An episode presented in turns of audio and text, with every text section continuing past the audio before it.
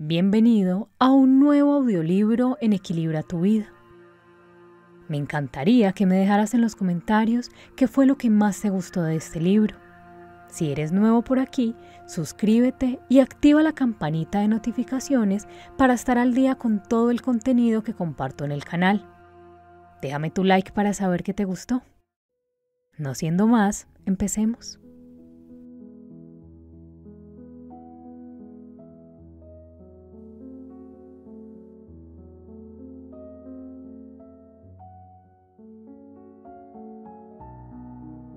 Lazos de Amor de Brian Weiss. Sabed, por tanto, que del silencio más inmenso regresaré. No olvidéis que volveré junto a vosotros. Unos momentos más, un instante de reposo en el viento, y otra mujer me concebirá. Khalil Gibran. Hay alguien especial para cada uno de nosotros a menudo nos están destinados dos, tres y hasta cuatro seres. Pertenecen a distintas generaciones y viajan a través de los mares, del tiempo y de las inmensidades celestiales para encontrarse de nuevo con nosotros. Proceden del otro lado del cielo. Su aspecto es diferente, pero nuestro corazón los reconoce porque los ha amado en los desiertos de Egipto, iluminados por la luna, y en las antiguas llanuras de Mongolia con ellos hemos cabalgado en remotos ejércitos de guerreros y convivido en las cuevas cubiertas de arena de la antigüedad. Estamos unidos a ellos por los vínculos de la eternidad y nunca nos abandonarán. Es posible que nuestra mente diga, yo no te conozco, pero el corazón sí le conoce. Él o ella nos cogen de la mano por primera vez y el recuerdo de ese contacto trasciende el tiempo y sacude cada uno de los átomos de nuestro ser. Nos miran a los ojos y vemos a un alma gemela a través de los siglos. El corazón nos da un vuelco, se nos pone la piel de gallina. En ese momento, todo lo demás pierde importancia. Puede que no nos reconozcan a pesar de que finalmente nos hayamos encontrado otra vez, aunque nosotros sí sepamos quiénes son. Sentimos el vínculo que nos une, también intuimos las posibilidades, el futuro. En cambio, él o ella no lo ve. Sus temores, su intelecto y sus problemas forman un velo que cubre los ojos de su corazón y no nos permite que se lo retiremos. Sufrimos y nos lamentamos mientras el individuo en cuestión sigue su camino. Tal es la fragilidad del destino, la pasión que surge del mutuo reconocimiento supera la intensidad de cualquier erupción volcánica y se libera una tremenda energía. Podemos reconocer a nuestra alma gemela de un modo inmediato. Nos invade de repente un sentimiento de familiaridad. Sentimos que ya conocemos profundamente a esta persona, a un nivel que rebasa los límites de la conciencia, con una profundidad que normalmente está reservada para los miembros más íntimos de la familia o incluso más profundamente. De una forma intuitiva sabemos qué decir y cuál será su reacción. Sentimos una seguridad y una confianza enormes que no se adquieren en días, semanas o meses. Pero el reconocimiento se da casi siempre de un modo lento y sutil. La conciencia se ilumina a medida que el velo se va descorriendo. No todo el mundo está preparado para percatarse al instante. Hay que esperar el momento adecuado y la persona que se da cuenta primero tiene que ser paciente. Gracias a una mirada, un sueño, un recuerdo o un sentimiento, podemos llegar a reconocer a un alma gemela. Sus manos nos rozan o sus labios nos besan y nuestra alma recobra vida súbitamente. El contacto que nos despierta tal vez sea el de un hijo, hermano pariente o amigo íntimo. O puede tratarse de nuestro ser amado que a través de los siglos llega a nosotros y nos besa de nuevo para recordarnos que permaneceremos siempre juntos hasta la eternidad.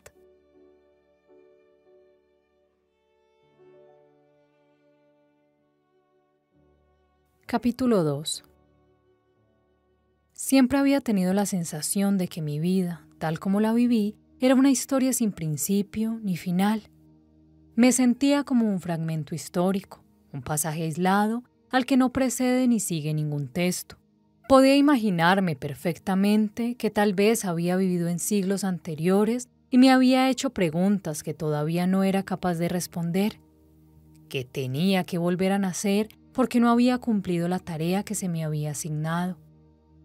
Carl Jung Elizabeth era una chica atractiva, alta y delgada, rubia, de pelo largo y mirada triste. Cuando se sentó con aire inquieto en el sillón abatible de piel color blanco de mi despacho, advertí que sus melancólicos ojos azules salpicados de motas de color avellana, desmentían la impresión de severidad que causaba su estricto y holgado traje chaqueta azul marino. Elizabeth, tras haber leído muchas vidas, muchos maestros, e identificarse en muchos aspectos con Catherine, la heroína del libro, sintió la necesidad de visitarme en busca de aliento. No acabo de entender por qué has venido a verme, le comenté para romper el hielo había echado un vistazo a su historial. A los pacientes nuevos les hago rellenar un impreso, nombre, edad, antecedentes familiares, principales enfermedades y síntomas. Las afecciones más importantes de Elizabeth eran la aflicción, la angustia y el insomnio. A medida que iba hablando, añadí mentalmente a su lista las relaciones personales. Mi vida es un caos, declaró, su historia empezó a salir a borbotones como si por fin se sintiera segura para hablar de estas cosas. La liberación de una presión encerrada en su interior era palpable. A pesar de lo dramática que era su vida y de la profundidad de las emociones que se ocultaban detrás de lo que decía, Elizabeth trató enseguida de restarle importancia. Mi vida no es ni mucho menos tan dramática como la de Catherine, dijo. Nadie escribiría un libro sobre mí. Dramática o no, su historia seguía su curso. Elizabeth era una mujer de negocios que dirigía una floreciente empresa de contabilidad en Miami. Tenía 32 años y se había criado en Minnesota, en un ambiente rural, rodeada de animales en una enorme granja junto a sus padres y su hermano mayor. Su padre era un trabajador nato de carácter estoico. Le resultaba muy difícil expresar sus sentimientos. Cuando mostraba alguna emoción solía ser la furia y la rabia. Perdía el control y se desahogaba bruscamente con su familia. Incluso había pegado alguna vez a su hijo. A Elizabeth le reprendía solo verbalmente, pero ella se sentía muy herida. Todavía llevaba en su corazón aquella herida de la infancia, los reproches y críticas de su padre habían dañado la imagen que tenía de sí misma y un profundo dolor atenazaba su corazón. Estaba apocada y se sentía inferior y le preocupaba que los demás, los hombres en particular, se dieran cuenta de sus defectos. Afortunadamente los arrebatos de su padre no eran frecuentes. Además, Solía encerrarse en su caparazón con la frialdad y el estoicismo que caracterizaban su conducta y su personalidad. La madre de Elizabeth era una mujer independiente y progresista. Fomentaba la confianza de Elizabeth en sí misma y al mismo tiempo la cuidaba con afecto. La época y los hijos hicieron que permaneciera en la granja y aguantara, no sin reproches, la severidad y el retraimiento emocional de su marido. Mi madre era una santa, continuó explicando Elizabeth. Siempre estaba allí, cuidándonos, sacrificándose por sus hijos. Elizabeth la pequeña era la preferida de su madre. Tenía muy buenos recuerdos de su niñez. Los momentos más tiernos eran aquellos en los que se había sentido más cercana de su madre. Aquel amor tan especial las unía y no cesó con el paso de los años. Elizabeth creció, terminó el bachillerato y se fue a Miami a estudiar en la universidad gracias a una generosa beca. Para ella Miami representaba una exótica aventura y ejercía una gran atracción sobre ella que provenía del frío medio oeste. A su madre le entusiasmaban las aventuras de Elizabeth. Eran amigas íntimas y aunque se comunicaban principalmente por correo y por teléfono, su relación seguía siendo sólida. Las vacaciones eran épocas de gran felicidad pues Elizabeth casi nunca se perdía la oportunidad de volver a casa. En alguna de estas visitas, su madre mencionó la posibilidad de retirarse al sur de Florida en el futuro, para así estar cerca de su hija. La granja era grande y cada vez resultaba más difícil mantenerla. La familia había ahorrado una buena cantidad de dinero que aumentaba gracias a la sobriedad del padre. Elizabeth estaba deseando vivir cerca de su madre otra vez. De esa forma, sus conversaciones, casi diarias, ya no tendrían que ser telefónicas. Elizabeth decidió quedarse en Miami tras terminar los estudios. Creó su propia empresa y la fue afianzando poco a poco. La competencia era feroz y el trabajo absorbía buena parte de su tiempo. Las relaciones con los hombres no hacían más que aumentar su estrés. Entonces ocurrió la catástrofe. Aproximadamente ocho meses antes de que viniera a verme, Elizabeth se hundió en la tristeza a causa de la muerte de su madre, provocada por un cáncer de páncreas. Sentía como si su corazón se hubiera roto en mil pedazos, como si se lo hubieran arrancado. Estaba atravesando un periodo de profundo dolor. No conseguía aceptar la muerte de su madre. No entendía por qué había tenido que ocurrir. Angustiada, me explicó cuánto había luchado su madre contra aquel cáncer virulento que estaba devastando su cuerpo. Sin embargo, su espíritu y su amor permanecieron intactos. Ambas sintieron una profunda tristeza. La separación física era inevitable y se acercaba lenta pero inexorablemente. El padre de Elizabeth, quien lloraba ya la pérdida, todavía se distanció más de la familia y se encerró en su soledad. Su hermano, que vivía en California con su familia, acababa de cambiar de trabajo y estaba alejado de ellos. Elizabeth, por su parte, viajaba a Minnesota siempre que podía. No tenía nadie con quien compartir sus miedos y su aflicción. No quería ser una carga para su agónica madre. Se reservaba sus penas para ella y por consiguiente se sentía cada vez más apesadumbrada. Voy a echarte tanto de menos, te quiero, le decía su madre. Para mí lo más doloroso es abandonarte. No tengo miedo a morir, no temo lo que me espera. Simplemente no quiero dejarte todavía. A medida que su salud se iba debilitando, su firme propósito de sobrevivir perdía fuerza. Solo la muerte podría liberarla de la agonía y el sufrimiento. Finalmente llegó el día. La madre de Elizabeth se hallaba en una pequeña habitación del hospital, rodeada de su familia y sus amigos. Empezaba a respirar con dificultad. La sonda ya no drenaba. Sus riñones habían dejado de funcionar. Iba alternando entre la conciencia y la inconsciencia. En un momento en que Elizabeth se encontró a solas con su madre, ésta abrió ligeramente los ojos en un instante de conciencia. No te abandonaré, le dijo de repente con voz firme. Siempre te querré. Aquellas fueron las últimas palabras que Elizabeth oyó pronunciar a su madre, que enseguida entró en coma. Su respiración era cada vez más entrecortada, interrumpida por largos silencios, hasta que de pronto se iniciaron los estertores de la agonía. No tardó en morirse. Elizabeth sintió un vacío inmenso en su corazón y en su vida. Incluso sentía un dolor físico en el pecho. Tenía la sensación de que siempre le iba a faltar algo. Lloró durante meses. Añoraba las frecuentes conversaciones telefónicas con su madre. Intentó comunicarse con su padre más a menudo, pero él seguía tan introvertido como siempre y nunca tenía mucho que decir. Podía pasarse uno o dos minutos sin pronunciar palabra junto al auricular del teléfono. No era capaz de animar a su hija. Él también sufría, y esto le hacía aislarse todavía más.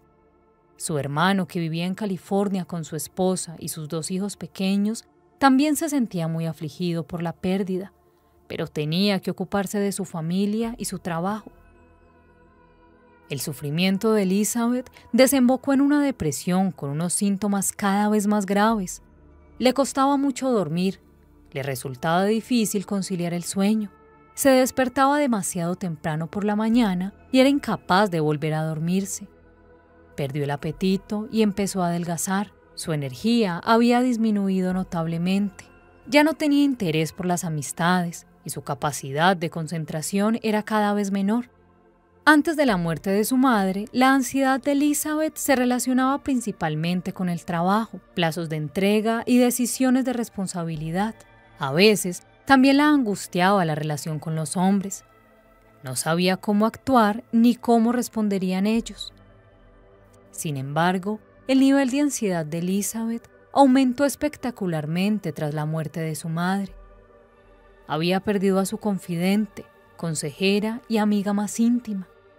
Ya no podía contar con su principal apoyo y punto de referencia. Se sentía desorientada, sola y perdida. Me llamó para pedir hora de visita. Vino a verme con la intención de averiguar si en una vida anterior había estado junto a su madre o para intentar comunicarse con ella a través de alguna experiencia mística. En algunas conferencias y publicaciones yo había hablado de las personas que en un estado de meditación habían tenido estos encuentros místicos con seres queridos. Elizabeth había leído mi primer libro y sabía que se podía tener este tipo de experiencias. A medida que la gente va aceptando que es posible, incluso probable, que la conciencia siga existiendo después de abandonar el cuerpo, empieza a vivir cada vez más este tipo de experiencias místicas en los sueños y en otros estados de alteración de la conciencia. Es difícil decir si estos encuentros son reales o no, pero lo que parece evidente es que son intensos y muy emotivos. A veces la persona incluso recibe información concreta, hechos o detalles que solo eran conocidos por los difuntos. Estas revelaciones que se producen durante los encuentros espirituales no pueden atribuirse únicamente a la imaginación. Ahora estoy convencido de que si obtienen estos nuevos conocimientos y tienen lugar estos encuentros, no porque las personas deseen o necesiten que esto ocurra, sino porque simplemente así es como se establecen los contactos. Los mensajes suelen ser muy parecidos, especialmente en los sueños. Estoy bien, me siento perfectamente. Cuídate, te quiero. Elizabeth deseaba ponerse en contacto con su madre. Necesitaba algún tipo de bálsamo para aliviar su continuo dolor. Durante la primera sesión descubrí nuevos aspectos de su vida. Había estado casada por poco tiempo con un contratista local que tenía dos hijos de su primer matrimonio.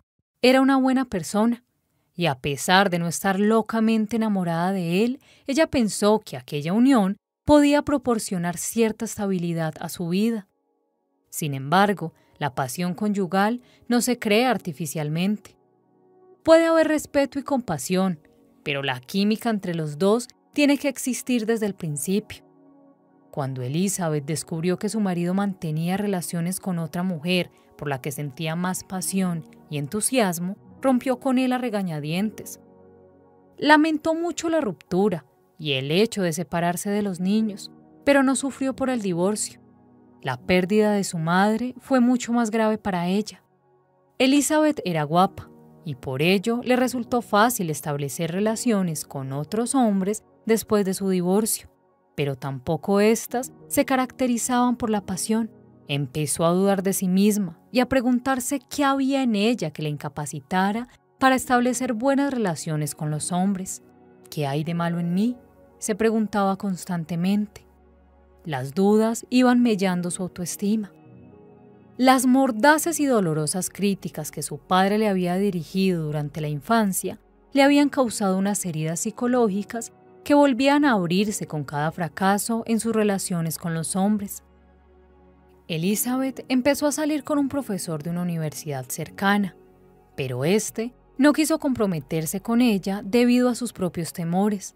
Aunque en su relación había mucha ternura y comprensión, y a pesar de que se entendían bastante bien, la incapacidad de él para comprometerse y confiar en sus propios sentimientos condenó la relación a un final desabrido e insustancial. Unos meses después, Elizabeth conoció a un próspero banquero con quien inició una nueva relación. Ella se sentía segura y protegida, aunque una vez más no había mucha química entre ellos. Sin embargo, él, que se sentía muy atraído por Elizabeth, se enfadaba mucho y sentía celos cuando ella no le correspondía con la energía y el entusiasmo que él esperaba. Empezó a beber y su actitud se fue volviendo cada vez más agresiva. Elizabeth también puso fin a esta relación. Poco a poco, había ido perdiendo la esperanza de encontrar un hombre con quien pudiera establecer una relación íntima y satisfactoria.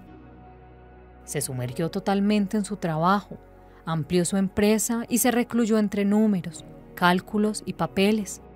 Su vida social se reducía básicamente a los compañeros de trabajo. Si de vez en cuando algún hombre le proponía salir, siempre se las arreglaba para que él perdiera el interés antes de que surgiera algo importante entre ellos. Elizabeth era consciente de que se estaba haciendo mayor, pero todavía tenía la esperanza de que algún día encontraría al hombre perfecto. De todas formas, había perdido mucha confianza. La primera sesión, dedicada a recoger información sobre su vida, a establecer un diagnóstico y un enfoque terapéutico, y a plantar las semillas de la confianza en nuestra relación había terminado. El hielo se había roto. Por el momento, decidí no recetarle Prozac ni ninguna otra clase de antidepresivos. Mi objetivo era curarla, no enmascarar los síntomas. En la siguiente sesión, una semana más tarde, iniciaría el arduo viaje retrospectivo hacia el pasado.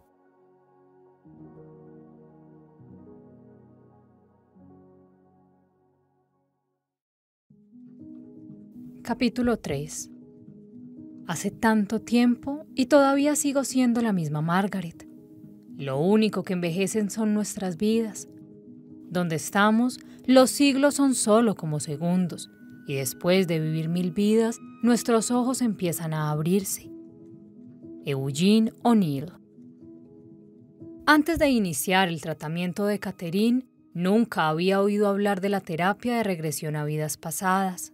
En la época en que yo estudiaba, el programa de enseñanza no incluía esta materia, ni en la Facultad de Medicina de Yale, ni en ninguna otra. Todavía recuerdo perfectamente la primera vez que apliqué este método.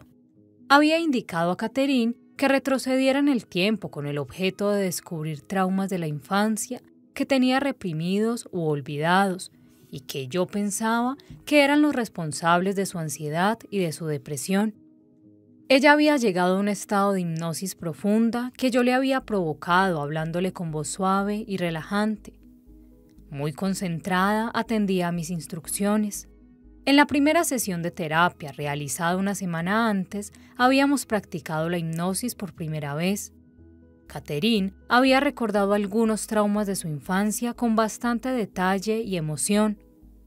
Normalmente, en la terapia de regresión, si los traumas olvidados que se evocan van acompañados de emociones, un proceso que recibe el nombre de catarsis, el paciente empieza a mejorar. Pero los síntomas de Catherine seguían siendo graves y supuse que lo mejor era que continuara recordando episodios de su niñez aún más reprimidos. De esta manera podría mejorar. Conseguí que se trasladara a la edad de dos años, pero no fue capaz de recordar nada significativo. Regresa al punto en donde tus síntomas empiezan a manifestarse. Le ordené claramente y con firmeza. Me quedé atónito al oír su respuesta. Veo unas escaleras de peldaños blancos que conducen a un edificio. Un edificio blanco con columnas, abierto. No hay puerta de entrada. Llevo un vestido largo y un saco de tela tosca. Tengo el pelo rubio y largo y lo llevo trenzado. Era una mujer llamada Aronda que vivió hace unos cuatro mil años. Murió inesperadamente en una inundación o en un maremoto que arrasó su pueblo. Unas olas enormes arrancan los árboles. No hay escape posible. Hace frío, el agua está helada. Tengo que salvar a mi bebé, pero no puedo. Solo puedo apretarlo bien fuerte entre mis brazos. Me ahogo, el agua me asfixia. No puedo respirar, no puedo tragar. Agua salada. Me arrancan a mi hija de las manos. Durante este trágico y emotivo recuerdo, Catherine jadeaba y tenía dificultad para respirar. De repente, su cuerpo se relajó por completo y empezó a respirar profunda y regularmente. Veo nubes, mi hija está conmigo, y también otras personas de mi pueblo. Veo a mi hermano. Estaba descansando. Aquella vida había terminado. Aunque ni ella ni yo creíamos en otras vidas, acabábamos de vivir intensamente una experiencia ancestral. De un modo increíble, el miedo al ahogo y a la asfixia prácticamente desapareció de la vida de Catherine después de aquella sesión. Yo sabía que la fantasía y la imaginación no podían curar aquellos síntomas crónicos tan profundamente arraigados, pero la memoria catártica sí. A medida que pasaban las semanas, Catherine iba recordando más vidas anteriores. Sus síntomas desaparecieron. Se curó sin la ayuda de medicamentos. Juntos descubrimos el poder curativo de la terapia de regresión. Debido a mi escepticismo y a mi rigurosa formación científica, me costó mucho aceptar la existencia de vidas pasadas. Dos factores acabaron minando mi escepticismo. Uno rápido y muy emotivo, y otro gradual e intelectual. En una de las sesiones, Caterina acababa de recordar que en una vida anterior había muerto víctima de una epidemia que había asolado la región, cuando todavía se hallaba en profundo estado de trance, consciente de que flotaba por encima de su cuerpo, fue atraída hacia un hermoso rayo de luz. Empezó a hablar. Me dicen que hay muchos dioses, porque Dios está en cada uno de nosotros. Entonces empezó a revelarme detalles muy íntimos sobre la vida y la muerte de mi padre y de mi hijo pequeño. Ambos habían muerto años atrás, muy lejos de Miami. Catherine, que era ayudante de laboratorio del Mount Sinai Hospital, no sabía absolutamente nada de ellos. Nadie podía haberle proporcionado todos aquellos datos. En ningún lugar podía haber conseguido toda aquella información. La precisión de sus detalles fue impresionante. Yo estaba sobresaltado y me estremecía a medida que ella iba revelando aquellas ocultas, secretas verdades. ¿Quién está contigo? ¿Quién te está explicando todo esto? le pregunté. Los maestros, susurró. Me hablan los espíritus maestros. Me cuentan que he vivido 86 veces en un cuerpo físico. En el transcurso de las sesiones restantes, Catherine transmitió muchos más mensajes que procedían de estos maestros, unos mensajes hermosos sobre la vida y la muerte, sobre cuestiones espirituales y sobre el cometido de nuestra vida en la tierra. Mis ojos empezaban a abrirse al tiempo que mi escepticismo era cada vez menor. Recuerdo que pensaba, puesto que Catherine no se equivoca respecto a mi padre y mi hijo, podría entonces averiguar algo sobre las vidas pasadas, la reencarnación y la inmortalidad del alma. Creía que sí. Los maestros también hablaban de las vidas anteriores. Elegimos el momento en que entramos en nuestro estado físico y el momento en que lo abandonamos. Sabemos cuándo hemos cumplido la tarea que se nos encomendó realizar aquí en la tierra. Sabemos cuándo se nos acaba el tiempo y entonces aceptamos nuestra muerte, pues sabemos que esta vida que hemos vivido ya no da más de sí. Cuando llegue el momento cuando hayamos disfrutado del tiempo necesario para descansar y alimentar de energía nuestra alma, se nos permitirá escoger nuestro regreso al estado físico. Aquellos que dudan, que no están seguros de querer regresar aquí, es probable que pierdan la oportunidad que se les ha brindado, la oportunidad de cumplir con su deber cuando se hallan en estado físico. Desde que viví esta experiencia con Catherine, he sometido a la terapia de regresión a más de mil pacientes. Pocos, muy pocos, alcanzaron el nivel de los maestros. Sin embargo, he observado una sorprendente mejoría clínica en la mayoría de estas personas. He visto cómo los pacientes recuerdan un nombre durante la evocación de una vida anterior reciente y después he encontrado documentos que verifican la existencia de esa persona en el pasado, confirmando los detalles de la rememoración. Algunos pacientes incluso han encontrado sus propias tumbas de vidas anteriores. Varios de mis pacientes han pronunciado algunas palabras en idiomas que nunca han aprendido o incluso oído en su vida actual. También he examinado a algunos niños que hablan lenguas extranjeras que no han aprendido con anterioridad. A esta capacidad se le denomina xenoglosia. He leído artículos de otros científicos que trabajan con la terapia de regresión y que han llegado a conclusiones muy similares a las mías.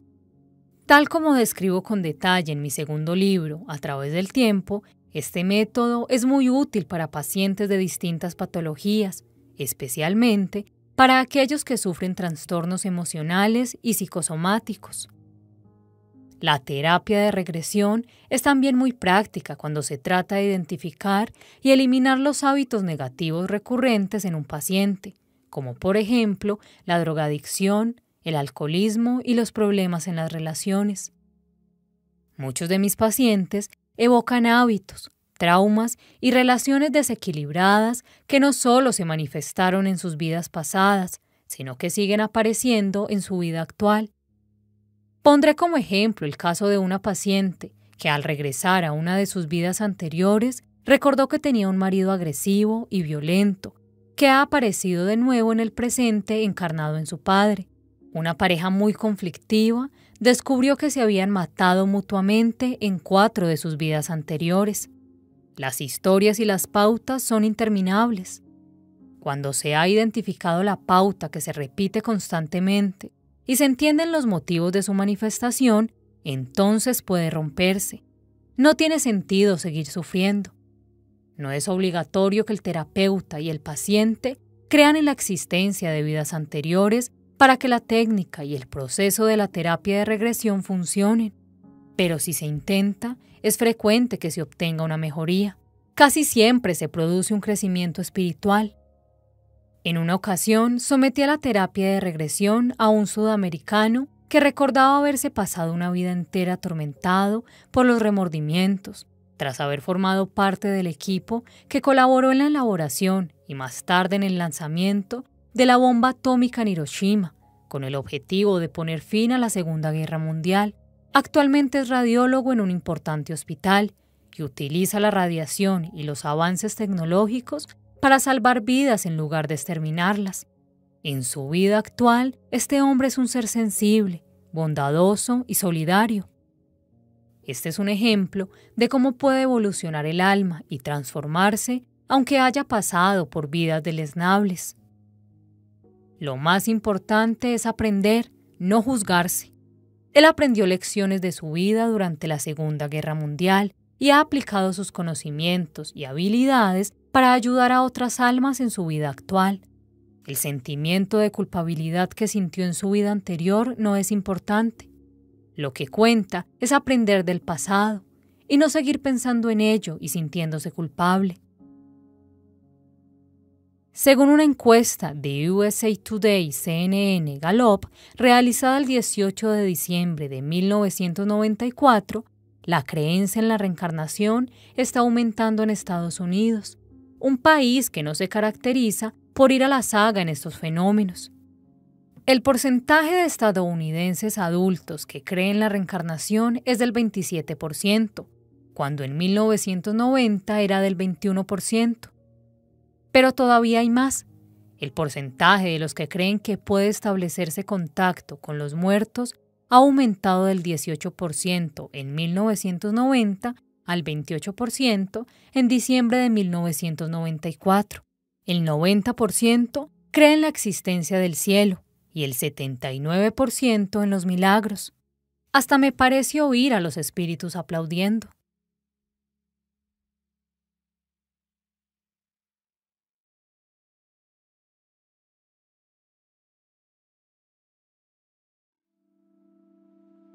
Capítulo 4 De modo que la idea de la reencarnación explica de forma muy reconfortante la realidad, permitiendo con ello que el pensamiento hindú venza aquellas dificultades que dejan paralizados a los pensadores europeos. Albert Schweitzer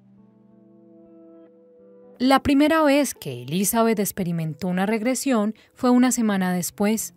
No me costó provocarle un estado hipnótico mediante el rápido método de inducción, cuyo objetivo es evitar los bloqueos y las barreras de la mente consciente. La hipnosis es un estado de gran concentración, pero el ego, la mente, tienen la capacidad de interferir en esta concentración con pensamientos perturbadores. Mediante la rápida práctica de inducción, logré que Elizabeth entrara en un estado de hipnosis profunda en un minuto. Le había dado una cinta magnetofónica de relajación para que la escuchara durante la semana anterior al inicio de estas sesiones.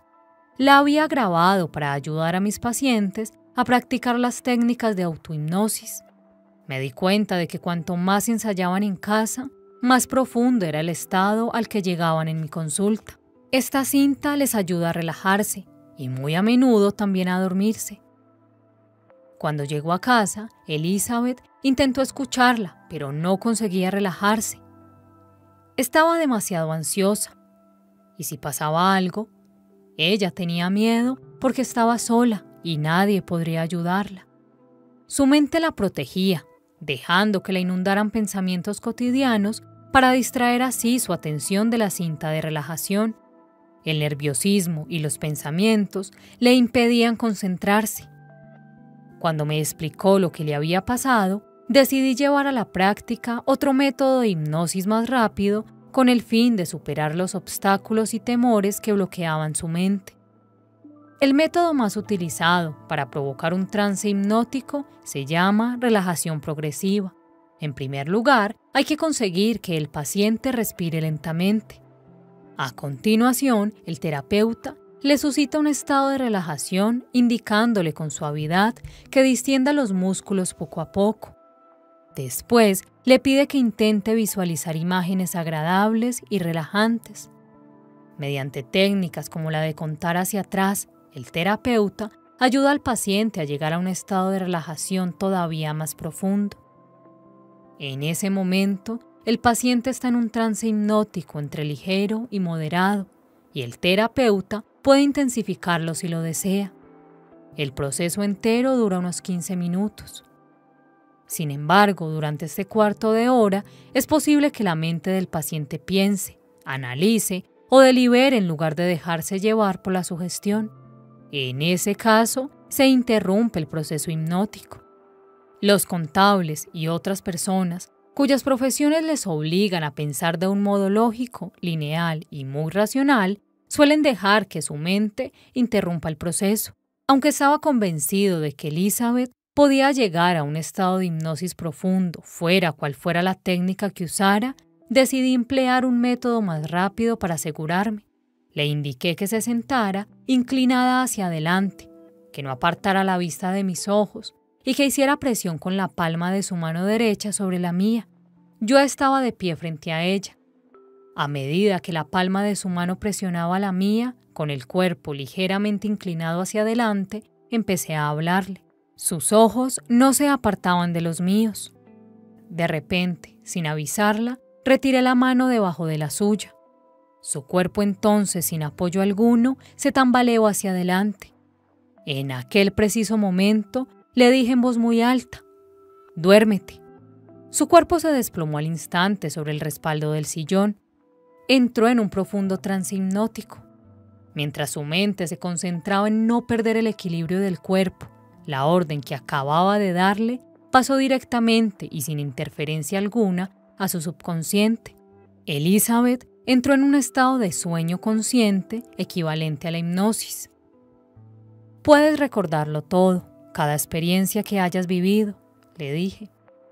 Ahora ya podíamos emprender el viaje hacia atrás. Quería asegurarme de cuál de sus sentidos predominaba en sus recuerdos y le pedí que pensara en la última vez que había comido bien. Le indiqué que empleara todos sus sentidos al recordar comida. Elizabeth recordó el olor, el sabor, la imagen y la sensación de que la comida estaba recién hecha, de este modo, comprobé que era capaz de evocar recuerdos vívidos. Al parecer, el sentido que predominaba en su caso era la vista. Seguidamente, hice que se trasladara a la infancia para ver si recuperaba algún recuerdo placentero de sus primeros años en Minnesota. Sonrió como una niña pequeña. llena de satisfacción. Estoy en la cocina con mi madre. Parece muy joven. Yo también lo soy. Soy pequeña. Tengo unos cinco años. Hacemos pasteles y galletas. Es divertido. Mi madre se siente feliz. Lo veo todo. El delantal, su pelo recogido. Me encanta cómo huele aquí. Pasa a otra habitación y dime lo que ves, le sugerí. Entró en el salón. Empezó a describir un gran mueble de madera oscura. El suelo estaba desgastado. También vi un retrato de su madre. Era una foto enmarcada que estaba sobre una mesa de madera oscura situada junto a un amplio y cómodo sillón. Es mi madre, continuó Elizabeth. Es guapa y tan joven. Lleva un collar de perlas ella adora las perlas. Solo las lleva en ocasiones especiales. Su hermoso vestido blanco, su pelo oscuro y sus ojos tan brillantes y vivos. Bien, dije, me alegra que la recuerdes y que la veas con tanta nitidez. El hecho de recordar una comida reciente o una escena de la infancia ayuda a consolidar la confianza del paciente en su capacidad para evocar recuerdos. A Elizabeth estos recuerdos le demuestran que la hipnosis funciona y que no es un proceso peligroso, sino que puede ser incluso placentero. Los pacientes descubren que los recuerdos que evocan suelen ser más vívidos y detallados que los que surgen de la mente consciente. Nada más abandonar el estado de trance, casi siempre recuerdan conscientemente lo que han evocado durante la hipnosis. Raras veces los pacientes experimentan un estado de trance de tal profundidad que después no recuerdan nada, aunque suelo grabar las sesiones de regresión para más seguridad y para poder recurrir a las cintas en caso necesario. La grabación solo la utilizo yo. Los pacientes lo recuerdan todo perfectamente. Ahora vamos a ir todavía más lejos. No importa si lo que te viene a la mente es imaginación, fantasía, metáfora, símbolo, un recuerdo real o cualquier combinación posible entre estos elementos, le dije. Dedícate solo a experimentar. Intenta que tu mente no juzgue, ni critique, ni comente lo que experimentes. Simplemente vívelo. Lo único que tienes que hacer es experimentar. Puedes criticarlo y analizarlo todo después. Pero por el momento, déjate llevar y vive la experiencia. Vamos a retroceder hasta el útero, hasta tu periodo uterino justo antes de que nazcas. Sea lo que fuere, lo que irrumpa en tu mente es bueno. Déjate llevar por esta experiencia. Empecé a contar hacia atrás desde 5 hasta 1 para que su estado hipnótico se hiciera más profundo. Elizabeth se trasladó al útero materno. Sentía seguridad y calor y el amor de su madre. De sus ojos cerrados brotaron dos lágrimas. Recordó lo mucho que sus padres la querían, especialmente su madre. Eran lágrimas de felicidad y nostalgia. Evocó el amor con que se la recibió al nacer y esto la hizo muy feliz. La experiencia que vivió dentro del útero materno no es una prueba fehaciente de que el recuerdo fuera preciso o completo, pero las sensaciones y emociones que tuvo fueron tan intensas poderosas y reales que hicieron que se sintiera mucho mejor. En una ocasión, una de mis pacientes recordó bajo hipnosis que había nacido con una hermana gemela que murió en el parto. Sin embargo, mi paciente no lo había sabido hasta entonces porque sus padres nunca se lo habían dicho. Cuando ella les explicó la experiencia que tuvo durante la hipnosis, sus padres le confirmaron la exactitud de su recuerdo. Efectivamente, había tenido una hermana gemela. Por lo general, no obstante, los recuerdos del útero materno son difíciles de verificar. ¿Estás preparada para ir todavía más lejos? Le pregunté con la esperanza de que no se hubiera asustado demasiado después de haber sentido aquellas emociones tan intensas. Sí, me contestó tranquilamente. Estoy preparada. Perfecto, dije. Ahora vamos a ver si puedes evocar algún recuerdo anterior a tu nacimiento, ya sea en un estado místico o espiritual, en otra dimensión o en una vida pasada. Sea lo que sea lo que irrumpa en tu mente es bueno. No emitas juicios, No te preocupes, solo déjate llevar y vive el momento. Conseguí que empezara a imaginar cómo entraba en un ascensor y apretaba el botón mientras yo iniciaba la cuenta hacia atrás de 5 a 1. El ascensor retrocedía en el tiempo y viajaba a través del espacio, y la puerta se abrió en el momento en que yo pronuncié el número 1. Le indiqué que saliera y que se enfrentara a la persona, escena o experiencia que la aguardaba al otro lado de la puerta. Pero no sucedió lo que yo esperaba. Está todo muy oscuro, dijo con voz aterrorizada. Me he caído del barco, hace mucho frío, es horrible. Si empiezas a sentirte incómoda, dije interrumpiéndola, flota por encima de la escena y contémplala como si se tratara de una película. Pero si no te sientes mal, quédate ahí, observa lo que ocurre, vive los acontecimientos. La experiencia la aterrorizó y empezó a flotar por encima de la escena. Se veía a sí misma como una adolescente. Después de haberse caído de un barco en mitad de una noche tormentosa, se había ahogado en esas oscuras aguas. De repente, la respiración de Elizabeth se tranquilizó considerablemente y pareció recuperarse. Se había separado del cuerpo. He salido de este cuerpo, dijo con bastante naturalidad. Todo esto había ocurrido con gran rapidez. Antes de que pudiera examinar aquella vida, ella ya había abandonado el cuerpo.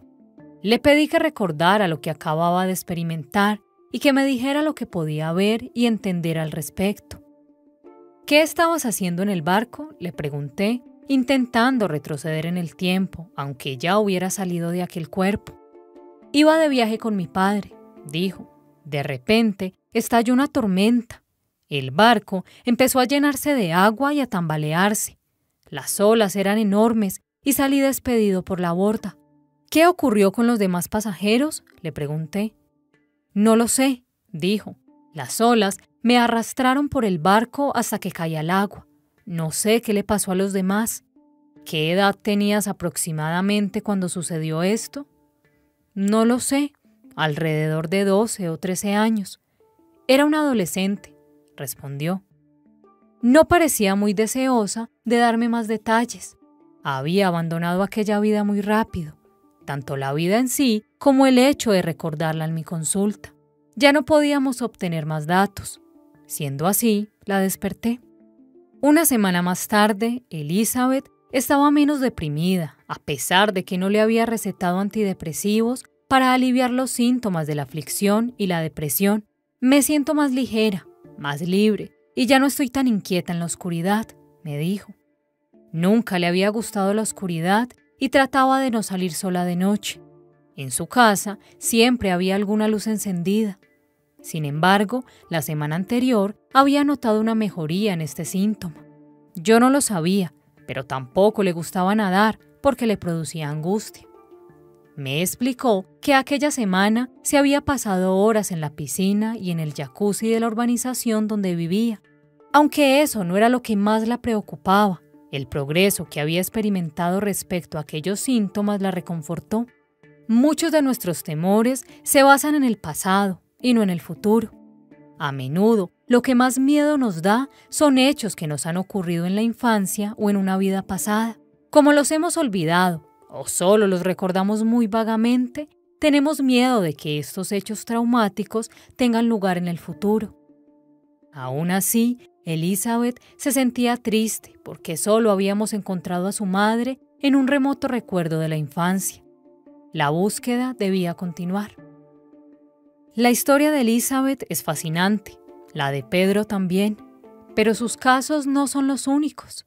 Muchos de mis pacientes padecen una profunda aflicción, miedos y fobias, y su vida amorosa es un fracaso. Muchos de ellos encuentran a su amor perdido en otro tiempo y otro lugar. Muchos otros consiguen aliviar su dolor recordando vidas pasadas y experimentando estados espirituales. Algunas de las personas que se han sometido a la terapia de regresión son famosas, otras son gente corriente con un pasado apasionante. Sus experiencias son un reflejo de los temas universales expresados en el revelador viaje de Pedro y Elizabeth a medida que se aproximaban a la encrucijada de sus destinos. Todos seguimos el mismo camino. En 1992 viajé a Nueva York con el fin de someter a una terapia de regresión a Joan Rivers para su programa de televisión. Habíamos quedado en que grabaríamos la sesión en la habitación de un hotel unos días antes de que se retransmitiera el programa en directo. Joan llegó tarde porque el periodista de radio Howard Stern, su invitado especial en el programa de aquel día, la había entretenido. Joan, que venía del plato, no estaba demasiado relajada. Todavía llevaba el maquillaje que le habían hecho para el programa. Iba enjollada y lucía un jersey rojo muy bonito. Antes de iniciar la sesión, me contó que últimamente estaba muy afligida por la muerte de su madre y de su marido. Se sentó en un sillón de felpa estampado de color beige. Estaba tensa. Las cámaras empezaron a grabar lo que iba a ser una escena extraordinaria. Joan se arrellanó en el sillón y dejó que su mentón reposara ligeramente sobre la palma de su mano. Su respiración se tranquilizó y entró en un estado de hipnosis profunda. El trance que alcancé era muy intenso, afirmó más tarde. Iniciamos la regresión, el viaje hacia el pasado. Su primera parada se produjo a la edad de cuatro años. Recordaba un día muy agobiante en su casa porque su abuela había venido a visitarles. Joan la veía con una claridad total. Llevó un vestido a cuadros, calcetines blancos y unas sandalias Mary Jane.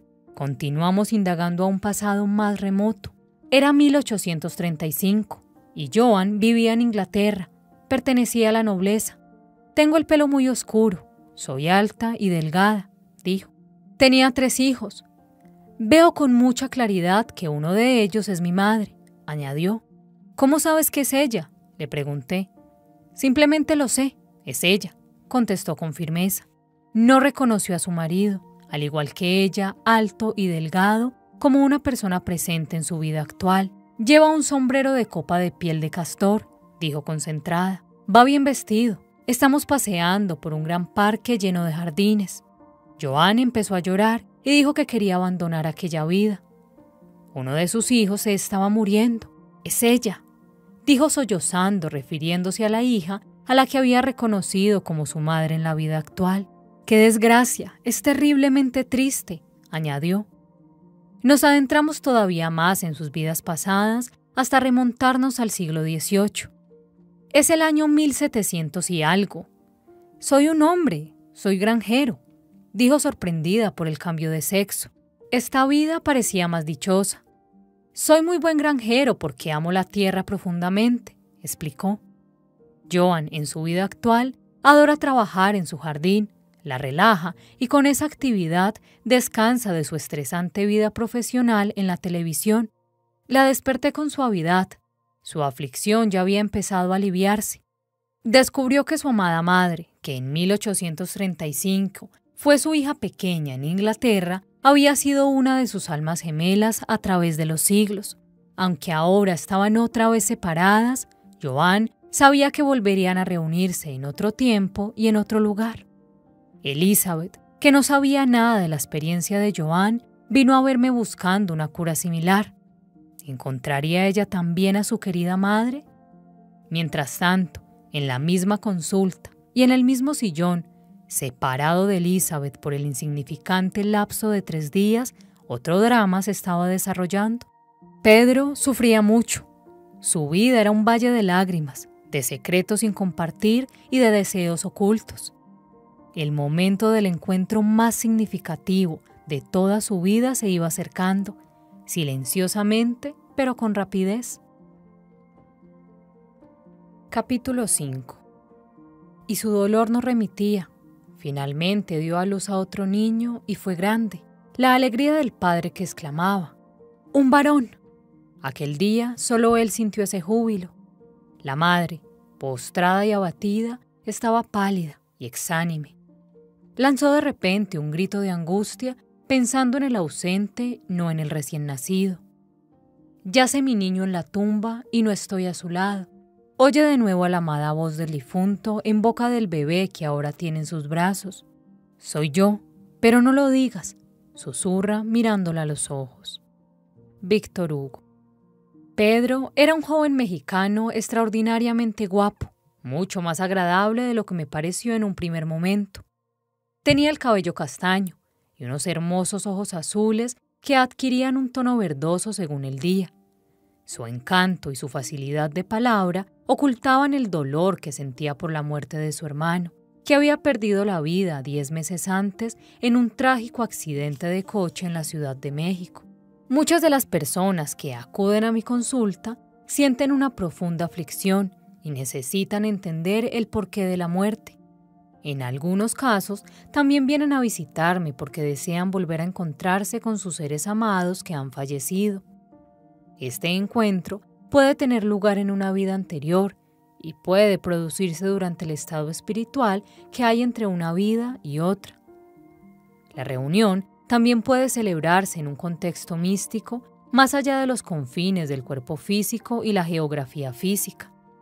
Tanto si los encuentros espirituales son reales como si no, el paciente experimenta intensamente el gran poder que poseen y su vida cambia.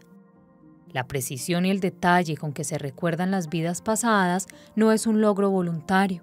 El paciente que evoca las imágenes no lo hace simplemente porque necesite hacerlo o porque gracias a ellas vaya a sentirse mejor.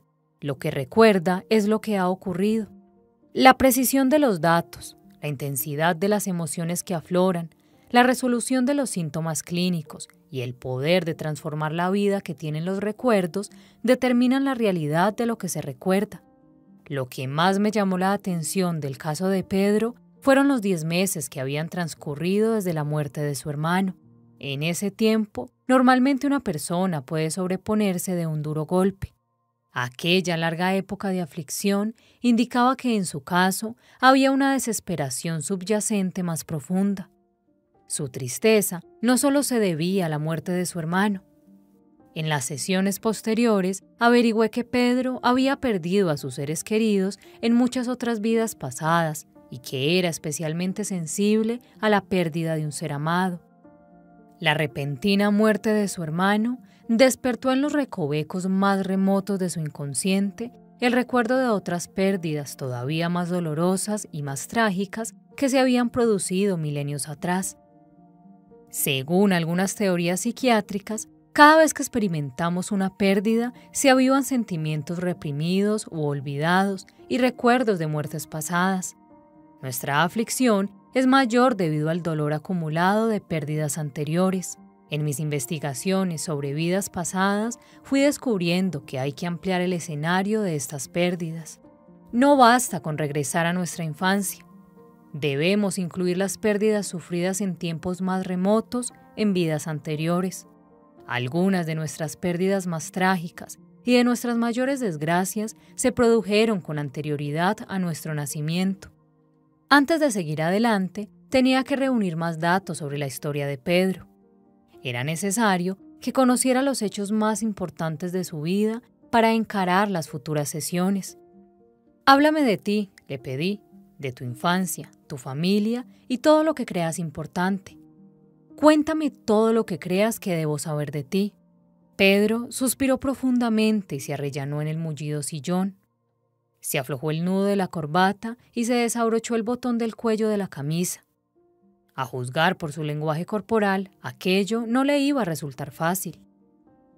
Provenía de una familia adinerada y políticamente influyente. Su padre era el propietario de una gran empresa y de varias fábricas. Vivían en una fastuosa casa de una zona residencial en las colinas de las afueras de la ciudad. Pedro se había educado en los mejores colegios privados. Estudió inglés desde pequeño y después de vivir en Miami varios años, lo hablaba a la perfección. Era el menor de tres hermanos. Se mostraba muy protector con su hermana a pesar de que ella le llevaba cuatro años. Su hermano era dos años mayor que él y estaban muy unidos. Su padre trabajaba mucho y normalmente no llegaba a casa hasta entrada la noche. Su madre, las niñeras y las criadas se ocupaban de la casa y del cuidado de los niños. Pedro estudió empresariales en la universidad. Tuvo varias novias, pero no formalizó relaciones con ninguna de ellas. Creo que a mi madre nunca le gustaron demasiado las chicas que salían conmigo, me contó. Siempre veía en ellas un defecto u otro y no cesaba de recordármelo. En aquel momento, Pedro empezó a mirar a su alrededor con un aire de incomodidad. ¿Qué te ocurre? le pregunté. Tragó saliva varias veces antes de empezar a hablar. Durante el último año en la universidad, tuve relaciones con una mujer mayor, me dijo despacio. Era mayor que yo y estaba casada. Pedro se calló. Está bien, respondí al cabo de unos momentos, más que nada para llenar el silencio. Percibía su tensión y a pesar de tantos años de experiencia, aquel sentimiento seguía resultándome desagradable. ¿Lo sabía su marido? Le pregunté. No, contestó. No sabía nada. Podría haber sido peor. Señalé, diciendo una obviedad para intentar reconfortarle. Pero todavía no he acabado, añadió en un tono que presagiaba algo terrible. Yo asentí con la cabeza para darle pie a que continuara. La dejé embarazada y ella abortó. Mis padres no saben nada de todo esto, dijo bajando la vista. Años después, todavía se sentía culpable y avergonzado. Entiendo, dije. ¿Me dejas que te explique lo que he aprendido sobre el aborto? Asintió con la cabeza. Él sabía que yo era especialista en el campo de la hipnosis y de las vidas pasadas. Una interrupción del embarazo o un aborto natural suele estar relacionado con el pacto que se establece entre la madre y el alma que va a entrar en el bebé. O el cuerpo del bebé carecía de la salud suficiente para llevar a cabo su tarea en la vida que le esperaba, continué, o aquel no era el momento oportuno para sus objetivos, o la situación externa había cambiado, en este caso, debido a la desaparición del padre en el momento en que los planes del bebé o de la madre necesitaban la figura paterna. ¿Comprendes? Sí, asintió, pero no parecía muy convencido. Yo sabía que su estricta educación católica acentuaba su sentimiento de culpabilidad y su vergüenza. A veces nuestras creencias fijas son un obstáculo para la adquisición de nuevos conocimientos. Volví a lo fundamental, te hablaré solo de mi propia experiencia como investigador y terapeuta, le expliqué, y no de lo que he leído o de lo que otros me han contado. Se trata de la información que me transmiten mis pacientes cuando están profundamente hipnotizados. A veces las palabras son suyas y en otros casos, por lo visto, provienen de una fuente superior. Pedro asintió de nuevo sin decir palabra.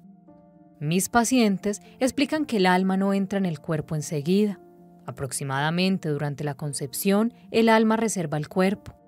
Entonces, ninguna otra alma puede disponer de ese cuerpo. El alma que ha reservado el cuerpo de un determinado bebé puede entrar y salir de él cuando lo desee. No está confinada, es algo parecido a estar en coma, añadí. Pedro movía la cabeza en señal de haber entendido mis palabras. Seguía sin hablar, pero me escuchaba atentamente. Durante el embarazo, el alma se va uniendo gradualmente al cuerpo del bebé, continué, pero la unión no es completa hasta que se acerca el nacimiento. Puede producirse un poco antes, durante el parto o nada más nacer. Para ilustrar este concepto, junté mis manos desde la base de las palmas y las separé formando un ángulo de 90 grados. Poco a poco las fui cerrando hasta que se unieron las dos palmas y los dos dedos, simbolizando el gesto universal de la oración y mostrando el vínculo gradual que se produce entre el alma y el cuerpo. Un alma no puede ser nunca dañada ni tampoco se la puede matar, dije. El alma es inmortal e indestructible. Siempre encontrará un camino de regreso si así ha sido dispuesto. ¿Qué quieres decir? preguntó Pedro. Me he topado con casos en que la misma alma, después de un aborto provocado o espontáneo, regresa a los mismos padres en el siguiente bebé que procrean. Increíble, respondió Pedro. Su rostro se iluminó mientras su sentimiento de culpabilidad y su vergüenza se iban desvaneciendo. Nunca se sabe, añadí. Tras unos segundos de reflexión, Pedro suspiró y cruzó las piernas mientras se ajustaba los pantalones Volvimos a la primera parte de la sesión. ¿Qué pasó después de aquello? le pregunté. Después de licenciarme volví a casa. Al principio Trabajé en las fábricas de mi padre y aprendí cómo funcionaba el negocio. Más adelante, vine a Miami para dirigir la sucursal de aquí y ocuparme de las exportaciones. Desde entonces vivo aquí, explicó. ¿Cómo va el negocio? le pregunté. Muy bien, pero tengo que dedicarle demasiado tiempo. ¿Eso es un gran problema? Perjudica mi vida amorosa, dijo Pedro, esbozando una media sonrisa. No bromeaba del todo. Tenía 29 años y sentía que se le estaba escapando el momento de encontrar el amor, casarse y crear una familia. Se le estaba escapando y no había nada en perspectiva. ¿Te relacionas con mujeres actualmente? Sí, contestó, pero no hay nada especial. No me enamoro. Espero que me ocurra algún día. Añadió con cierta preocupación en su voz. Dentro de poco tendré que regresar a México y quedarme a vivir allí, dijo pensativo, para ocuparme de los asuntos de mi hermano. Tal vez allá conozca alguna mujer, añadió sin demasiada convicción. Me pregunté si el hecho de que su madre siempre criticara a sus novias y la experiencia con aquella mujer casada que decidió abortar eran lo que bloqueaba psicológicamente a Pedro a la hora de establecer una relación amorosa. Pensé que lo mejor era dejar estas cuestiones para más tarde. ¿Cómo está tu familia en México? Pregunté para aligerar el ambiente al tiempo que seguía recogiendo información. Están bien. Mi padre tiene más de 70 años y mi hermano y yo. Pedro se detuvo bruscamente, tragó saliva e hizo una profunda inspiración antes de proseguir. En fin, ahora tengo más responsabilidad en el negocio, concluyó en voz baja. Mi madre también está bien. Hizo una pausa antes de rectificar lo que había dicho pero ninguno de los dos ha asumido la muerte de mi hermano. Les ha dejado destrozados, han envejecido mucho. ¿Y tu hermana? Está muy triste, pero tiene a su marido y a sus hijos, me explicó. Asentí con la cabeza en señal de haberle entendido. Su hermana disponía de más recursos para combatir el dolor que él. Pedro tenía una salud de hierro. Solamente sentía un dolor esporádico en el cuello y en el hombro izquierdo. Esta molestia le incomodaba desde hacía mucho tiempo, pero los médicos nunca le encontraron nada fuera de lo normal. Me he acostumbrado a vivir con ello, me dijo. Al pasar en el tiempo que quedaba, consulté el reloj y vi que ya habían pasado 20 minutos de la hora. Normalmente mi alarma interna no falla. La dramática historia de Pedro debe de haberme absorbido por completo, me dije, sin saber que me esperaban dramas mucho más impactantes que no habían hecho más que empezar a revelarse. Thich Nhat Hanh, un filósofo y monje budista vietnamita, escribe sobre cómo disfrutar de una buena taza de té. Debemos estar completamente atentos al presente para disfrutar de una taza de té. Solo siendo conscientes del presente, nuestras manos sentirán el calor de la taza. Solo en el presente aspiraremos el aroma del té saborearemos su dulzura y llegaremos a apreciar su exquisitez. Si estamos obsesionados por el pasado o preocupados por el futuro, dejaremos escapar la oportunidad de disfrutar de una buena taza de té. Cuando miremos el interior de la taza, su contenido ya habrá desaparecido. Con la vida ocurre lo mismo. Si no vivimos plenamente el presente en un abrir y cerrar de ojos, la vida se nos habrá escapado. Habremos perdido sus sensaciones, su aroma, su exquisitez y su belleza, y sentiremos que ha transcurrido a toda velocidad. El pasado ya ha pasado, aprendamos de él y dejémoslo atrás. El futuro ni tan siquiera ha llegado. Hagamos planes para el futuro, pero no perdamos el tiempo preocupándonos por él. Preocuparse no sirve para nada. Cuando dejemos de pensar en lo que ya ha ocurrido cuando dejemos de preocuparnos por lo que todavía no ha pasado, estaremos en el presente. Solo entonces empezamos a experimentar la alegría de vivir.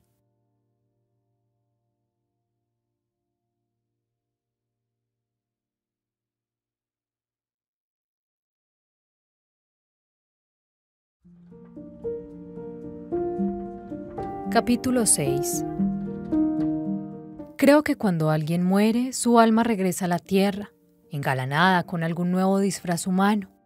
Otra madre le trae al mundo, con miembros más robustos y un cerebro más brillante. La alma vieja emprende su nuevo camino. John Masfield. Una semana más tarde, Pedro acudió a mi consulta por segunda vez. El dolor seguía atormentándole. La tristeza le impedía disfrutar de los placeres más simples y no le dejaba dormir. Me empezó a contar un extraño sueño que se le había repetido dos veces en la última semana. Mientras soñaba, de repente se me apareció una mujer mayor, me explicó. ¿La reconociste? le pregunté. No, contestó rápidamente.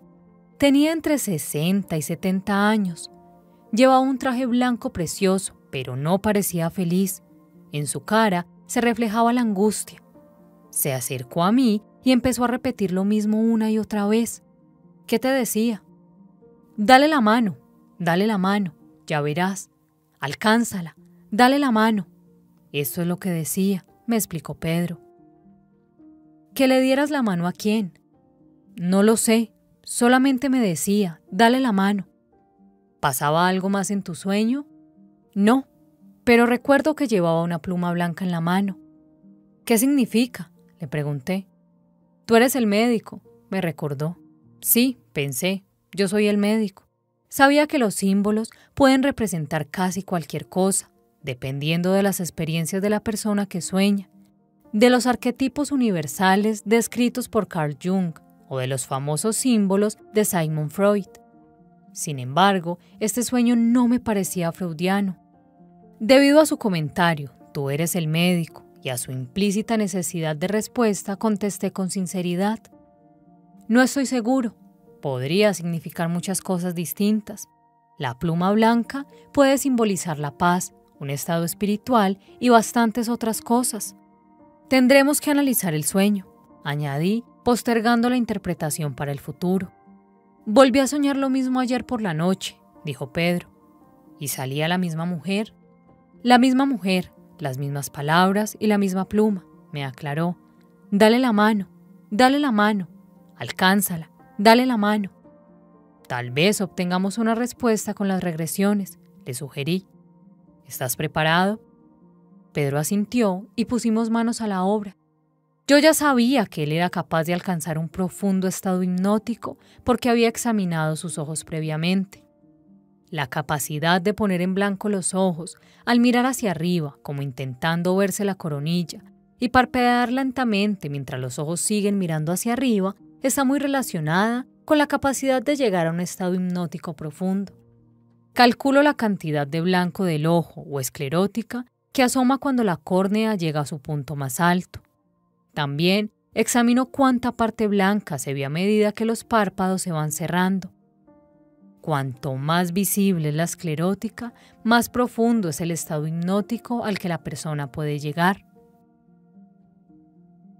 Al examinar los ojos de Pedro, advertí que lo único que podía verse era una pequeñísima parte del contorno inferior del iris, la parte coloreada del ojo. Mientras parpadeaba, el iris no cambiaba de posición. Pedro era capaz de alcanzar un profundo estado de trance. Me sorprendí un poco al comprobar que le costaba relajarse. Como la prueba de la esclerótica era muy fiable, para medir la capacidad física de relajarse intensamente y de llegar a estados hipnóticos profundos, me di cuenta de que su mente estaba interfiriendo en el proceso. Algunos pacientes que están acostumbrados a controlarlo todo al principio se muestran reticentes a abandonarse. Simplemente relájate, le aconsejé, no importa lo que te venga a la mente. No te preocupes si hoy no tienes ninguna experiencia. Es cuestión de práctica, añadí, tratando de eliminar la tensión que sentía. Yo sabía que estaba desesperado por encontrar a su hermano. Mientras yo hablaba, Pedro se iba apaciguando hasta que empezó a entrar en un estado de trance cada vez más profundo. Su respiración se calmó y se le aflojaron los músculos. Parecía que se hundía cada vez más en el sillón abatible. Sus ojos, bajo los párpados cerrados, empezaron a visualizar imágenes. Poco a poco lo fui llevando hacia atrás en el tiempo. Para empezar, recuerda la última vez que comiste realmente bien. Utiliza todos tus sentidos. Recuérdalo todo. ¿Quién estaba contigo? ¿Qué sentías? Le indiqué. Lo consiguió, pero recordaba varias comidas en lugar de solo una. Todavía estaba tratando de mantener el control. Intenta relajarte más, insistí. La hipnosis solo es un estado de profunda concentración. No perderás el control, siempre mandarás en la situación. Todas las hipnosis son autohipnosis, añadí. Su respiración era cada vez más profunda. No vas a perder el control, le repetí. Si en algún momento te sientes inquieto mientras tienes un recuerdo o una experiencia, trata de flotar por encima de la escena y de distanciarte de ella como si vieras una película. También puedes abandonar por completo el recuerdo y trasladarte a cualquier otro sitio. Imagina una playa, tu casa u otro lugar en el que te sientas seguro. Si estás muy intranquilo, incluso puedes abrir los ojos y despertarte, y habrás regresado aquí otra vez si así lo deseas. Esto no es Star Trek, añadí. No tienes que seguir ningún rumbo predeterminado. Se trata solo de vocaciones, de simples recuerdos. Es como si recordaras una buena comida. Tú mandas en la situación, le repetí. Finalmente se dejó llevar, volvió a su infancia y en su rostro se dibujó una sonrisa de oreja a oreja. Veo perros y caballos en la granja, dijo. Su familia tenía una hacienda no muy lejos de la ciudad a la que iban durante las vacaciones y los fines de semana. Veía a toda su familia reunida. Su hermano estaba vivo, rebosante de alegría y de vitalidad. Permanecí en silencio durante unos segundos y dejé que Pedro disfrutara de sus recuerdos de la niñez. ¿Estás preparado para retroceder todavía más? Le pregunté. Sí, perfecto. Vamos a ver si puedes recordar algún acontecimiento de una vida pasada, dije. Empecé la cuenta atrás de 5 a 1 y Pedro se visualizó atravesando la inmensa puerta del pasado para entrar en otro espacio, en otro tiempo, en una vida anterior. Nada más llegar al número uno, advertí que parpadeaba con inquietud. De repente se asustó, empezó a sollozar. Es horrible, espantoso, dijo jadeando. Los han matado, están todos muertos. Había restos de cadáveres esparcidos por todas partes. Un incendio había destrozado todo el pueblo con sus extrañas tiendas de campaña circulares. Solo una de ellas estaba intacta y se levantaba de un modo incongruente en la periferia de aquella matanza y destrucción. En aquel día soleado de invierno, el viento agitaba violentamente las banderas de colores y unas grandes plumas blancas hincadas en las tiendas. Mataron a los caballos, las vacas y los bueyes. Al parecer, nadie había sobrevivido a aquella masacre. Los cobardes del este eran los responsables de la tragedia. Ni murallas, ni jefes militares los protegerán de mí, juró Pedro. Ya llegaría la hora de la venganza, pero en ese momento se sentía desesperado, aturdido, desolado. Con los años he aprendido que la gente en su primera regresión suele evocar los acontecimientos más traumáticos de una vida anterior. Esto sucede porque las emociones ligadas al trauma quedan registradas en su psique con tanta fuerza que el alma las arrastra a futuras encarnaciones. Yo quería saber más, qué había ocurrido antes de aquella horrible experiencia y qué ocurrió después. Intenta retroceder todavía más en esta vida, insistí. Regresa a tiempos más felices. ¿Recuerdas algo? Hay muchas viviendas, tiendas. Somos un pueblo poderoso, contestó. Me siento feliz aquí. Pedro describió un pueblo nómada de cazadores y ganaderos. Sus padres eran los jefes y él era un corpulento y experto cazador y jinete. Los caballos son muy veloces, son pequeños y tienen grandes colas, dijo. Estaba casado con la mujer más bella de su pueblo. Con ella había jugado de pequeño y siempre la había deseado desde que tuvo uso de razón. Podía haberse casado con la hija del jefe vecino, pero prefirió casarse por amor. ¿Cuál es el nombre de esa región? le pregunté. Creo que se llama Mongolia, contestó dubitativo. Yo sabía que Mongolia probablemente se llamaba de otro modo en los tiempos en que Pedro vivió allí. Además, hablaban una lengua muy diferente. Entonces, ¿cómo era posible que Pedro conociera el nombre de Mongolia en aquel tiempo? Como estaba recordando, su mente actual filtraba sus recuerdos. El proceso es parecido al hecho de ver una película. La mente actual es absolutamente consciente, observa y hace comentarios, compara los personajes y temas de la película con los de su vida. El paciente es el espectador de la película, su crítico y su protagonista al mismo tiempo. Puede emplear sus conocimientos de historia y geografía actuales para datar y localizar los lugares y acontecimientos, y puede permanecer en un estado hipnótico profundo a lo largo de toda la película. Pedro recordaba perfectamente la Mongolia que existió hace muchos siglos. Sin embargo, hablaba inglés y respondía a mis preguntas a medida que iba recordando. ¿Sabes cómo te llamas? No, no me acuerdo, dijo de nuevo titubeante. No recordó mucho más. Tenía un hijo y su nacimiento fue una gran alegría, no solo para él y su mujer, sino también para sus padres y el resto de su pueblo. Los padres de su mujer habían muerto varios años antes de que se casaran, por lo que ella no solo era una esposa para él, sino también una hija para sus suegros. Pedro estaba exhausto. No quería volver al pueblo devastado para enfrentarse una vez más a lo que quedaba de aquella vida hecha pedazos. Así que le desperté. Cuando el recuerdo de una vida anterior es traumático y rebosa de emociones, puede ser muy útil regresar por segunda vez a aquel momento e incluso una tercera vez. En cada uno de los retornos, la emoción negativa se va suavizando y el paciente recuerda con más precisión. También aprende más ya que los bloqueos emocionales y las confusiones disminuyen. Yo sabía que Pedro tenía más cosas que aprender de aquella vida pasada. Él pensaba quedarse aún dos o tres meses más para resolver sus asuntos personales de negocios en Miami. Todavía teníamos mucho tiempo para investigar meticulosamente aquella vida que pasó en Mongolia. También disponíamos de tiempo para explorar otras vidas pero sí que había descubierto una serie de devastadoras pérdidas, su amada esposa, su hijo, sus padres y toda su comunidad. ¿Le estaba ayudando o lo apesadumbraba cada vez más? Solo el tiempo podría decirlo.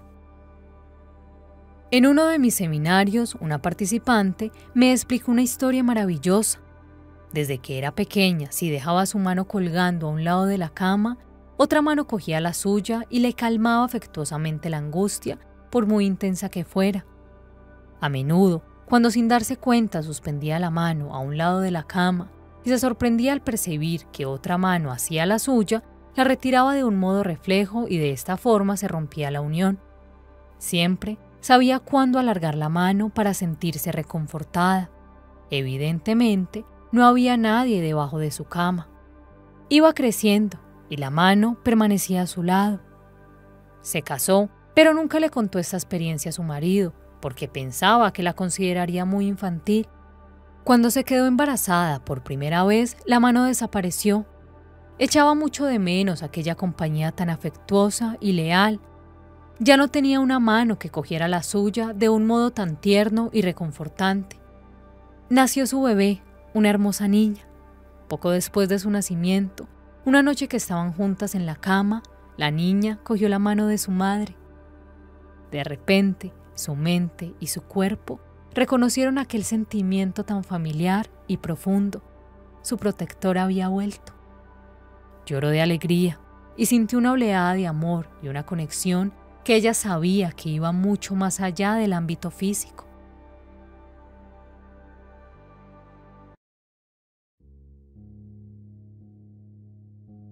Capítulo 7 ¿Eres tú la doncella que otrora la detestable tierra abandonó?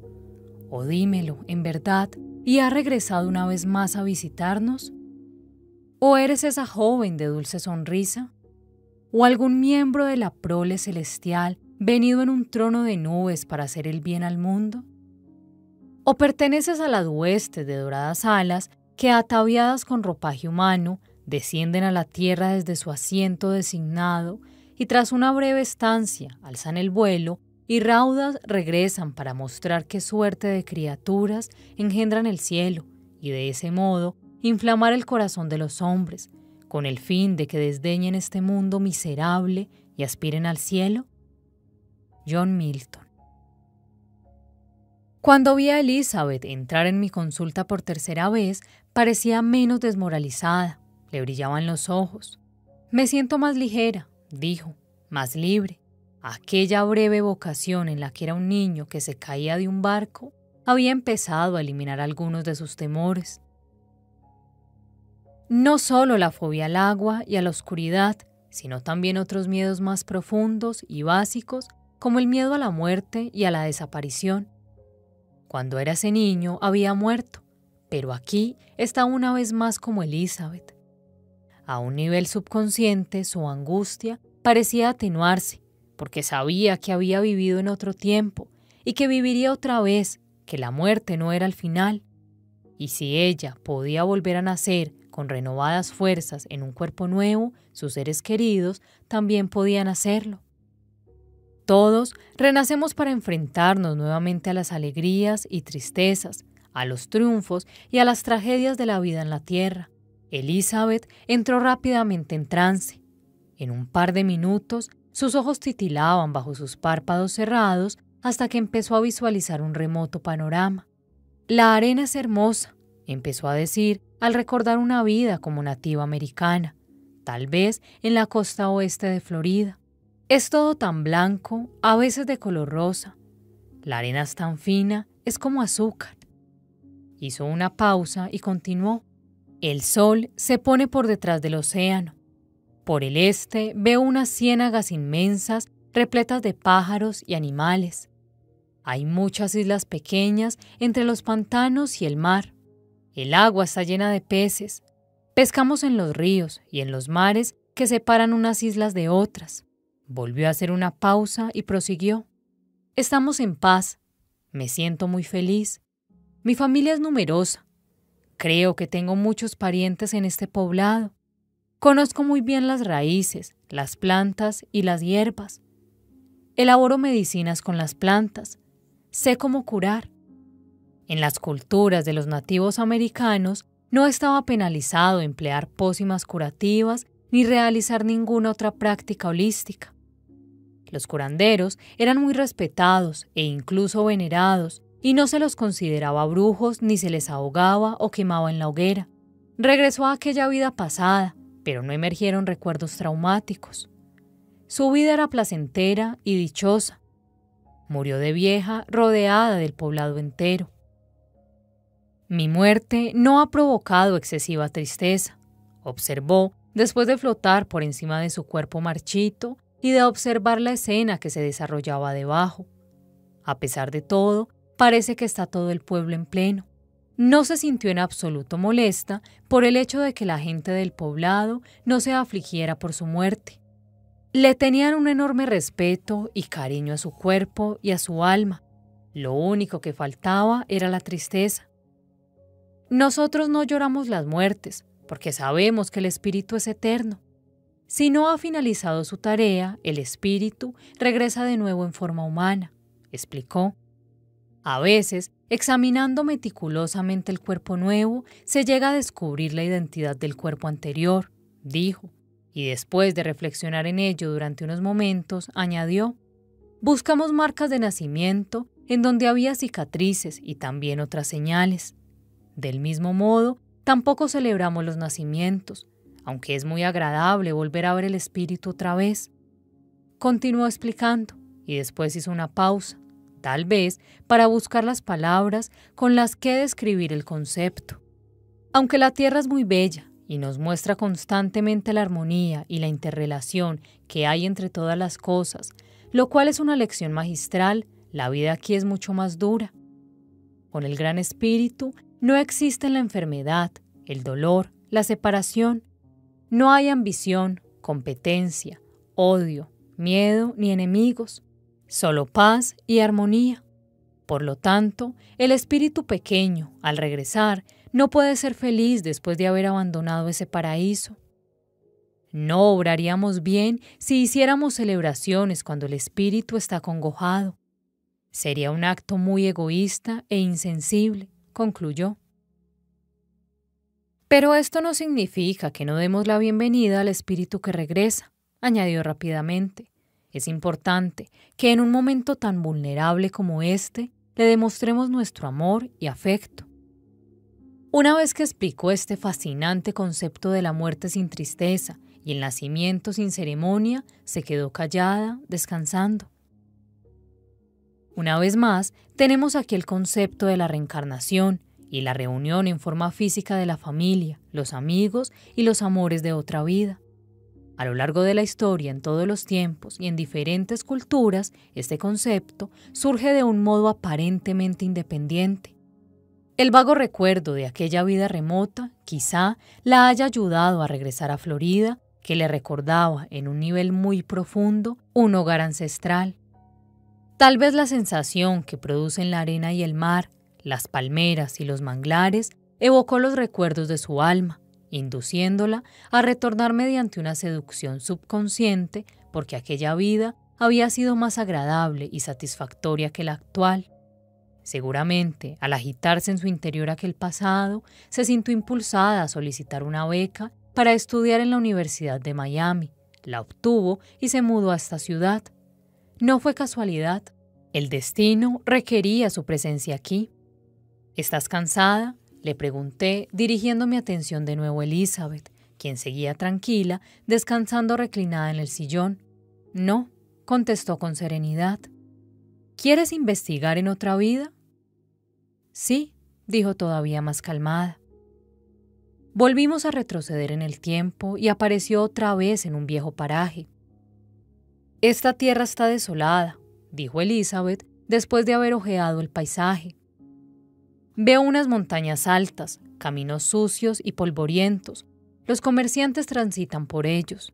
Es una ruta para comerciantes que van del este al oeste. ¿Sabes en qué país estás? Le pregunté en busca de más detalles. No me gustaba importunarla con demasiadas preguntas que activaran el hemisferio izquierdo del cerebro, la parte donde reside la lógica. Este tipo de preguntas podían interferir en la inmediatez de la experiencia que pertenece al hemisferio derecho por ser una función intuitiva. De todas formas, Elizabeth estaba profundamente hipnotizada. Podía resolver esas preguntas y aún así continuar viviendo la experiencia. Los detalles también eran muy importantes. La India, creo, contestó dudosa. Tal vez al oeste de la India. Las fronteras no están claramente delimitadas. Vivimos en las montañas y hay unos caminos que están reservados para los comerciantes, añadió volviendo a la escena. ¿Te reconoces a ti misma? Sí, soy una muchacha de unos 15 años. Mi piel es oscura y mi cabello es negro. La ropa que llevo está sucia. Trabajo en los establos, cuido caballos y mulas. Somos muy pobres, el clima es frío, se me enfrían tanto las manos trabajando aquí, dijo Elizabeth con una mueca y frotándose las manos. Esa muchacha tenía una inteligencia innata, pero no recibió educación alguna. Su vida era una carrera de obstáculos. Los comerciantes abusaban de ella a menudo y a veces le daban un poco de dinero. Su familia no podía protegerla. El frío atroz y el hambre constante la atormentaban. Solo una cosa alegraba su vida. Hay un joven que viene a menudo por aquí con su padre y otros comerciantes. Me quiere y yo le quiero. Es amable y divertido y nos lo pasamos muy bien juntos. Ojalá se quedara aquí y pudiéramos estar siempre juntos. No ocurrió así. Ella murió a los 16 años, con el cuerpo devastado por aquel frío tan penetrante y aquella vida tan dura cayó enferma y murió de una pulmonía. Su familia estuvo junto a ella en su lecho de muerte. Elizabeth no estaba triste cuando recordaba aquella vida tan breve. Había aprendido una importante lección. El amor es la fuerza más poderosa del mundo, dijo suavemente. Crece y florece incluso en tierras heladas y en las condiciones más duras. Existe siempre y en todas partes. El amor es una flor que brota en las cuatro estaciones. Una bella sonrisa iluminó su rostro. Uno de mis pacientes, un abogado católico, acababa de hacer una regresión a una vida en la Europa medieval. Había recordado su muerte en aquella vida, caracterizada por la avaricia, la violencia y la falsedad. Era consciente de que algunos de estos defectos seguían estando presentes en su vida actual. Ahora, reclinado en el mullido sillón de cuero de mi consulta, se vio a sí mismo flotando fuera del cuerpo que le había albergado en la Edad Media. De golpe, se encontró de pie en un entorno diabólico, entre fuegos y demonios. Esto me sorprendió. Aunque muchas veces mis pacientes se habían referido a su muerte en vidas pasadas, nunca antes había sido testigo de una experiencia en el infierno. Casi siempre, la gente se sumerge en una luz hermosa e indescriptible que le renueva el espíritu y le infunde energía. Pero el infierno? Esperé a que ocurriera algo, pero él me dijo que nadie le prestaba atención. Él también estaba esperando. Transcurrían los minutos.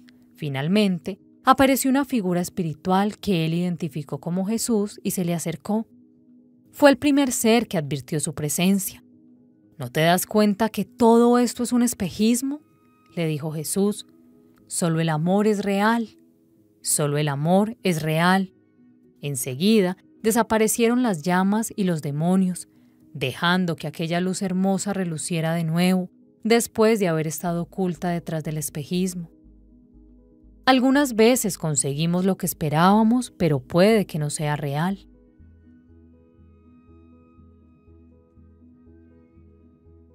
Capítulo 8 El secreto del mundo es que todas las cosas subsisten y no mueren, Tan solo se retiran y desaparecen de nuestra vista para regresar más tarde. Nada muere.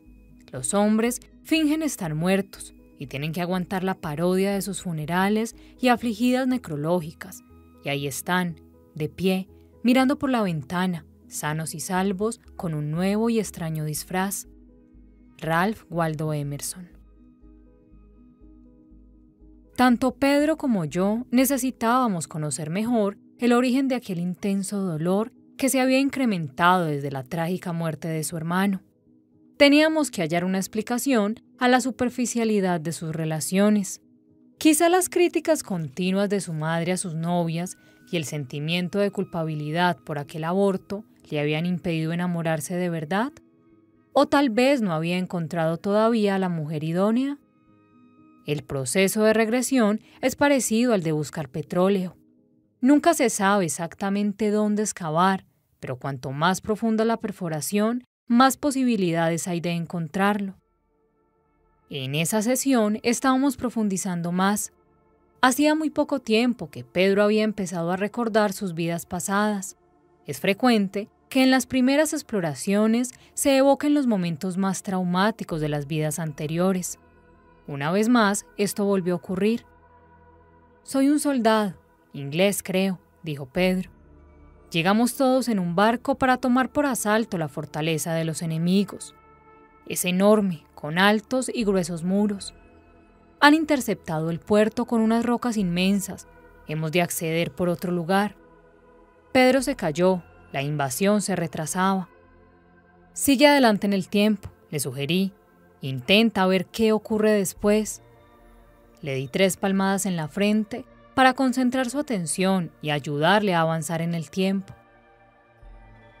Hemos podido acceder por las rocas y hemos entrado en la fortaleza, dijo resoplando y sudando. Hay unos pequeños túneles, los atravesamos, pero no sabemos a dónde nos dirigimos. Los túneles son estrechos y de techos bajos. Avanzamos agachados y en fila. Pedro empezó a sudar muchísimo. Respiraba muy rápido y parecía muy alterado. Enfrente hay una puerta pequeña. La abrimos y entramos. Dios mío, exclamó súbitamente. Los españoles están al otro lado. Nos van matando a medida que entramos uno por uno. Me han clavado una espada, dijo dando un grito ahogado y llevándose una mano al cuello. Su respiración se aceleró todavía más. Se estaba quedando sin aire y las gotas de sudor se deslizaban por su cara y le empapaban la camisa. De repente se quedó quieto, empezó a respirar con regularidad y se tranquilizó. Le pasé un pañuelo por la frente y el rostro para secarle, y poco a poco dejó de transpirar. Floto por encima de mi cuerpo, dijo. He dejado esta vida, tantos cadáveres, tanta sangre, pero ahora floto por encima de ellos. Continuó flotando en silencio durante unos minutos. Haz un repaso de esta vida, le indiqué. ¿Qué has aprendido? ¿Cuál es la lección? Él consideró con especial cuidado estas preguntas desde una elevada perspectiva. He descubierto que la violencia refleja una profunda ignorancia. Mi muerte fue absurda. Fallecí lejos de mi hogar y de mis seres queridos, por culpa de la codicia de los demás. Los ingleses y los españoles se mataron los unos a los otros estúpidamente en tierras lejanas a causa del oro. Lo robaron y se mataron por él. La codicia y la violencia acabó con sus vidas. Se habían olvidado del amor. Pedro se quedó en silencio. Dejé que descansara y asimilara aquellas extraordinarias lecciones. Yo también me puse a pensar en ellas. Con el paso de los siglos, desde esa muerte sin sentido de Pedro en la fortaleza, lejos de su hogar inglés, el oro se ha transformado en dólares, libras, yenes y pesos, pero todavía nos matamos los unos a los otros por él. En realidad, esto ha ocurrido siempre a lo largo de la historia. Qué poco hemos aprendido con los siglos. Cuánto más necesitamos sufrir antes de recordar de nuevo que el amor existe. Pedro, sentado en el sillón, empezó a mover la cabeza de un lado a otro. Sonreía de placer, de un modo espontáneo. Acababa de entrar en otra vida mucho más reciente. Tan pronto como empezó a recordar vidas pasadas, las experiencias que visualizó fueron especialmente vívidas. ¿Qué te ocurre ahora? Soy una mujer, dijo. Soy bastante guapa. Tengo el pelo largo y rubio, los ojos azules y la piel muy blanca. Vestía un elegante traje y era una prostituta muy cotizada en Alemania después de la Primera Guerra Mundial. A pesar de que el país estaba abrumado por una inflación galopante, los ricos disponían de dinero para disfrutar de sus servicios. Pedro tenía dificultades para recordar el nombre de aquella elegante mujer. Magda, creo, dijo. Dejé que continuara, pues no quería desviar su atención de las imágenes que estaba evocando. El trabajo me va muy bien, dijo Magda con orgullo. Soy la confidente de políticos, altos cargos militares y hombres de negocios muy importantes. Conforme iba recordando más detalles, su tono se volvía más arrogante. Están todos obsesionados por mi belleza y mi talento, añadió. Yo siempre sé lo que tengo que hacer. Pensé para mí, seguramente, gracias a todas tus vidas como hombre. Luego empezó a susurrar. Ejerzo una gran influencia sobre todos ellos. Puedo hacerles cambiar de opinión. Harían cualquier cosa por mí, dijo orgullosa de su posición y su capacidad para dominar a aquellos hombres tan poderosos. Generalmente sé más que ellos, continuó con un tono ligeramente compungido. Yo les doy lecciones de política. Le encantaban el poder y las intrigas políticas. Magda tenía una voz excelente y solía cantar en locales nocturnos muy refinados. Aprendió a manipular a los hombres, sin embargo su poder político era indirecto. Siempre tenía que ejercerlo por mediación de los hombres y se sentía frustrada por ello. En una vida futura, Pedro no iba a necesitar intermediarios. Un hombre joven estaba de pie apartado del resto. Es el más inteligente y formal de todos, dijo Magda. Tiene el pelo castaño y los ojos azules. Se apasiona con todo lo que hace. Nos pasamos largas horas hablando y creo que nos queremos. No reconoció a este hombre como alguien perteneciente a su vida actual. Pedro tenía ahora un aire triste. Vi cómo se le formaba una lágrima en el ojo izquierdo. Lo dejé por otro hombre, uno mayor, más importante y poderoso, que me quería solo para él no seguí los impulsos de mi corazón, cometí un grave error, le hice mucho daño. Nunca me perdonó, no lo entendió. Magda optó por la seguridad y el poder en lugar de inclinarse por el amor, la verdadera fuente de la fuerza y la seguridad. Por lo visto, aquella decisión se convirtió en un punto crítico en su vida. Llegó a una encrucijada en su camino y una vez eligió ya no pudo volver atrás. Este hombre mayor perdió el poder cuando la política alemana se desplazó bruscamente hacia los nuevos y violentos partidos. Abandonó a Magda. Ella había perdido la pista de aquel joven apasionado. Con el tiempo, se empezó a deteriorar físicamente debido a una afección sexual crónica, probablemente la sífilis. Cayó en una fuerte depresión que no fue capaz de superar. Ve al final de esta vida, le insté. Trata de ver lo que te ocurrió y quién estaba contigo. Estoy en un camastro de un hospital. Es un hospital para pobres. Hay mucha gente enferma que gime. Los más miserables de la tierra. Debemos de estar en el infierno, dijo. ¿Puedes verte? Mi cuerpo es grotesco, contestó Magda. ¿Hay médicos y enfermeras contigo? Están por ahí, contestó con amargura. No me hacen caso, no sienten pena por mí, no están de acuerdo con la vida que he llevado ni con lo que he hecho, y ahora me están castigando, añadió. Aquella vida llena de belleza, poder e intrigas había pasado a ser patética. Flotó por encima de su cuerpo, libre por fin. Ahora estoy en paz, solo quiero descansar, dijo. Pedro se quedó en silencio. Continuaríamos revisando aquella vida en otra ocasión. Él estaba agotado y le desperté. En las cinco semanas siguientes, su dolor crónico en el cuello y el hombro izquierdo empezó a remitir. Los médicos que le atendieron nunca encontraron el origen de aquella dolencia. Evidentemente, Tampoco consideraron la posibilidad de que su causa fuera una herida mortal de espada que Pedro recibió varios siglos atrás. La estrechez de miras de la mayoría de la gente no deja de sorprenderme. Conozco muchas personas que están obsesionadas por la educación de sus hijos. Se preocupan por cuál será el mejor parvulario, por si es preferible llevarlos a una escuela privada o pública, por cuáles son los cursos preparatorios para la selectividad mejor diseñados. Piensa que de este modo sus hijos obtendrán mejores notas y gracias a ello, y también a las actividades extracurriculares que habrán realizado, estarán en condiciones de entrar en aquella universidad determinada, de cursar ese máster en concreto, y así ad infinitum. Luego repiten el mismo ciclo con sus nietos. Tales personas piensan que este mundo no evoluciona, y que el futuro será una réplica del presente. Si seguimos devastando nuestros bosques y destruyendo así nuestras fuentes de oxígeno, ¿qué van a respirar nuestros hijos dentro de 30 o 40 años? Si no dejamos de envenenar el agua y los alimentos naturales, ¿de qué se nutrirán? Si continuamos produciendo un exceso de CFC y otros desechos orgánicos, y agujereando sin ningún escrúpulo la capa de ozono, ¿podrán vivir en el exterior? Si nuestro planeta se sobrecalienta debido al efecto invernadero y el nivel de los océanos aumenta hasta inundar nuestras costas y presionar demasiado las fallas oceánicas y continentales, ¿dónde vivirán?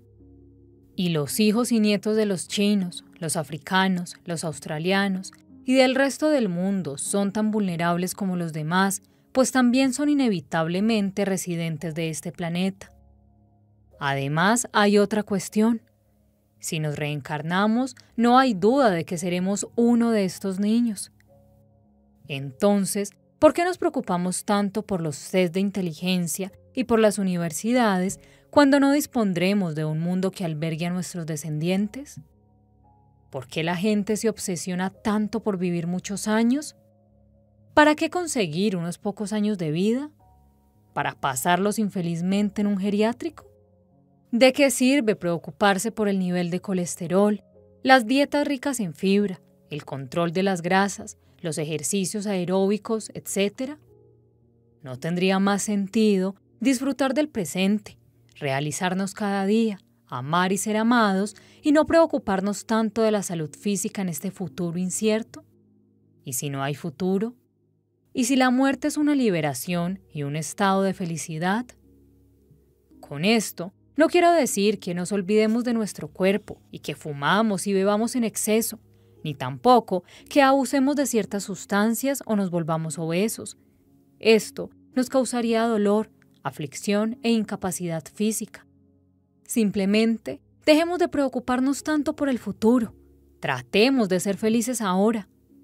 La paradoja es que adoptando esta actitud y sintiéndonos dichosos en el presente, es probable que vivamos más años. El cuerpo y el alma son como el coche y el conductor. Recordemos siempre que somos el conductor y no el coche. No debemos identificarnos con el vehículo. Este empeño actual en prolongar nuestra vida, en vivir hasta los 100 años, es una locura. Sería como conservar nuestro viejo Ford después de haber recorrido con él más de 300.000 kilómetros. La carrocería está oxidada, el circuito de transmisión se ha reparado cinco veces, el motor se está cayendo a trozos y aún así nos resistimos a cambiarlo. Entre tanto, hay un Corvette de primera mano esperándonos a la vuelta de la esquina. Solo hemos de bajar tranquilamente del Ford y subirnos al hermoso Corvette. El conductor, el alma, nunca cambia, solo cambiamos de coche. Y por cierto, creo que a vosotros os está esperando un Ferrari en la calle.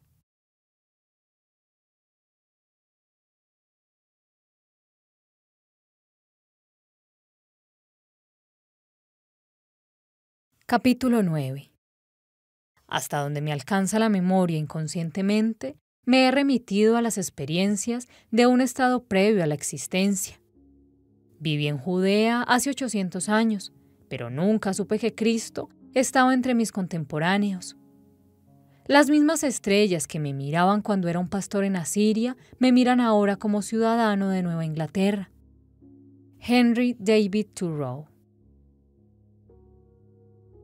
Pasaron dos semanas antes de que viera de nuevo a Elizabeth, pues se ausentó de la ciudad en viaje de negocios, algo que solía hacer muy a menudo. Aquella sonrisa con la que había abandonado su última sesión se había desvanecido. La realidad y las presiones de la vida cotidiana se reflejaban de nuevo en su rostro.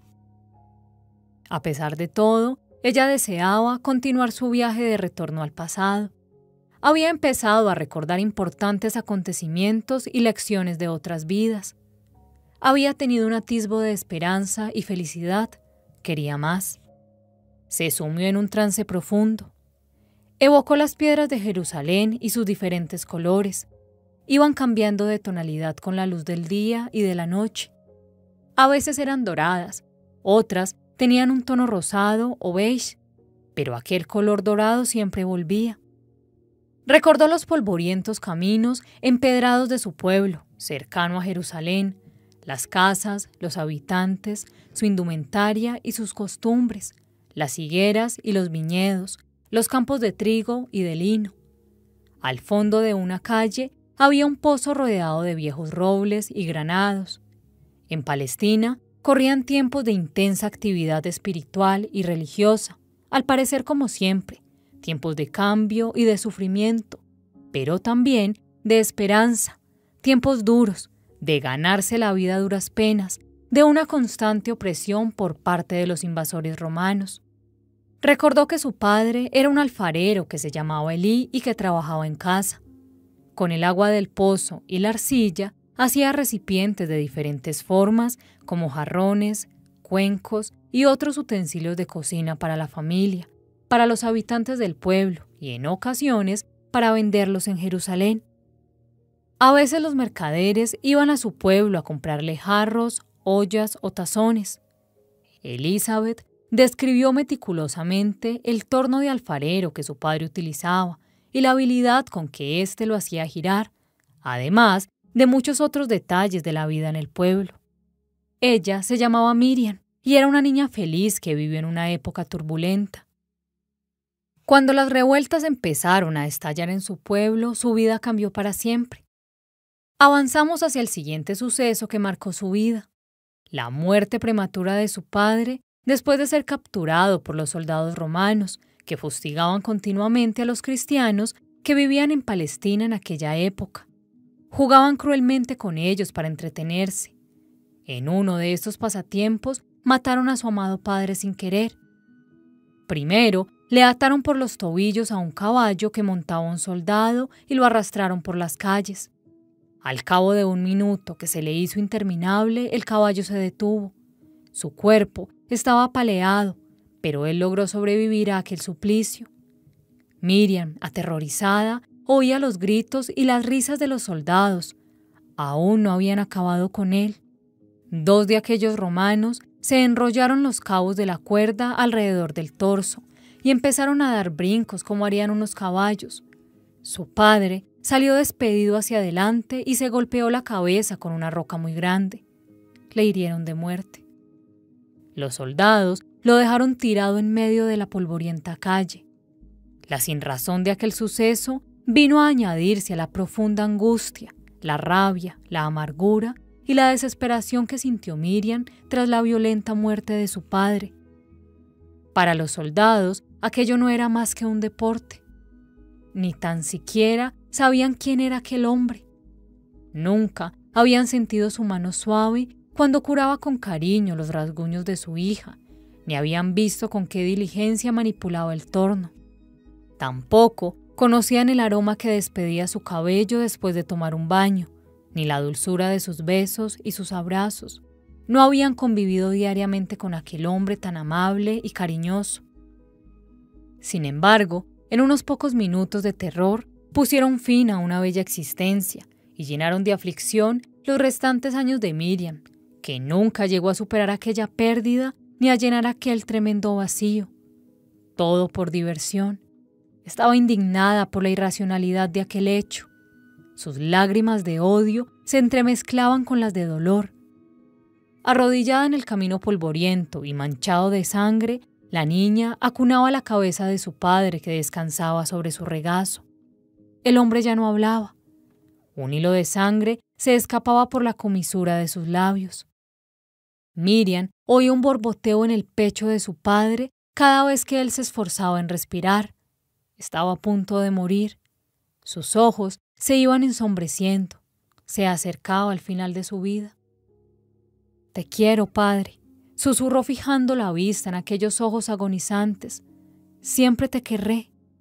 Mirándola por última vez, su padre pestañeó en señal de haber comprendido el mensaje y sus apagados ojos se cerraron para siempre.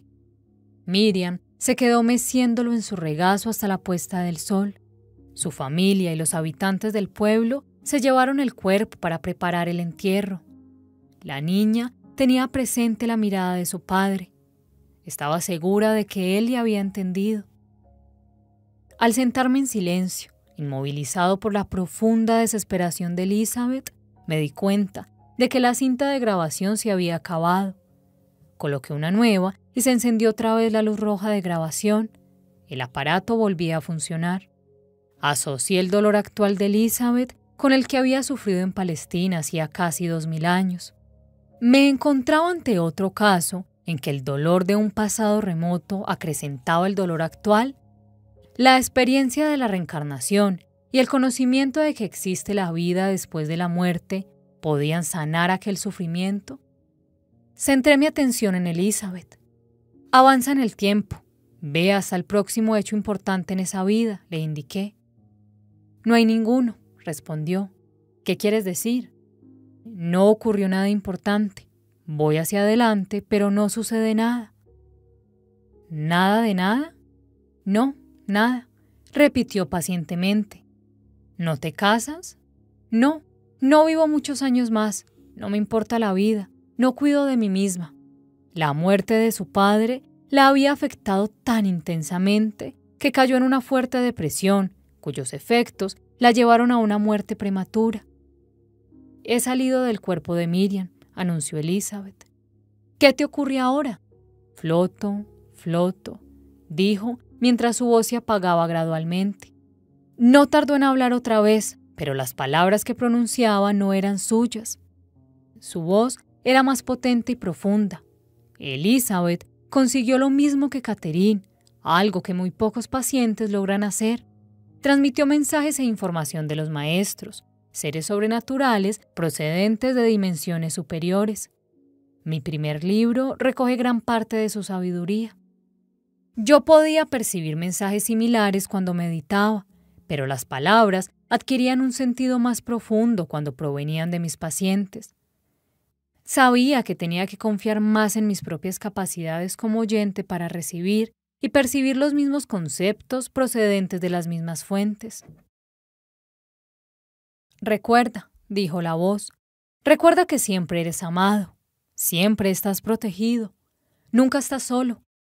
Tú también eres un ser de luz, de sabiduría y de amor, y nunca serás olvidado. Nunca se te ignorará. No eres tu cuerpo, no eres tu cerebro, ni siquiera eres tu mente.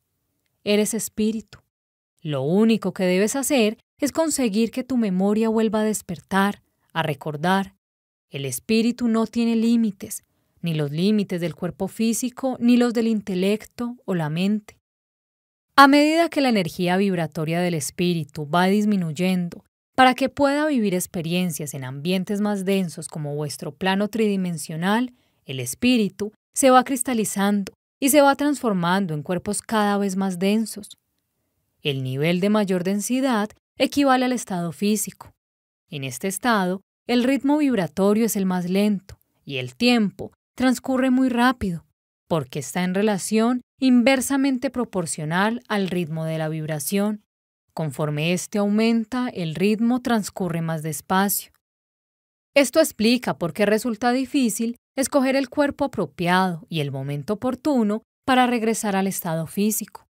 Se debe a la irregularidad del tiempo. Hay muchos niveles de conciencia y diferentes estados vibratorios, pero no es primordial que conozcáis todos los niveles. El primer nivel de los siete existentes es el más importante. Es fundamental que experimentéis el primer plano en lugar de teorizar sobre los planos superiores. A la postre tendréis que experimentarlos todos. Tu tarea es la de enseñar basándote en la experiencia.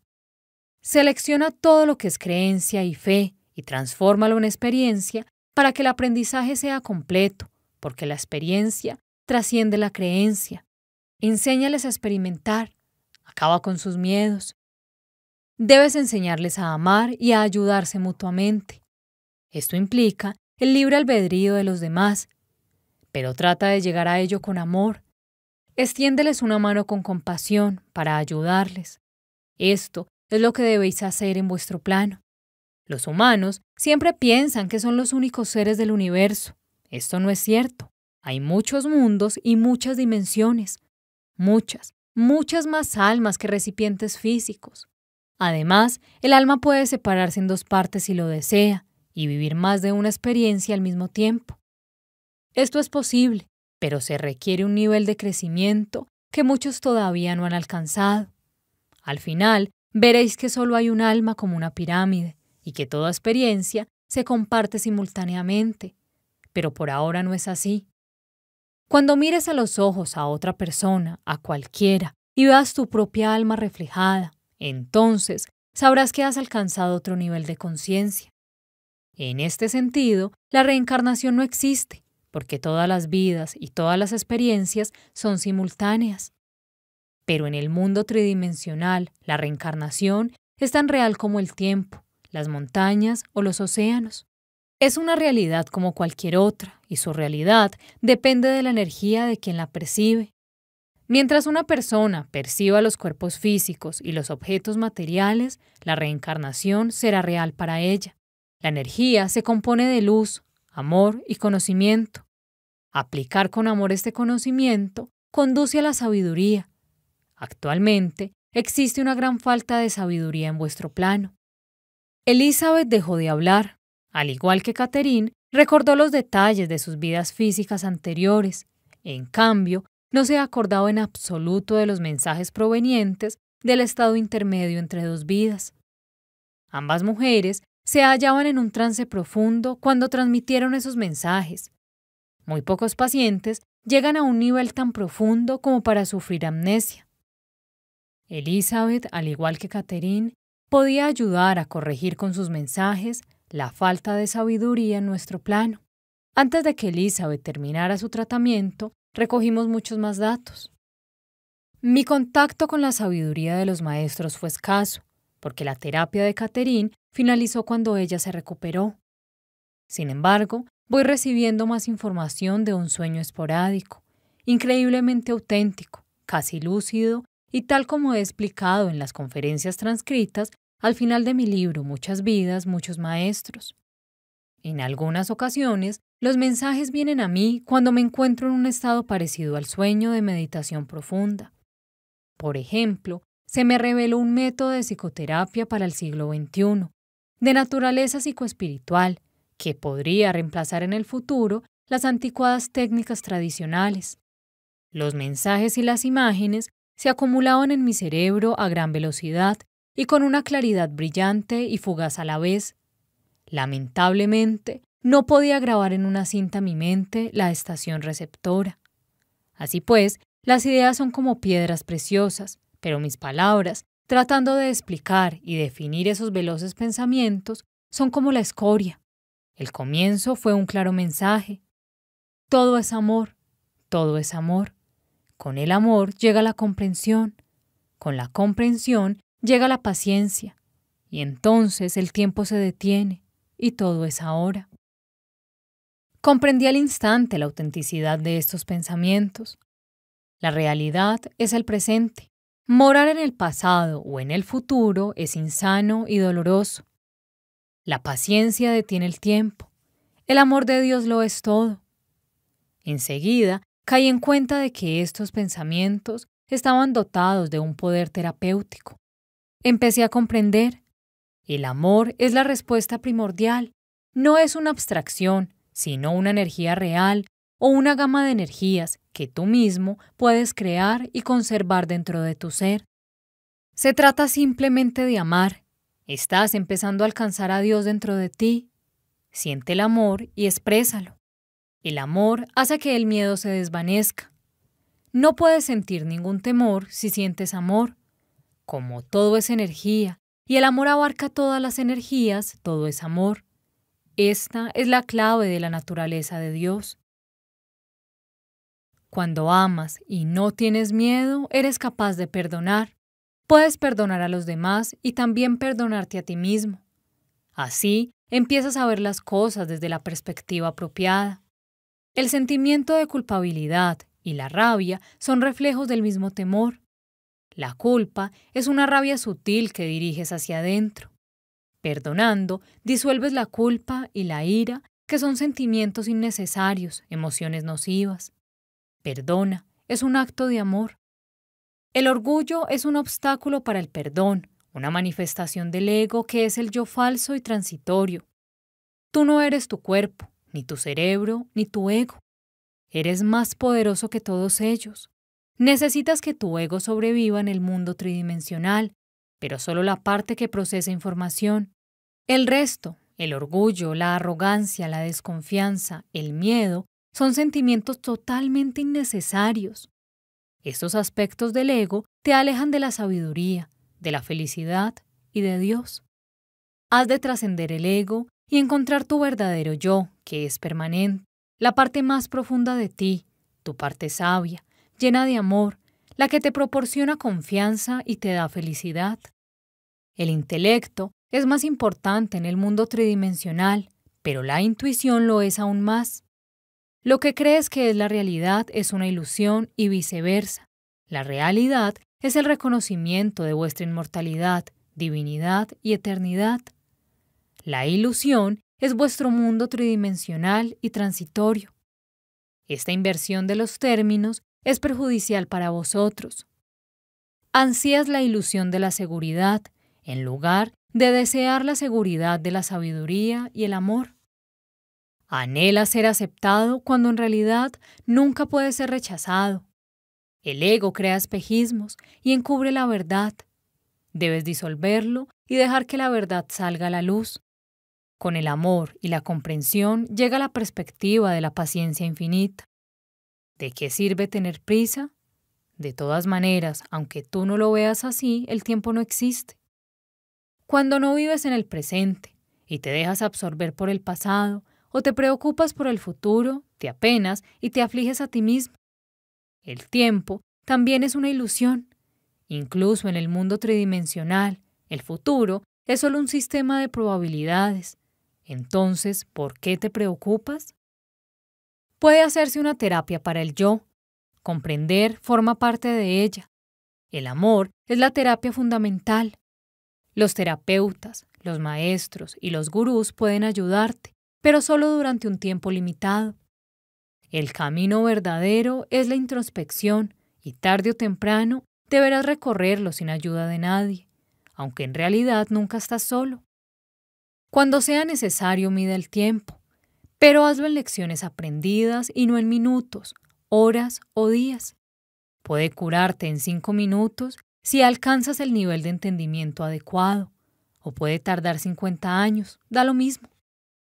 Este proceso es útil tanto para los traumas de la infancia como para los de vidas anteriores, y también sirve para cambiar de actitud, para aclarar los malentendidos, para modificar los sistemas de creencias que se nos han inculcado y para renovar todo tipo de viejas ideas. De hecho, puede aplicarse a toda clase de pensamientos. ¿Cómo podrás ver las cosas con claridad y frescura si reina el caos en tu mente? Y si necesitas aprender algo nuevo, y si has de adoptar una nueva perspectiva, los pensamientos crean la ilusión de la división y la diferencia. El ego la perpetúa y esta ilusión conduce al miedo, la angustia y un profundo sufrimiento que a su vez producen rabia y violencia. ¿Cómo puede haber paz en el mundo cuando predominan estas caóticas emociones? Hay que desenmarañarlas, volver al origen del problema, a los pensamientos, a los viejos pensamientos. Deja de preocuparte y emplea tu sabiduría intuitiva para sentir el amor otra vez. Medita, sé consciente de que todo está entrelazado y relacionado entre sí. Concéntrate en la unidad, no en las diferencias. Fíjate en tu yo verdadero, contempla a Dios.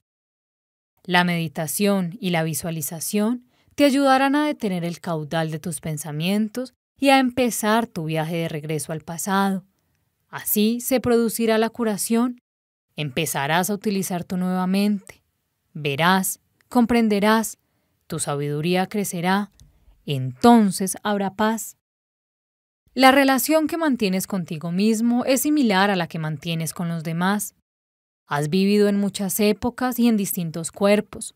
Por consiguiente, Pregúntale a tu yo actual por qué tiene tanto miedo. ¿Por qué te asusta correr riesgos razonables? ¿Acaso te preocupa tu reputación o lo que los demás piensen de ti? Estos miedos te condicionan desde la infancia o incluso desde antes. Hazte estas preguntas. ¿Qué tengo que perder? ¿Qué es lo peor que puede ocurrir? ¿Quiero vivir el resto de mi vida en estas condiciones?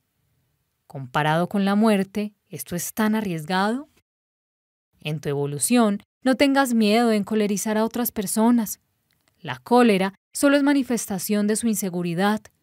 El hecho de tener miedo de su ira puede frenar tu progreso.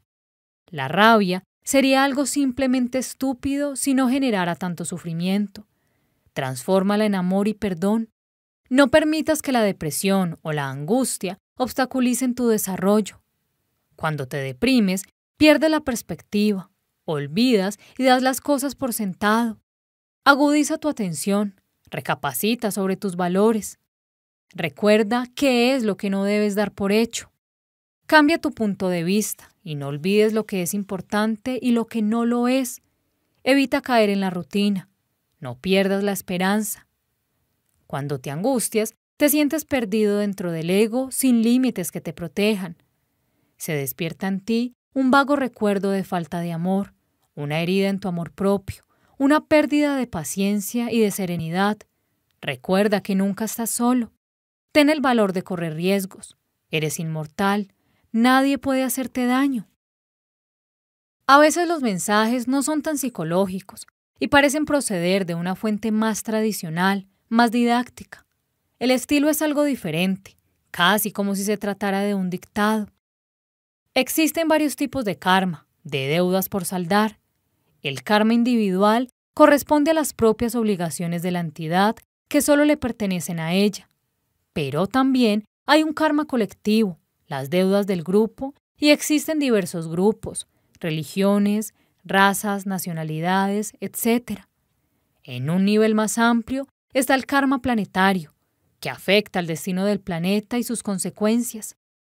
En el karma colectivo no solo hay deudas individuales acumuladas y sedimentadas, sino que sus consecuencias terminan por atribuirse al grupo, al país o al planeta. La aplicación de este karma colectivo determina el futuro del grupo o del país.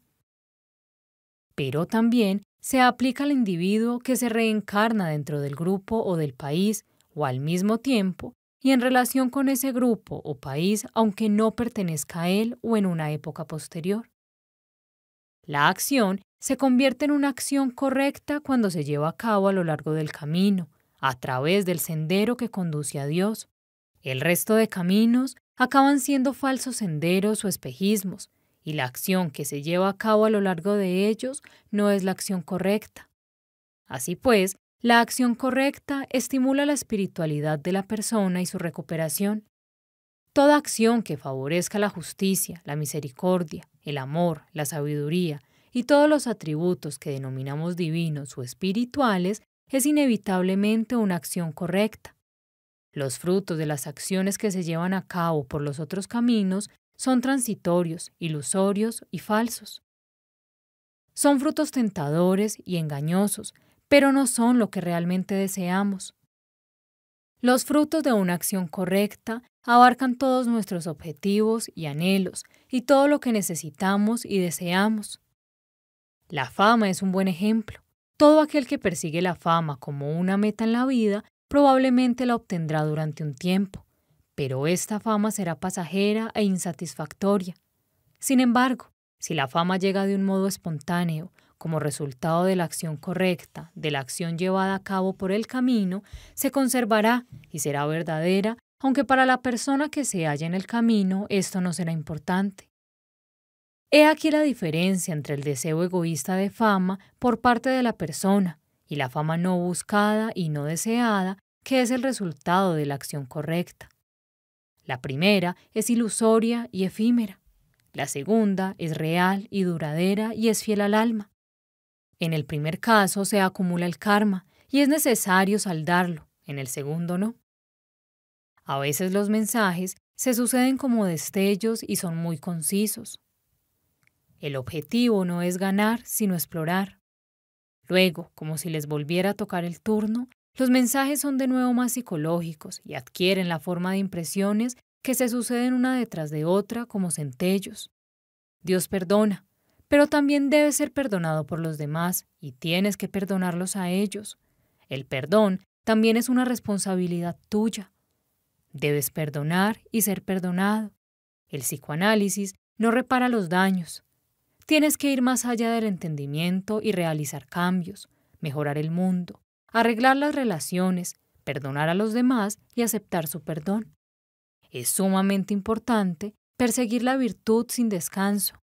Solamente hablar de ella no es suficiente. Entender con el intelecto y no aplicar un remedio tampoco es suficiente, pero expresar el amor sí lo es.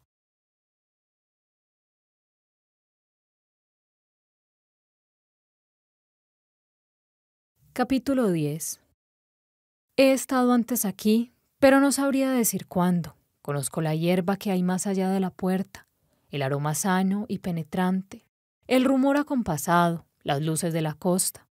Había sido mía antes, no puedo decir cuánto tiempo hace de ello, pero justo cuando te giraste para ver volar la golondrina, un velo cayó y supe todo de los tiempos pasados.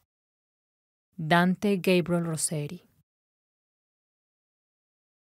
Pedro estaba recordando una vida anterior llena de complicaciones. A veces las vidas más difíciles son las que nos brindan más posibilidades de aprender, de recorrer nuestro camino con mayor rapidez. Las vidas más llevaderas suelen ofrecernos menos posibilidades para progresar que las difíciles. Son momentos para descansar, por estaba claro que la vida que Pedro recordaba aquel día no era de las más fáciles. De repente él se enfureció y apretó con fuerza los dientes. Me obligan a irme y yo no quiero, No deseo esta clase de vida. ¿A dónde te obligan a ir? Le pedí que me aclarara. Quieren que tome los hábitos, que me haga monje, y yo no lo quiero, repitió. Se quedó en silencio un minuto, pero seguía enfadado. Después empezó a explicarse. Soy el hijo menor. Mis padres esperan esto de mí, continuó. Pero yo no quiero dejarla. Estamos enamorados. Si me voy, alguien ocupará mi lugar, y yo no podría soportarlo. Antes prefiero morir. Pero no murió. Lo que ocurrió fue que poco a poco se fue resignando hasta conformarse con la única opción que tenía. Tuvo que separarse de su amada. Con el corazón desgarrado continuó viviendo. Pasaron unos años. Ahora ya no es tan terrible. Llevo una vida pacífica. Me siento muy cerca del abad y he decidido permanecer a su lado. Después de otro silencio, se produjo un reconocimiento. Él es mi hermano, mi hermano. Estoy convencido. Estamos muy unidos. Reconozco sus ojos. Finalmente, Pedro se había reencontrado con su hermano fallecido. Su dolor empezaba a aliviarse, porque si ambos habían estado juntos anteriormente, podían estarlo otra vez. Transcurrieron unos cuantos años. El abad envejeció. Pronto me abandonará, pronosticó Pedro, pero nos reuniremos otra vez en el cielo. Hemos rezado para que así sea. El abad murió y Pedro lamentó su pérdida. Rezó y meditó. Pronto le llegaría su hora. Enfermó de tuberculosis y tosía constantemente. Le costaba respirar. Sus hermanos espirituales le hacían compañía alrededor de su lecho. Le dejé que pasara rápidamente al otro lado. No era necesario que sufriera otra vez. Ahora sé lo que es la ira y el perdón empezó a decirme sin dejar que le preguntara lo que había aprendido de aquella vida. He aprendido que sentir rabia es estúpido, corró el alma. Mis padres hicieron lo que creyeron más apropiado, tanto para mí como para ellos.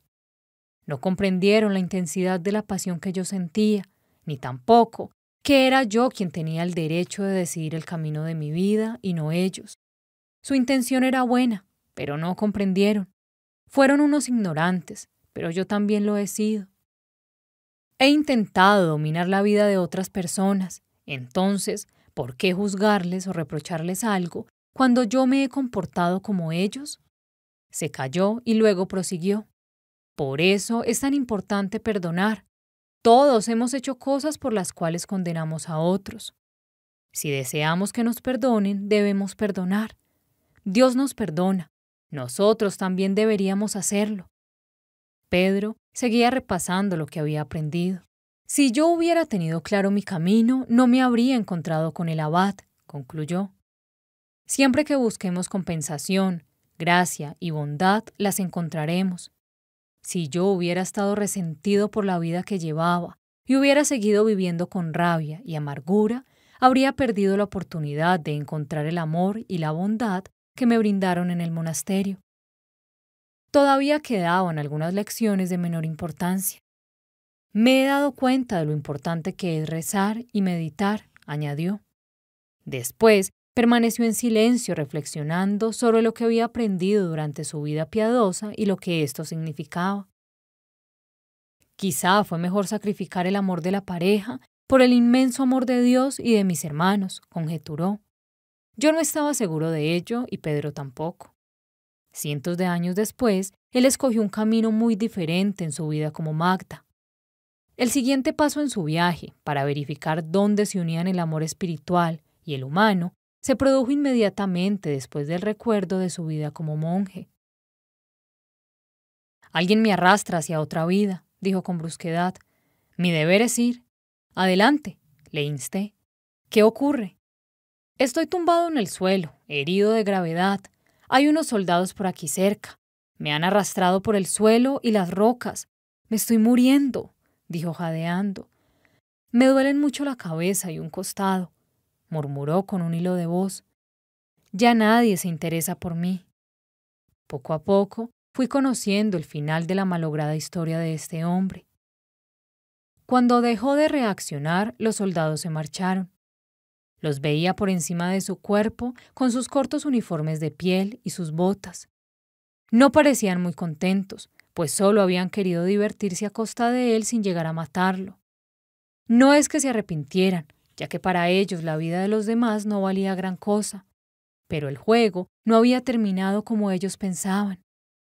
La hija acudió en busca de su padre, triste y llorosa. Le mecía suavemente la cabeza en su regazo. Él sentía que la vida se iba escapando de su cuerpo. Debía de tener las costillas rotas, porque cada vez que respiraba sentía un dolor agudo en el torso. En la boca sentía el sabor de la sangre. Casi no le quedaban fuerzas. Intentó decirle algo a su hija, pero no logró pronunciar ni una sola palabra. Se oyó un lejano gorgoteo que provenía de algún profundo lugar de su cuerpo. Te quiero, padre, oyó que su hija le susurraba. No podía responder, él la quería mucho. Iba a añorarla más de lo que un ser humano es capaz de soportar. Cerró los ojos por última vez y aquel intenso dolor desapareció. Pero de algún modo todavía podía ver. Se sentía más libre y ligero que nunca.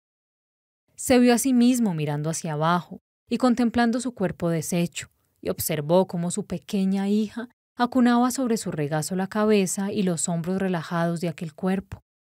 La niña sollozaba y no era consciente de que su padre estaba en paz, de que ya no sufría.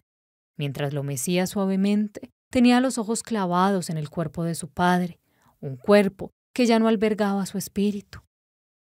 Él ya estaba preparado para abandonarles. También ellos gozarían de este bienestar. Solo tenían que recordar que cuando les llegara la hora abandonarían su cuerpo. Percibió una luz deslumbrante, más reluciente y maravillosa que la que producirían mil soles juntos. Sin embargo, podía mirarla directamente. Alguien que se hallaba cerca de aquella luz o dentro de ella le estaba haciendo señas. Su abuela tenía un aspecto joven, radiante y saludable. Tuvo la necesidad de ir a su encuentro y se desplazó hacia la luz sin dudarlo un segundo. Alcanzó a leer un mensaje en los pensamientos de su abuela. Me alegro de volver a verte, pequeño. Ha pasado mucho tiempo. Lo abrazó espiritualmente y juntos se encaminaron hacia el interior de la luz. Mi mente me llevó hasta mi primer hijo Adán, que vivió una vida muy breve. Creo que fue aquella imagen de la afligida hija de Pedro, mientras acunaba a su padre moribundo entre el polvo, la que despertó en mí este recuerdo. Carol y yo nos abrazamos consolándonos mutuamente después de una llamada telefónica del hospital. Adam había muerto a los 23 días. Aquella arriesgada operación a corazón abierto no consiguió salvarle la vida. Lloramos juntos, pues era lo único que podíamos hacer. El dolor físico y psíquico que nos invadió era insoportable. Nos costaba respirar. Si inspirábamos profundamente nos dolía el corazón. El aire no llegaba a nuestros pulmones. Parecía como si llevásemos un corsé apretado que no podíamos aflojar de ninguna manera. Con el tiempo, aquella profunda tristeza fue suavizándose, pero el vacío en el corazón seguía intacto. Tuvimos a Jordan y a Amy, que son unos hijos fenomenales, pero no podían reemplazar a Adam. El paso del tiempo nos ayudó. Las olas de dolor se van diluyendo, al igual que las ondas sobre la superficie de un lago cuando se arroja una piedra. Pero todo en nuestra vida estaba conectado con Adam como las ondas alrededor del lugar en que se hundió la piedra. Poco a poco fuimos rehaciendo nuestra vida con nuevas amistades y experiencias que no estaban tan directamente conectadas con Adam y nuestro sufrimiento. Las ondas se iban alejando del centro. Más acontecimientos, más novedades, más personas en nuestra vida. Nuestro espacio se llenaba de oxígeno. Ya podíamos inspirar profundamente otra vez. El dolor nunca se olvida pero a medida que el tiempo va pasando se puede vivir con él. Diez años después, en Miami, nos reencontramos con Adam. Nos habló a través de Catherine, la paciente que aparece en muchas vidas, muchos maestros, y después de aquello, nuestra vida cambió radicalmente. Tras una década de sufrimiento, empezamos a entender la inmortalidad del alma.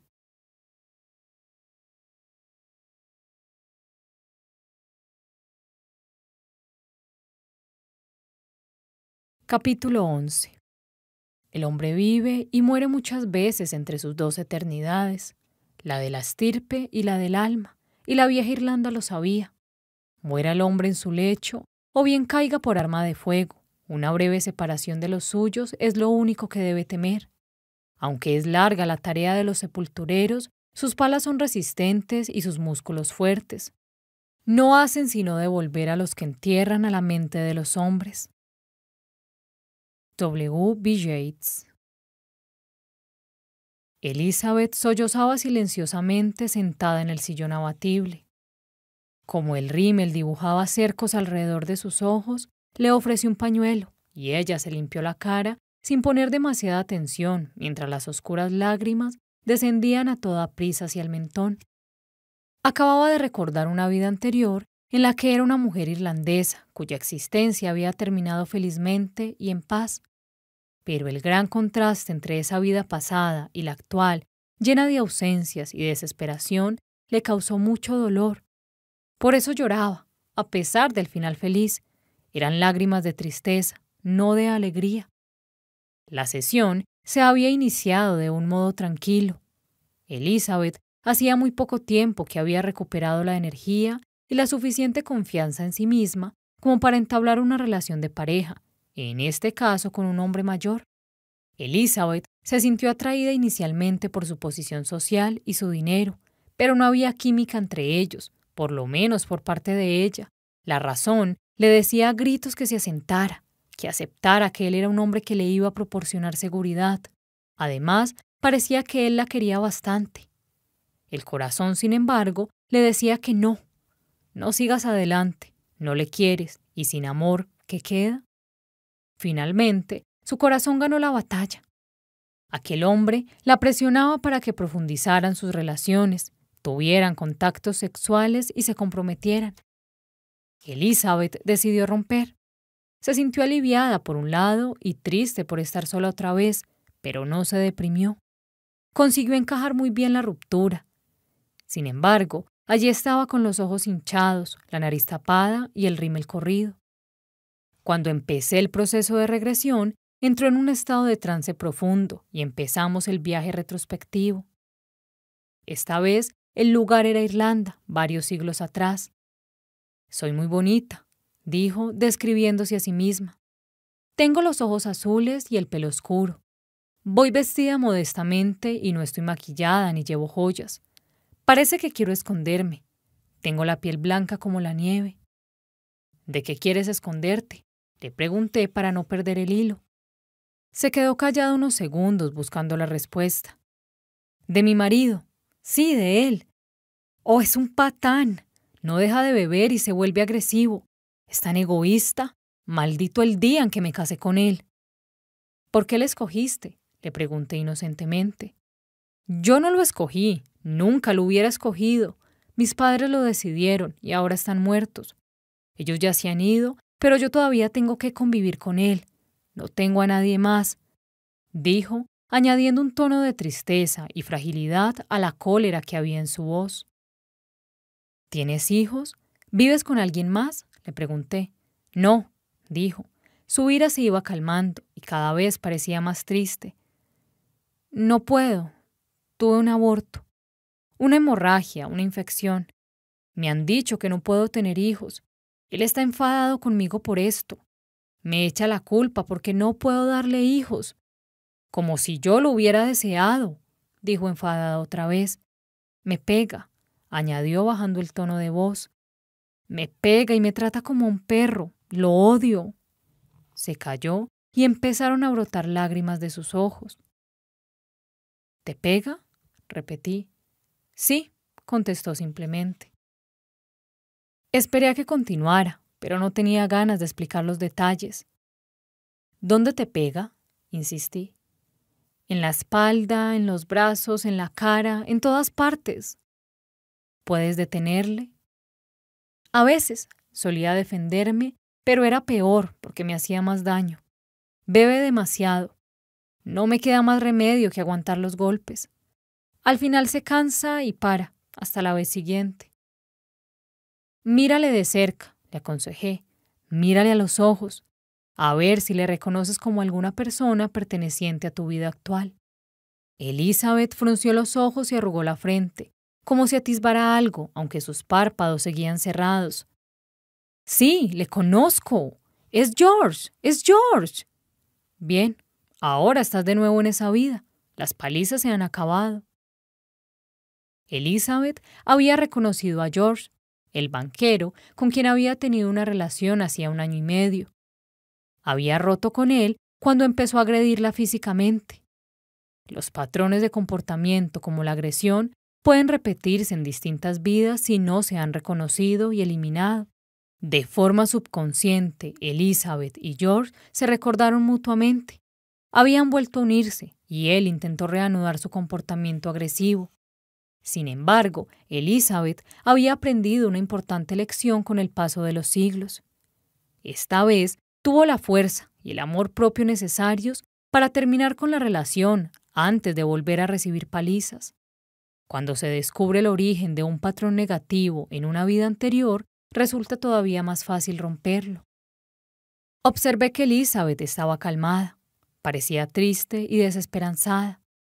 No necesitaba más datos sobre aquel marido violento y decidí que avanzara en el tiempo. Contaré desde tres hasta uno y te daré unas palmaditas suaves en la frente, le dije. Mientras, debes avanzar en el tiempo y trasladarte al acontecimiento más importante de esa vida. Deja que llegue a tu mente sin interferencias a medida que cuento. Observa qué te ocurre. Al llegar a uno, empezó a sonreír de felicidad. Me alegré de que hubiera una chispa de luz en esa vida tan oscura. Él ha muerto, gracias a Dios. Soy tan feliz, exclamó efusivamente. Estoy junto al hombre que amo. Es amable y cariñoso. No me pega. Nos queremos. Es muy buena persona. Somos muy felices juntos. La sonrisa de felicidad no desaparecía de su rostro. ¿Cómo murió tu marido? le pregunté. En una taberna, respondió mientras su sonrisa se iba apagando. Le asesinaron en una pelea. Según me dijeron, le asestaron una puñalada en el pecho. Debió de atravesarle el corazón. Me contaron que había sangre por todas partes, añadió. No lamento su muerte, comentó. Si no hubiera sido así, yo no habría conocido a John. Es un hombre maravilloso, dijo una vez más con una radiante sonrisa. Avanza en el tiempo, le indiqué, y dime qué te ocurre a ti y a John. Ve al siguiente hecho importante en su vida. Guardó silencio mientras iba examinando los años. Me siento muy débil, mi corazón está agitado, dijo resoplando. Me quedo sin aliento había avanzado hasta el día de su muerte. ¿John está contigo? le pregunté. Oh, sí, está sentado en la cama y me coge de la mano. Es muy atento conmigo. Está preocupado. Sabe que me va a perder. Estamos los dos compungidos, pero contentos de haber compartido todos estos años tan felices. Se quedó en silencio mientras recordaba aquella escena en el lecho junto a John. Solo la relación que mantuvo Elizabeth con su amada madre se acercaba a ese amor, alegría e intimidad que compartió con John. Mira a John de cerca, mírale a la cara y a los ojos. ¿Reconoces en él a alguien de tu vida presente? El reconocimiento suele producirse inmediatamente y con una certeza infalible si el paciente mira los ojos de la otra persona. Los ojos, sin duda alguna, son la ventana del alma. No, se limitó a decir. No lo conozco. Hizo una pausa y cuando volvió a hablar había inquietud en su voz. Mi corazón está exhausto. Los latidos son muy irregulares. Siento dentro de mí que tengo que abandonar este cuerpo. Está bien, sal de este cuerpo y dime qué te ocurre. Al cabo de unos segundos empezó a describir lo que ocurrió después de su muerte. Su rostro reflejaba paz y su respiración era tranquila. Estoy flotando por encima de mi cuerpo y en un extremo de la habitación, cerca de la esquina del techo. Veo a John sentado junto a mi cuerpo. No hace nada, no quiere moverse. Ahora se quedará solo. Solamente nos teníamos el uno al otro. Entonces, ¿no tuviste ningún hijo? Quise aclarar. No, yo no podía. Pero eso no era importante. Nos teníamos mutuamente y eso nos bastaba. Volvió a guardar silencio, seguía tranquila y esbozaba una sonrisa. Esto es tan bonito. Percibo una hermosa luz a mi alrededor. Me atrae y yo quiero seguirla. Es una luz preciosa, me llena de alegría. Adelante, le dije. Atravesamos un valle muy bonito, lleno de árboles y flores. Soy consciente de muchas cosas. Recibo mucha información, nuevos conocimientos. Pero no quiero olvidarme de John. Debo recordarlo. Si aprendo todas estas cosas nuevas, probablemente me olvidaré de él. No puede ser. Recordarás a John, le comenté, pero no estaba muy seguro de ello. ¿Qué información estaría recibiendo? Decidí preguntárselo. Me dicen cosas sobre las diferentes vidas y la energía, sobre cómo utilizamos nuestras vidas para perfeccionar nuestra energía de manera que podamos trasladarnos a dimensiones superiores. Me hablan de la energía y del amor y de cómo reconocemos su equivalencia, cuando comprendemos lo que es realmente el amor, pero yo no quiero olvidarme de John. Yo te lo recordaré todo sobre John. Bien. ¿Ocurre algo más? No, de momento eso es todo. Podemos aprender más cosas sobre el amor si nos dejamos guiar por nuestra intuición añadió para acabar. Tal vez este último comentario tuviera varios significados, especialmente para mí. Años atrás, en una de las últimas sesiones de Caterín, gracias a las cuales hicimos grandes descubrimientos, los maestros manifestaron. Lo que te decimos te sirve en estos momentos. A partir de ahora, debes aprender valiéndote de tu propia intuición. Aquellas fueron las últimas revelaciones que obtuvimos de la hipnosis de Catherine. Elizabeth descansaba. Aquel día ya no íbamos a obtener más información. La desperté y después de orientar su mente de nuevo hacia el presente, empezó a llorar en silencio. ¿Por qué lloras? le pregunté afectuosamente. Porque le quería mucho y no creo que vuelva a amar tanto a nadie. Nunca había conocido un hombre al que pudiera desear tanto y que me correspondiera con el mismo amor. ¿Cómo puedo vivir plenamente? ¿Cómo voy a ser feliz sin este amor? Nunca se sabe, objeté, aunque no del todo convencido. Puede que conozcas a alguien y que te enamores locamente otra vez. Tal vez encuentres de nuevo a John en otro cuerpo. Claro, dijo con cierto sarcasmo mientras las lágrimas seguían cayendo. Estás intentando animarme. Tengo más posibilidades de ganar la lotería que de encontrar a John otra vez. Las probabilidades de ganar la lotería, le recordé, eran de una entre 14 millones. En A través del tiempo, describí el encuentro entre Ariel y Anthony. El reencuentro con un alma gemela, después de una separación larga e involuntaria, puede ser una experiencia por la que vale la pena esperar, aunque la espera dure siglos. En unas vacaciones en el sudoeste, Ariel, una ex paciente mía que es bióloga, conoció a un australiano llamado Anthony. Ambos eran individuos emocionalmente maduros, con matrimonios anteriores. Se enamoraron y comprometieron rápidamente. De regreso en Miami, Ariel sugirió que Anthony se sometiera a una sesión de regresión conmigo, solo por ver si podía tener esa experiencia y comprobar qué pasaba. Ambos Tenían curiosidad por saber si Ariel aparecía de algún modo en la regresión de Anthony. Él resultó ser un paciente estupendo para la regresión. Casi de inmediato, volvió una existencia en el norte de África en tiempos de Aníbal, hace más de dos mil años. En esa vida había sido miembro de una civilización muy avanzada. Su tribu era de piel clara. Había fundidores de oro que tenían la habilidad de usar fuego líquido como arma esparciéndolo en la superficie de los ríos. Anthony era un hombre de unos 25 años que se encontraba en ese momento en medio de una guerra que ya duraba 40 días contra una tribu vecina de piel oscura que lo superaba ampliamente en número. La tribu de Anthony había adiestrado a algunos miembros del grupo enemigo en el arte de la guerra, y varios de esos discípulos dirigían ahora el ataque. Cien mil enemigos, armados de espadas y hachas de combate, cruzaban un gran río utilizando sogas, mientras Anthony y su gente vertían fuego líquido en su propio río, con la esperanza de que alcanzara a los atacantes antes de que estos llegaran a la costa. Para proteger a sus mujeres y niños, la tribu de Anthony puso a la mayoría de estos en grandes botes con velas violáceas en el centro de un enorme lago. En ese grupo estaba la joven y muy querida prometida de Anthony, que tenía 17 o 18 años. Sin embargo, de repente el fuego líquido se propagó y los botes se incendiaron. Casi todas las mujeres y los niños de la aldea perecieron en ese trágico accidente, incluida la novia de Anthony, por quien él sentía una gran pasión.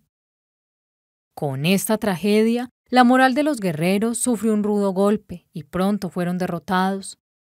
Anthony fue uno de los pocos que escapó a la matanza en un brutal combate cuerpo a cuerpo. Al final, huyó por un pasadizo secreto que llevaba a un laberinto de corredores por debajo del gran templo donde se guardaban los tesoros de la tribu. Allí, Anthony encontró a una sola persona con vida, su rey. El rey le ordenó que lo matara. Anthony, soldado leal, cumplió la orden contra su voluntad. Tras la muerte del rey, Anthony quedó completamente solo en el templo oscuro, donde se dedicó a escribir la historia de su pueblo en láminas de oro, que guardó en grandes urnas o tinajas herméticamente cerradas. Allí murió finalmente de inanición y de dolor por la pérdida de su prometida y de su pueblo. Había un detalle más, su prometida de aquella vida se había reencarnado en Ariel. Los dos se reunían como amantes dos mil años después. Por fin se realizaría la boda por tanto tiempo postergada.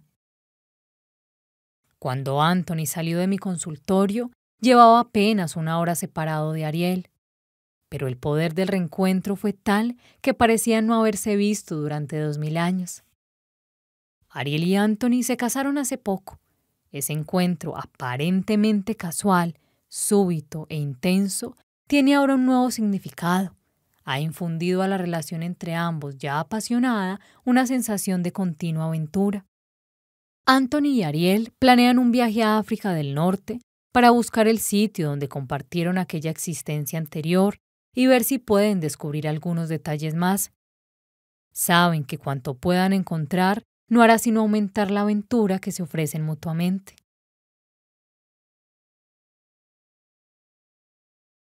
Capítulo 12 Aunque puede que no sea un rey en mi vida futura, mucho mejor para mí. Seguiré llevando una vida activa y además no sufriré tanta ingratitud. Federico el Grande Por segunda vez, Pedro sudaba a chorros pese al aire acondicionado que refrescaba el ambiente de mi consulta. Le caían gotas por la cara que se deslizaban por el cuello y le empapaban la camisa. Hacía un instante había tenido escalofríos y su cuerpo se estremecía. Pero es que tenía la malaria, y esta enfermedad provoca una sensación que alterna entre un frío penetrante y un calor abrasador. Francisco estaba a punto de morir a causa de esta terrible enfermedad. Estaba solo y separado por miles de kilómetros de sus seres queridos. Era una muerte horrible y dolorosa. Aquel día Pedro había empezado la sesión entrando en un profundo y a la vez relajado estado hipnótico. Enseguida regresó a una vida pasada viajando a través del tiempo y del espacio. Inmediatamente empezó a sudar Intenté secarle las gotas de sudor con un pañuelo, pero fue inútil. Era como tratar de detener una inundación con las manos. Seguía transpirando sin cesar. Yo temía que aquel sudor que le empapaba le provocara molestias físicas y afectara la profundidad y la intensidad de su trance hipnótico.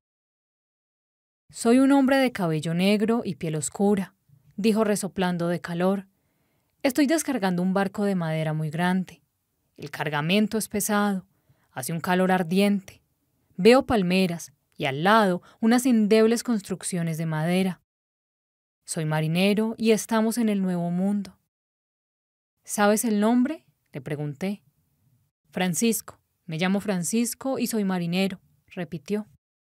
Yo me había referido al nombre del lugar geográfico, pero lo que le vino a la mente en aquel momento fue su nombre de pila. ¿Sabes cómo se llama el lugar donde estás? Volví a preguntar. Se quedó callado unos segundos mientras seguía sudando abundantemente. No lo sé, contestó. Es uno de esos dichosos puertos. Aquí hay oro, añadió. En la selva, en algún lugar de las lejanas montañas. Lo encontraremos. Guardaré algo para mí de lo que encuentre. ¡Qué lugar tan horrible! ¿De dónde eres? Le pregunté intentando averiguar más detalles. ¿Sabes dónde está tu casa? Al otro lado del mar, me contestó pacientemente. En España, somos de allí. Se refería a sí mismo y a los compañeros que descargaban el barco con él bajo un sol de justicia. ¿Tienes familiares en España? pregunté. Mi mujer y mis hijos, los añoro, pero están bien, sobre todo gracias al oro que les envío. Mi madre y mis hermanas también están allí. No es fácil, los echo mucho de menos a todos. Yo quería saber más cosas de su familia. Te ayudaré a retroceder en el tiempo, le dije a Francisco. Haré que vuelvas a España con tu familia, la última vez que estuvieron todos juntos, antes de que emprendieras el nuevo viaje. Te daré unas palmadas en la frente y contaré hacia atrás desde el número 3. Cuando llegue al 1, estarás de regreso en España junto a todos ellos. Lo recordarás todo. 3, 2, 1. Ve hacia allí. Los ojos de Pedro iban visualizando imágenes. Veo a mi mujer y a mi hijo pequeño. Nos sentamos a la mesa. Veo la mesa y las sillas de madera. Mi madre también está, dijo. Mírales a la cara y a los ojos, le pedí. Intenta ver si estas personas también forman parte de tu vida actual. Me preocupaba que el hecho de trasladarse de una vida a otra pudiera desorientarle y hacerle salir por completo de la vida de Francisco. Afortunadamente, respondió sin ningún problema. He reconocido a mi hijo. Es mi hermano. Oh, sí, es Juan. ¡Qué maravilloso! Ya había encontrado a su hermano anteriormente encarnado en el cuerpo del abad, cuando Pedro era monje. Aunque en ninguna de sus vidas les habíamos encontrado como amantes, Juan era un alma gemela que perduraba en el tiempo. El vínculo que existía entre ambas almas era muy fuerte. Se mostró indiferente ante su madre y se concentró por completo en su joven esposa. Nos amamos profundamente, comentó, pero no la identifico con ninguna mujer de mi vida actual. Nuestro amor es fuerte. Permaneció en silencio durante un rato, disfrutando del recuerdo de su joven mujer y del profundo amor que habían compartido hacía 400 o 500 años en una España muy diferente de la actual. ¿Podría Pedro experimentar un amor semejante en el futuro? ¿Acaso el alma de la esposa de Francisco también había atravesado los siglos hasta llegar al presente? Y suponiendo que así fuera, ¿se encontrarían alguna vez?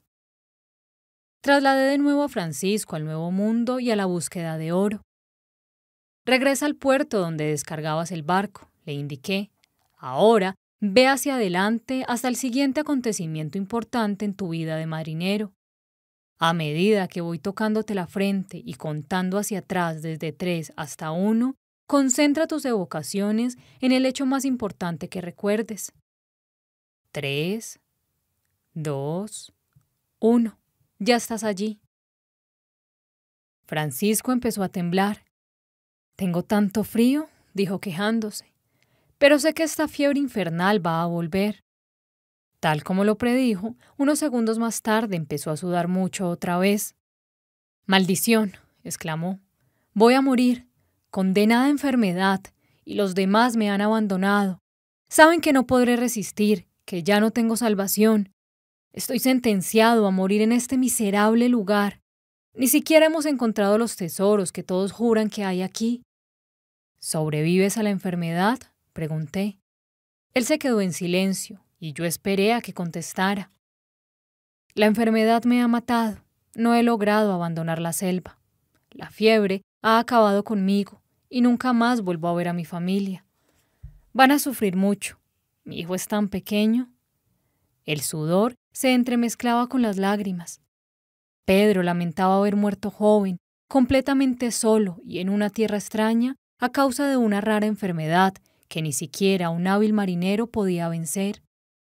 Hice que abandonara el cuerpo de Francisco, y entonces empezó a flotar tranquilo y relajado, libre de la fiebre y del dolor, más allá del sufrimiento y la aflicción. Su rostro reflejaba paz y tranquilidad. Le dejé descansar. Empecé a recapacitar sobre las pérdidas que Pedro había sufrido en sus diferentes vidas. ¿Se había tenido que separar tantas veces de sus seres queridos? Había padecido tanto, a medida que iba abriéndose camino entre las inciertas y oscuras nubes del tiempo. ¿Podría llegar a reunirse con ellos? ¿Iba a encontrarlos a todos? Las vidas de Pedro se caracterizaban por diferentes patrones que se repetían y no se limitaban únicamente a las pérdidas. En esta regresión recordó que era español, pero también había sido un soldado inglés que fue muerto por sus enemigos españoles cuando los ingleses invadieron su fortaleza. Recordó vidas como hombre y como mujer. Vivió vidas como guerrero y como clérigo. Había perdido a seres queridos y también los había encontrado. Después de su muerte como monje, rodeado de su familia espiritual, Pedro había repasado las lecciones que había aprendido de aquella existencia. Perdonar es muy importante, me había dicho. Todos hemos cometido errores por los cuales condenamos a otros. Debemos perdonarlos. Todas sus vidas ilustraban este mensaje. Había tenido que aprender todas las facetas para conseguir una comprensión global. Y eso es lo que hacemos todos. Cambiamos de religión, de raza y de nacionalidad. Vivimos vidas de una riqueza esplendorosa y otras en la mayor miseria. En unas padecemos enfermedades, y en otras disfrutamos de buena salud. Debemos aprender a desechar los prejuicios y el odio. Los que no lo consigan simplemente cambiarán de bando y regresarán en el cuerpo de su enemigo. ¿Sabrías mi nombre? Le pregunta Eric Clapton a su hijo, que murió trágicamente en un accidente. Si te viera en el cielo, ¿sería lo mismo si te viera en el cielo? Su pregunta es universal y eterna. ¿Cómo sabremos reconocer a nuestros seres queridos? Si nos encontramos otra vez, sea en el cielo o de vuelta en la tierra, ¿los reconoceremos y nos reconocerán en otro cuerpo? Muchos de mis pacientes reconocen a sus seres queridos así, sin más. Cuando recuerdan sus vidas pasadas, miran a los ojos de su alma gemela y saben quién es. Sea en el cielo o en la tierra, perciben una vibración o una energía característica de sus seres amados. Vislumbran la personalidad más profunda que hay en su interior y surge de ellos un conocimiento interno que proviene del corazón. Se produce una conexión. Puesto que los ojos del corazón son los primeros que ven, las palabras no pueden transmitir por sí solas la seguridad del reconocimiento del alma. No existe duda ni confusión. Aunque el cuerpo sea posiblemente muy diferente del actual, el alma es la misma y se reconoce. Este reconocimiento es completo y queda fuera de toda duda. Algunas veces, el reconocimiento del alma puede tener lugar en la mente antes que en el corazón. Este tipo de reconocimiento suele producirse con bebés o niños pequeños que muestran unas peculiaridades físicas o comportamientos muy concretos. Pronuncian una palabra o una frase e instantáneamente se reconoce en ellos a un padre, una madre o un abuelo queridos. Pueden tener una cicatriz o marca de nacimiento idéntica a la de nuestro ser querido, o quizá nos cogen de la mano o nos miran de la misma manera. El caso es que nosotros los reconocemos. ¿Me cogerías de la mano si te viera en el cielo? ¿Me ayudarías a ponerme de pie si te viera en el cielo? En el cielo, un lugar que no requiere del cuerpo físico, el reconocimiento del alma puede producirse a través de un conocimiento interior, una percepción de la energía, la luz o la vibración específica del ser amado. La sientes en el corazón. Se trata de una sabiduría intuitiva y profunda, y entonces reconocemos a nuestros seres queridos de un modo completo e inmediato. Incluso pueden ayudarnos adoptando el cuerpo que tenían en la última encarnación que compartieron con nosotros. Los vemos tal como se nos aparecieron en la tierra, a menudo con un aspecto más joven y saludable. Al otro lado de la puerta estoy seguro que hay paz. Puede que sea al otro lado de la puerta del cielo la que nos lleva a recordar las vidas pasadas que hemos compartido, o la que conduce a las vidas futuras que pasaremos junto a nuestros seres queridos, pero nunca estaremos solos. Ellos sabrán cuál es nuestro nombre, nos darán la mano, llenarán de paz y reconfortarán nuestro corazón. Mis pacientes en estado de hipnosis profunda me dicen repetidamente que la muerte no es un accidente. Cuando mueren bebés y niños pequeños, se nos brinda la oportunidad de aprender nuevas lecciones. Ellos son nuestros maestros. Nos enseñan mucho sobre valores y prioridades y por encima de todo sobre el amor. Las lecciones más importantes suelen aprenderse en los momentos más difíciles.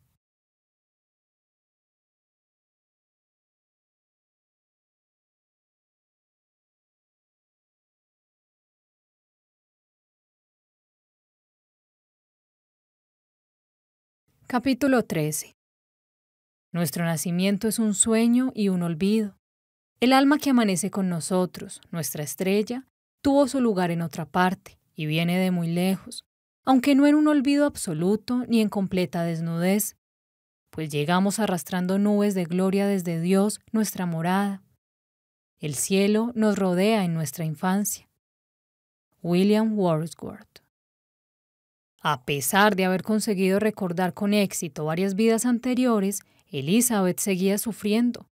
Había empezado a aceptar intelectualmente el concepto de continuidad del alma y de reaparición de la conciencia en las consecutivas reencarnaciones físicas. Se había reencontrado con almas gemelas a lo largo de este viaje, pero los recuerdos no le devolvieron a su madre, al menos físicamente. No podía abrazarla, ni tampoco hablar con ella. La añoraba muchísimo.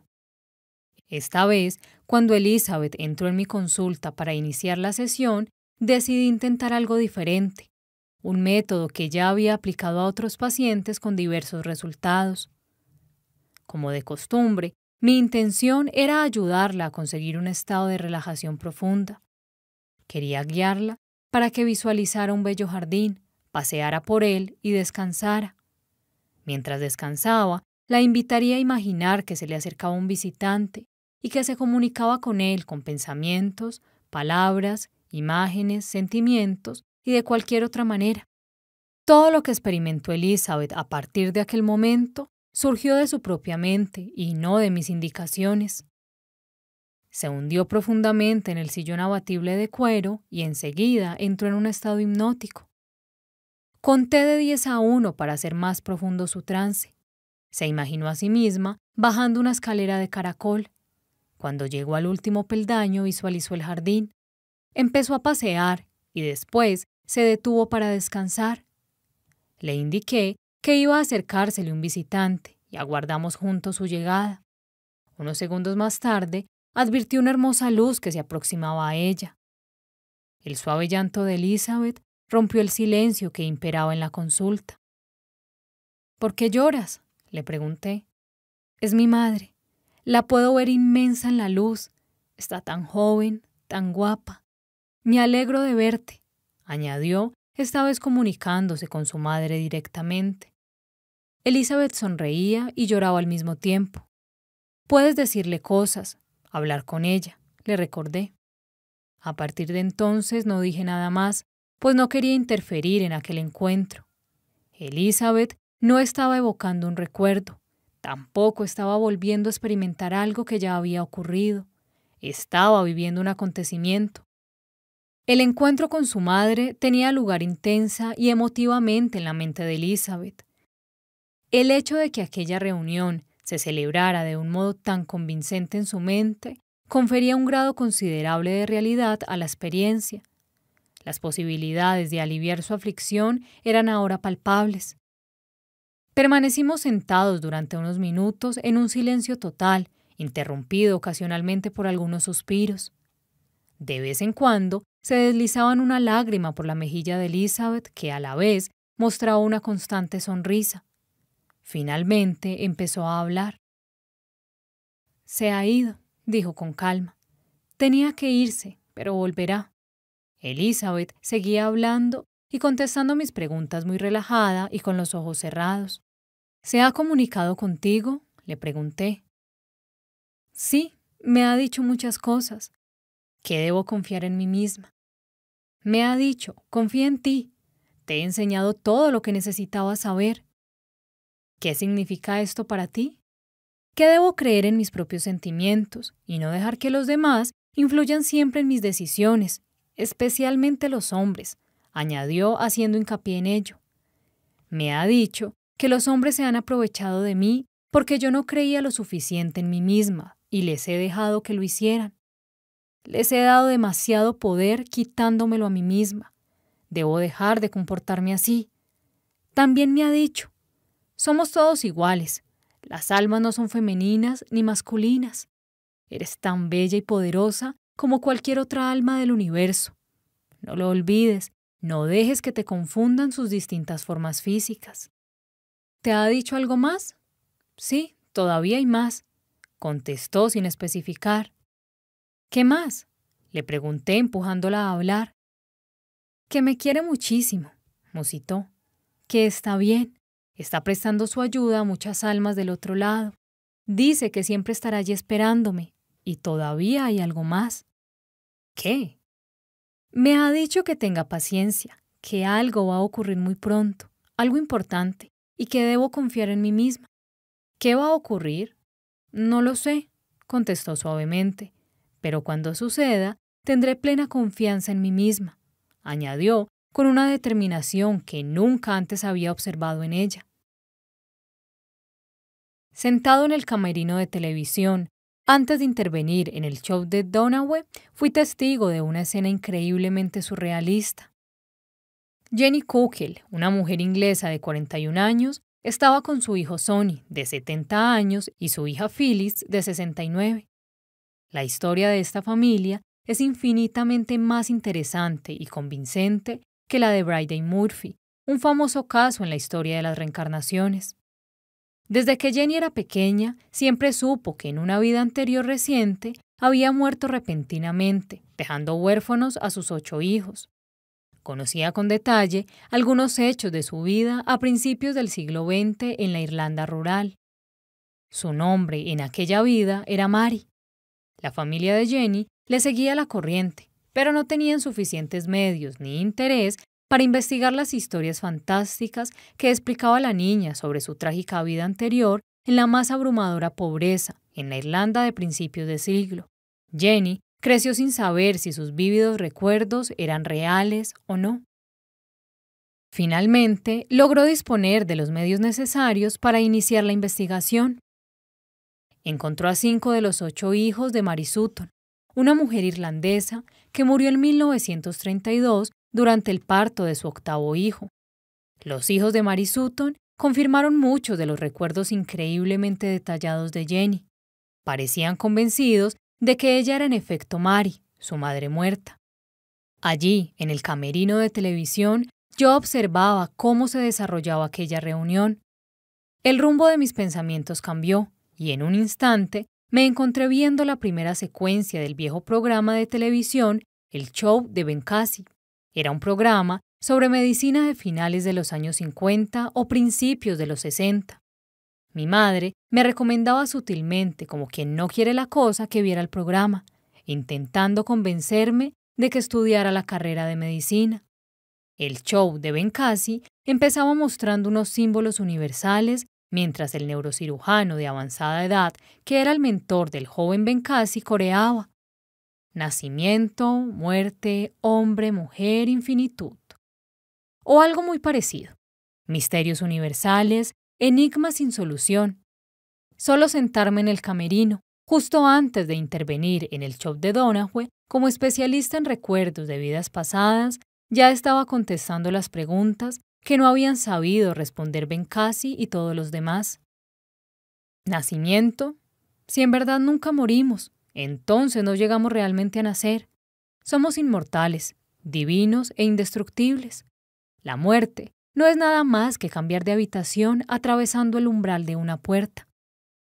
Hombre, mujer. En el transcurso de nuestras existencias, cambiamos de sexo, religión y raza, con el objetivo de aprender desde todas estas perspectivas. Es como si fuéramos siempre a la escuela. Regresamos repetidas veces para aprender determinadas lecciones o cualidades como el amor, el perdón, la comprensión, la paciencia, la conciencia o la no violencia. Debemos olvidar otros sentimientos que son producto de viejas imposiciones como el miedo, la ira, la codicia, el odio, el orgullo o el ego. Solo entonces obtendremos la licenciatura y abandonaremos esta escuela. Tenemos todo el tiempo del mundo para aprender y desaprender. Somos inmortales, somos infinitos, somos de la misma naturaleza que Dios. Conforme observaba a Jenny y a sus viejos hijos, se me iban ocurriendo más cosas. Todo lo que siembra el hombre lo cosechará algún día. En todas las grandes religiones se encuentra el concepto de karma prácticamente con las mismas palabras. Es una antigua sabiduría. Somos responsables de nosotros mismos, de los demás, de la comunidad y del planeta. Impulsada por la necesidad de cuidar y proteger a sus hijos, Jenny se vio arrastrada hacia ellos una vez más. Nunca perderemos a nuestros seres queridos. No dejamos de volver a ellos, de reunirnos una y otra vez. El amor, qué energía unificadora tan poderosa.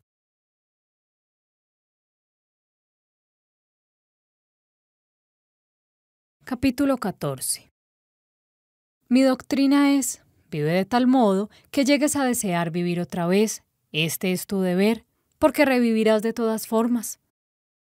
Nietzsche. Existen muchos métodos o técnicas para ayudar a un paciente mediante la hipnosis a recordar sus vidas pasadas. Uno de estos métodos es imaginar una puerta. Normalmente hago que mis pacientes entren en un profundo trance hipnótico y después les invito a atravesar la puerta que ellos escogen, una puerta hacia una vida pasada. Imagínate a ti mismo de pie frente a un pasillo un pasadizo con enormes puertas a cada lado y en los extremos. Son las puertas que te conducen al pasado, incluso hasta tus vidas anteriores. Te llevarán a vivir experiencias espirituales. A medida que cuento hacia atrás, de 5 a 1, una de las puertas se abrirá, una puerta hacia tu pasado. Esta puerta te arrastrará hacia ella, te atraerá. Dirígete a ella. 5. Se abre la puerta. Esta puerta te ayudará a comprender todos los bloqueos u obstáculos que te impiden sentir alegría y ser feliz en tu vida actual. Ve hacia ella. 4. Estás ante la puerta. Ves una hermosa luz al otro lado.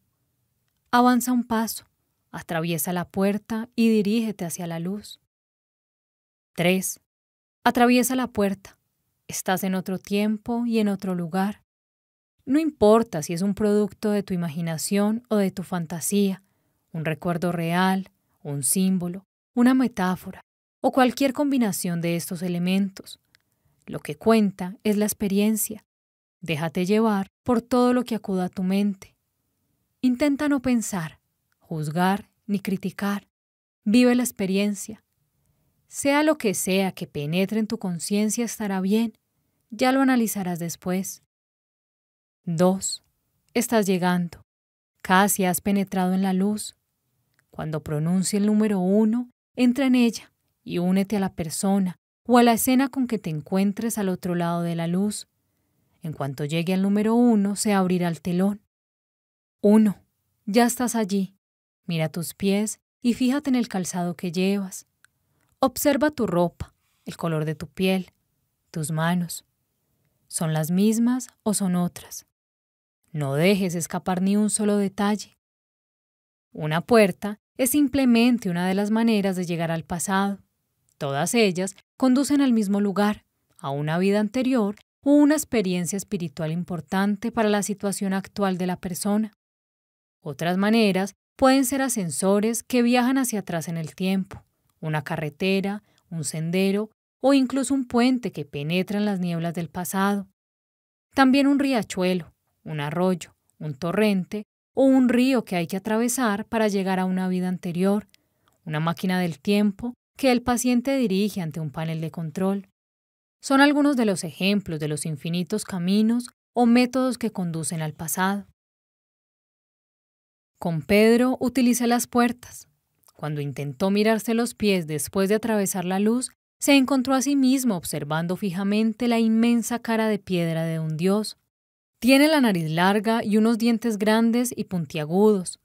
La boca, los labios son raros, grandes y muy anchos. Tiene los ojos redondos, hundidos y muy separados. Su mirada es perversa. Los dioses pueden ser crueles. ¿Cómo sabes que es un dios? Es muy poderoso. ¿Hay más dioses o es el único? Hay muchos, pero este es el más poderoso. Tiene poder sobre la lluvia. Sin agua no podemos cultivar la tierra, explicó Pedro sencillamente. ¿Estás allí? ¿Sabes dónde estás? le pregunté. Sí, estoy aquí. Soy una especie de sacerdote. Tengo conocimiento sobre los cielos y el sol, la luna y las estrellas. Colaboro en la elaboración de los calendarios. ¿Dónde trabajas? En un edificio de piedra. Hay en él unas escaleras de caracol y unas ventanas pequeñas desde donde observamos y hacemos nuestros cálculos. Es muy complicado, pero yo sé hacerlo muy bien. Me encargo de realizar las mediciones. Sé perfectamente cuándo se producen los eclipses. Parece que perteneces a una civilización versada en las ciencias, le comenté. Solo en algunos aspectos como la astronomía y la arquitectura. El resto es superstición y subdesarrollo, aclaró. Hay otros sacerdotes y sus seguidores, pero todos ellos solo están interesados en el poder. Utilizan las supersticiones y el miedo para engañar a la gente y mantener su puesto en la jerarquía. Cuentan con el respaldo de los nobles que controlan a los guerreros. Es una alianza para concentrar el poder en manos de unos pocos. La época que recordaba Pedro podía ser muy antigua, pero las estrategias de control y los pactos políticos que se hacían solo con el fin de obtener y preservar el poder eran atemporales. Las ambiciones humanas no parecen cambiar con el tiempo. ¿Cómo utilizan la superstición para engañar al pueblo? Responsabilizan a los dioses de los fenómenos de la naturaleza. Luego, culpan a la gente de enfurecer o contrariar a los dioses, y en consecuencia les hacen responsables de manifestaciones de la naturaleza como las inundaciones, las sequías, los terremotos o las erupciones volcánicas, cuando en realidad la gente no es culpable de ello, ni tampoco los dioses. Son fenómenos de la naturaleza y no actos de dioses enfurecidos, pero la gente no se da cuenta. Son ignorantes y están aterrorizados porque creen que son los culpables de estas catástrofes. Pedro guardó silencio durante unos segundos y luego prosiguió. Atribuir nuestros problemas y nuestros infortunios a los dioses es un error. Esto otorga mucho poder a los sacerdotes y a los nobles. Nosotros entendemos mejor los fenómenos naturales que la gente corriente. Normalmente Sabemos cuándo empezarán y cuándo acabarán. Comprendemos los ciclos. Un eclipse es un fenómeno natural que puede predecirse y calcularse. No es un acto de cólera o de castigo de los dioses, pero así se lo explican a la gente. Pedro hablaba rápido. Las palabras y los conceptos le brotaban a raudales sin necesidad de que yo lo estimulara. Los sacerdotes se presentan ante el pueblo como los mediadores entre los hombres y los dioses. Dicen a la gente que ellos son los únicos intermediarios y que conocen los deseos de los dioses. Yo sé que esto no es cierto, porque soy un sacerdote. Se quedó pensativo y en silencio. Continúa, le sugerí. Los sacerdotes han creado un cruel y elaborado sistema de sacrificios para apaciguar a los dioses. Bajó la voz y empezó a susurrar. Incluso sacrifican a seres humanos. ¿A seres humanos? repetí. Sí, musitó. No necesitan hacerlo a menudo porque siembran el pánico entre la gente. Existen rituales en los que se ahoga a las víctimas y también rituales de matanza, como si los dioses necesitaran sangre humana. El tono de su voz se elevaba a medida que su rabia crecía manipulan a la gente con rituales de terror Incluso escogen a la persona que van a sacrificar. Esto les concede el mismo poder que a sus dioses. Deciden quién va a morir y quién debe vivir. ¿Tienes que participar en estos rituales de sacrificio? Le pregunté con cautela. No, contestó. Yo no creo en ellos. Me dejan que me dedique a mis observaciones y mis cálculos, añadió. Ni siquiera creo que existan estos dioses, me susurró a modo de confesión. ¿No? ¿No? ¿Y cómo es posible que estos dioses sean tan necios y mezquinos como los humanos? Cuando observo el cielo, la bella armonía que existe entre el sol y la luna, los planetas y las estrellas, me pregunto cómo es posible que tanta inteligencia y sabiduría sea al mismo tiempo necia y mezquina. Es absurdo. A estos supuestos dioses les atribuimos nuestras propias características, el miedo, la ira, los celos, el odio. Estas debilidades son nuestras, pero las proyectamos sobre estos dioses. Yo creo que el Dios verdadero está mucho más allá de las emociones humanas. El Dios verdadero no necesita nuestros rituales ni nuestros sacrificios. Esta antigua encarnación de Pedro poseía una gran sabiduría. Hablaba sin trabas, incluso sobre temas tabú, y no parecía cansado, así que decidí presionarle un poco más. ¿Te conviertes en algún momento en un sacerdote influyente? le pregunté. ¿Se te concede más poder en esta vida? No, respondió. Yo no gobernaría así si tuviera poder. Educaría a la gente, dejaría que aprendiera por sí misma, prohibiría los sacrificios. Pero los sacerdotes y los nobles podrían perder su poder, objeté. ¿Qué ocurriría si la gente dejara de escucharles? No quieren hacerlo, dijo. El verdadero poder proviene del conocimiento. La auténtica sabiduría consiste en aplicar el conocimiento con cautela y benevolencia. La gente es ignorante, pero puede cambiar, no es estúpida. El sacerdote me estaba dando una lección de política espiritual y yo percibía la autenticidad de sus palabras. Sigue, dije tras un momento de silencio. Ya no hay más, contestó Pedro. He salido de este cuerpo y ahora estoy descansando. Me sorprendió. Yo no le había pedido que dejara el cuerpo. No habíamos sido testigo de ninguna escena, ni se había producido ningún acontecimiento desagradable o traumático que pudiera obligarle a salir fuera de su cuerpo. Me acordé de que Pedro había entrado en aquella vida pasada de un modo inusual enfrentándose a aquella roca inmensa que era el rostro del dios de la lluvia. Tal vez ya no quedaba nada que aprender de aquella vida, y la mente superior de Pedro lo sabía. Por lo tanto, decidió dejarla atrás. Él hubiera sido un gran gobernante. En noviembre de 1992, Galileo fue esculpado por la Iglesia de su detestable herejía. La Tierra no es el centro del universo, sino que gira alrededor del Sol. La investigación que absolvió a Galileo se inició en 1980 y se prolongó durante 12 años y medio. La sentencia de la Inquisición de 1633 fue por fin anulada 359 años más tarde.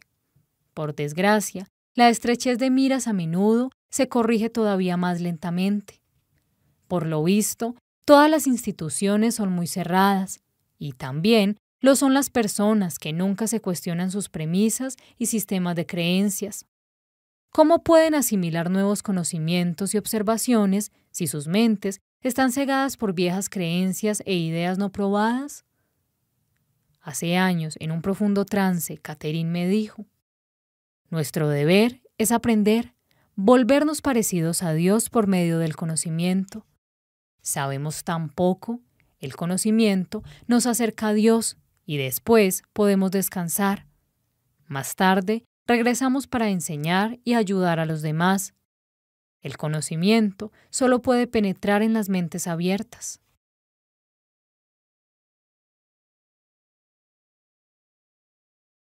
Capítulo 15 Sé que soy inmortal.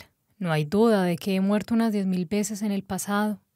Me río de lo que llamáis extinción y conozco la amplitud del tiempo. Walt Whitman. Los sueños cumplen muchas funciones. Ayudan a procesar e integrar los acontecimientos diarios. Nos suelen dar indicaciones a menudo en forma de símbolos y metáforas que nos ayudan a resolver los problemas de la vida cotidiana, las relaciones, los miedos, el trabajo, los sentimientos, las enfermedades, etc.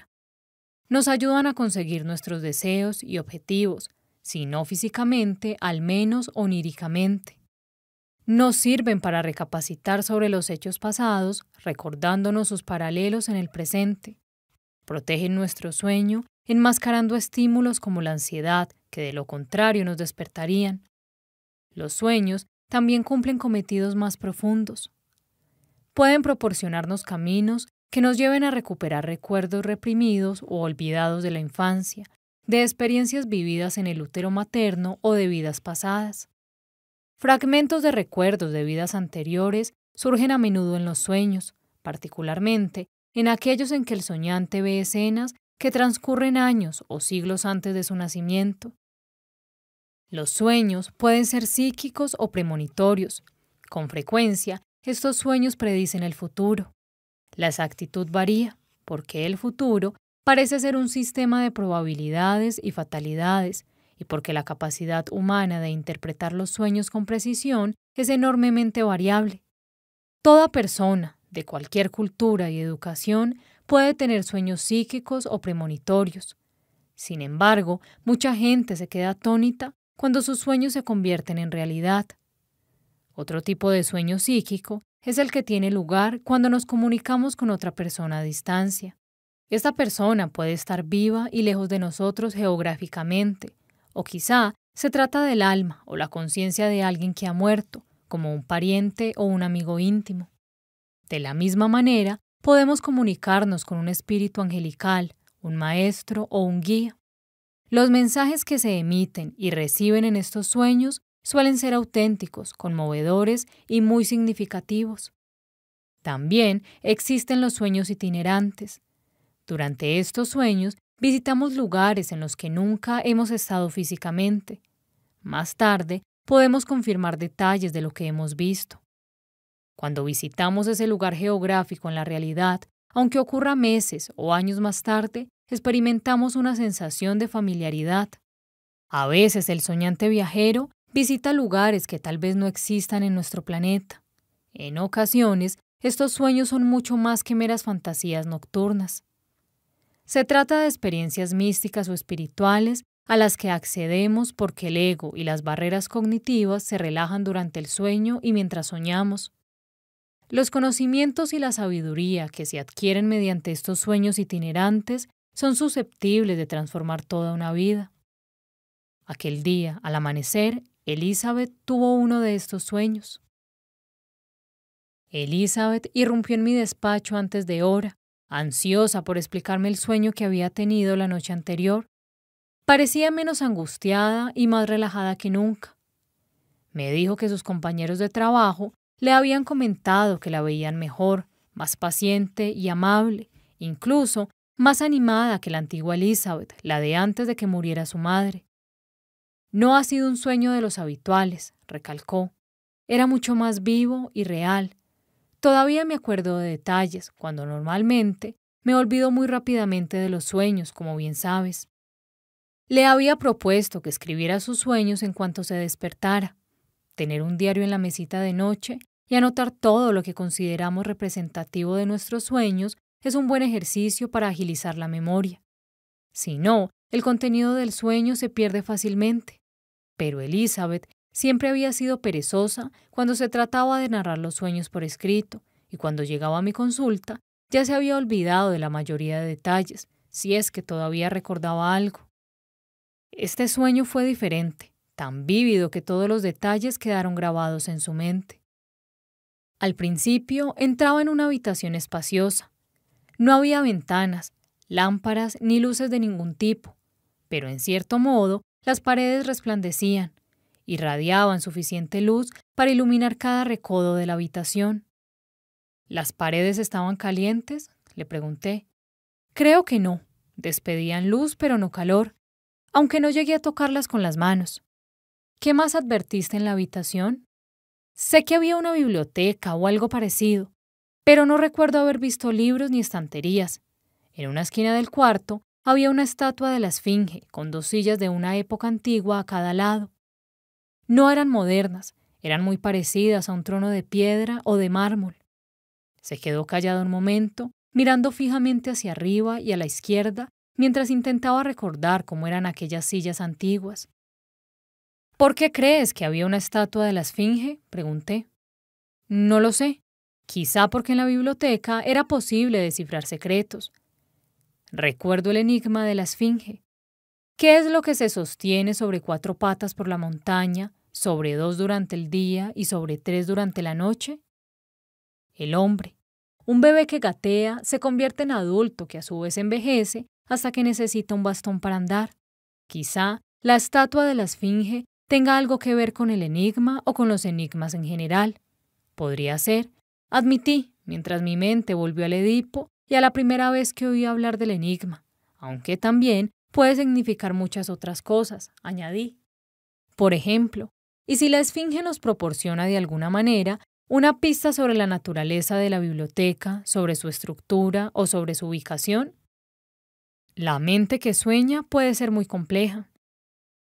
No estuve allí el tiempo suficiente para comprobarlo, respondió. ¿Había algo más en la habitación? Sí, dijo sin dudarlo un segundo. Había un hombre por ahí cerca vestido con una túnica blanca muy larga. Creo que era el bibliotecario. Él decidía quién podía entrar en la habitación y quién no. A mí me dejó entrar por alguna razón que desconozco. En ese momento, mi mente práctica ya no pudo soportarlo más. ¿Qué sentido tiene una biblioteca sin libros? le dije impulsivamente. Esta es la parte más extraña. Lo único que tenía que hacer era extender los brazos con la palma de las manos hacia arriba, y el libro que yo buscaba se iba materializando sobre mis manos. Aparecía en un instante, como si saliera directamente de la pared y se solidificara en mis manos. ¿Qué clase de libro era? No lo recuerdo muy bien. Un libro sobre mí, sobre mis diferentes vidas. Tenía miedo de abrirlo. ¿Por qué? No lo sé. Contenía algo malo, algo de lo que me avergonzaría. ¿Te ayudó el bibliotecario? Pues no, la verdad. Se puso a reír, luego dijo, La rosa, ¿tiene miedo de sus espinas? y se burló un poco más de mí. ¿Qué ocurrió entonces? Me acompañó hasta la salida, pero tuve la sensación de que al final comprendería lo que él había querido decir y podría volver sin miedo para leer aquel libro. Se quedó en silencio, pensativa. ¿Acaba aquí el sueño? le pregunté.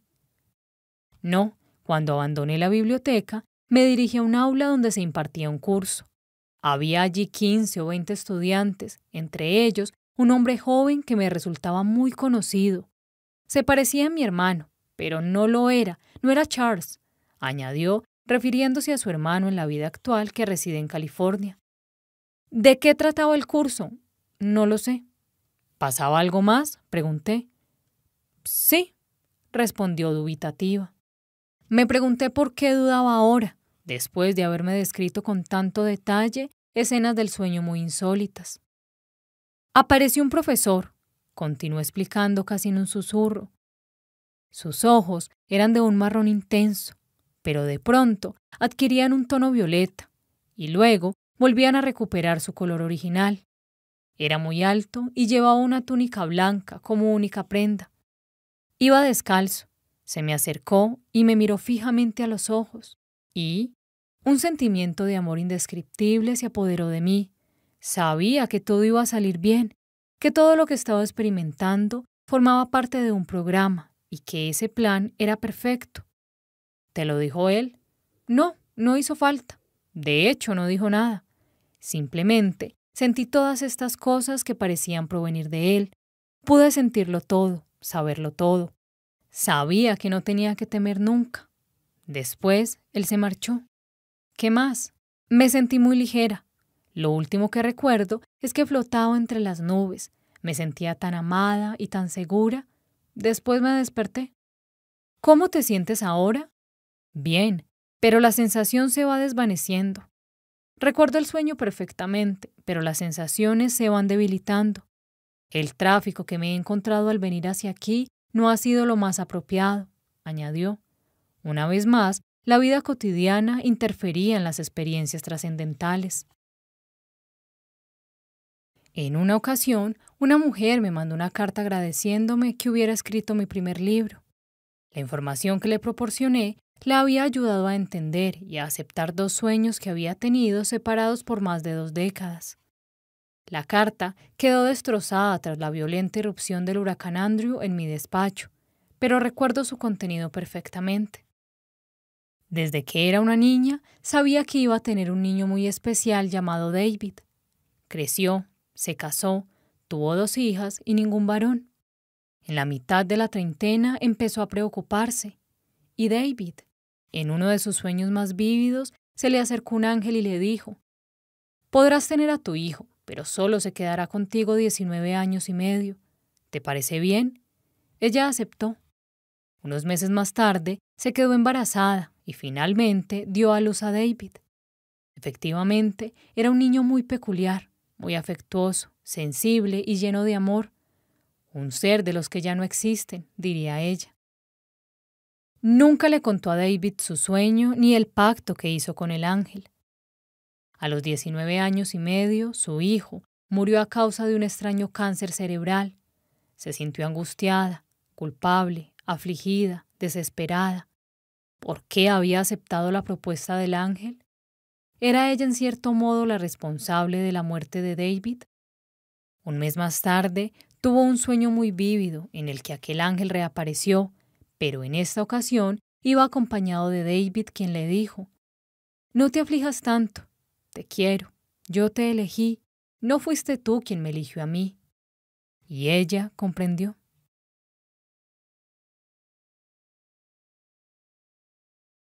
Capítulo 16 Una prueba fehaciente de que los hombres conocen la mayoría de las cosas antes de nacer es el hecho de que cuando son simples niños llegan a entender innumerables fenómenos con tal rapidez que es evidente que no los están comprendiendo por primera vez, sino que los recuerdan, los traen a la memoria. Cicerón. Por un momento me sentí confundido. Pedro había atravesado en su imaginación una puerta que conducía a otro tiempo y a otro lugar. Por el movimiento rápido de sus ojos, pude adivinar que en aquel momento estaba contemplando algo. Puedes hablar, le dije, y al mismo tiempo permanecer en trance, observando y viviendo experiencias. ¿Qué ves? Me veo a mí mismo, respondió. Estoy tumbado en un campo de noche. El aire es frío y limpio. Hay muchas estrellas. ¿Estás solo? Sí, no veo a nadie por aquí. ¿Qué aspecto tienes? le pregunté, intentando averiguar más detalles de la época y el lugar en los que había aparecido. Soy yo mismo, tengo unos doce años. Llevo el pelo corto, añadió. ¿Eres tú mismo? pregunté. Todavía no había comprendido que Pedro había retrocedido solamente hasta su infancia y no a una vida pasada. Sí, contestó simplemente. He vuelto a mi niñez en México. Enseguida lo entendí todo, y entonces centré más mi atención en los sentimientos. Quería saber ¿Por qué su mente había escogido ese recuerdo en concreto de entre la gama tan amplia de posibilidades de que disponía. ¿Cómo te sientes? Soy feliz. El cielo nocturno me inspira paz. Las estrellas siempre me han resultado entrañables y me siento muy cerca de ellas. Me gusta fijarme en las constelaciones y observar cómo recorren el cielo con el paso de las estaciones. ¿Estudias las estrellas en el colegio? En realidad no, solo un poco. Pero yo leo libros sobre ellas por mi cuenta. Lo que más me gusta es observarlas. ¿Hay alguien más en tu familia que disfrute mirando las estrellas? No, contestó, solo yo. Entonces, sutilmente, intenté estimular su yo superior, ampliar su perspectiva, para averiguar la importancia de aquella evocación. ¿Es muy importante este recuerdo del cielo nocturno? le pregunté, ¿Por qué tu mente ha escogido esta escena en concreto? Guardó silencio. Su rostro se relajó. Las estrellas son un regalo para mí, empezó a decir dulcemente. Me proporcionan bienestar. Son una sinfonía que ya he oído antes. Me refrescan el alma. Me recuerdan lo que he olvidado. Y no solo eso, continuó enigmático. Son el camino que me guía hacia mi destino, de un modo lento pero seguro. Debo ser paciente y no interferir en el camino. La fecha está fijada. Se quedó callado otra vez, le dejé descansar, y un pensamiento me vino a la mente. El cielo nocturno ha estado aquí desde mucho antes de que apareciera la humanidad. En cierta manera, ¿no hemos oído todos alguna vez esta antigua sinfonía? ¿Nuestro destino no está ya prefijado? Luego hice otra reflexión Luego hice otra reflexión de palabras claras y significado ambiguo. Yo también debo ser paciente y no interferir en el destino de Pedro. Este pensamiento me vino a la mente como una instrucción, resultó ser una profecía. Ya que pacientes como Pedro y Elizabeth desafiaban mis creencias tradicionales sobre la vida y la muerte, e incluso sobre la psicoterapia, decidí empezar a meditar, o por lo menos a reflexionar cada día sobre ello. En estados de profunda relajación solían surgir de repente en mi conciencia una diversidad de ideas, imágenes y conceptos. Un día me sobresaltó un pensamiento que acudió a mí como un mensaje urgente. Era necesario que observara muy de cerca a aquellos pacientes a los que hacía largo tiempo que trataba, mis pacientes crónicos. Entonces los vería más claramente, y así no solo aprendería más cosas sobre ellos, sino también sobre mí mismo. Los pacientes que estaba tratando en esos momentos, mediante la terapia de regresión, los métodos de visualización y la orientación espiritual obtenían muy buenos resultados. Pero, ¿qué ocurría con el resto de pacientes, muchos de los cuales se sometieron a terapia conmigo antes de que publicaran mis libros? ¿Qué es lo que me faltaba saber de mí mismo? tal y como comprobé un montón de cosas. Había dejado de ser un profesor para muchos de estos pacientes crónicos. Yo era simplemente una costumbre para ellos, una muleta. La mayoría dependía de mí y yo, en lugar de retarles a obtener su independencia, me conformé con desempeñar el papel habitual. Yo también dependía de ellos, me pagaban, me halagaban, me hacían sentir indispensable, lo cual reforzaba el estereotipo del médico como un semidios en nuestra sociedad. Tenía que enfrentarme a mi ego. Afronté mis miedos uno por uno. La seguridad fue el primero. El dinero no es bueno ni malo. Aunque a veces sea importante, no proporciona una verdadera seguridad. Necesitaba creer más en mí. Para poder correr riesgos y comprometerme a llevar a cabo la acción correcta, tenía que saber por adelantado que todo iría bien Examiné mis valores, qué era importante en mi vida y qué no. Conforme repasaba mis creencias y valores y los ponía en orden, mis preocupaciones acerca del dinero y de la seguridad fueron desapareciendo como la niebla que se esfuma con la luz del sol. Me sentí seguro. Después, abordé mi necesidad de sentirme indispensable e importante. Esto es otra ilusión del ego. Recordé que somos seres espirituales, en el fondo, todos somos iguales, todos somos importantes. Mi necesidad de ser especial, de ser querido, solo podía satisfacerse de verdad a un nivel espiritual, desde lo más profundo de mi interior, desde la divinidad que hay dentro de mí. Mi familia podría ayudarme, pero solo hasta cierto punto. Mis pacientes evidentemente no. Yo podía enseñarles, y ellos podían enseñarme a mí. Podíamos ayudarnos mutuamente, pero no satisfacer nuestras necesidades más profundas, porque eso solo se obtiene mediante una búsqueda espiritual. Los médicos somos maestros y terapeutas muy preparados, pero no semidioses. Simplemente somos personas expertas en nuestro campo. Somos eslabones de la misma cadena, como todos aquellos que ayudan en nuestra sociedad. Las personas suelen ocultarse detrás de sus etiquetas y máscaras profesionales, médico, abogado, senador, etc., la mayoría de las cuales ni siquiera existían antes de los años 20 o 30. Hemos de recordar quiénes éramos antes de que nos concedieran nuestros títulos. No se trata solamente de que todos seamos capaces de convertirnos en seres afectuosos y espirituales, en personas compasivas, buenas y pacíficas, llenas de alegría y de serenidad. Ya lo sabemos.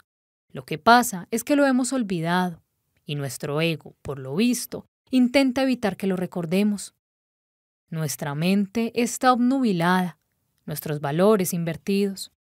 Muchos psiquiatras me han confesado que se sienten atrapados por sus pacientes, han perdido la ilusión de ayudarles. A ellos les recuerdo que también son seres espirituales. Están apresados por sus propias inseguridades y su ego. Ellos también necesitan valor para correr riesgos y para dar el paso definitivo hacia la salud y la felicidad.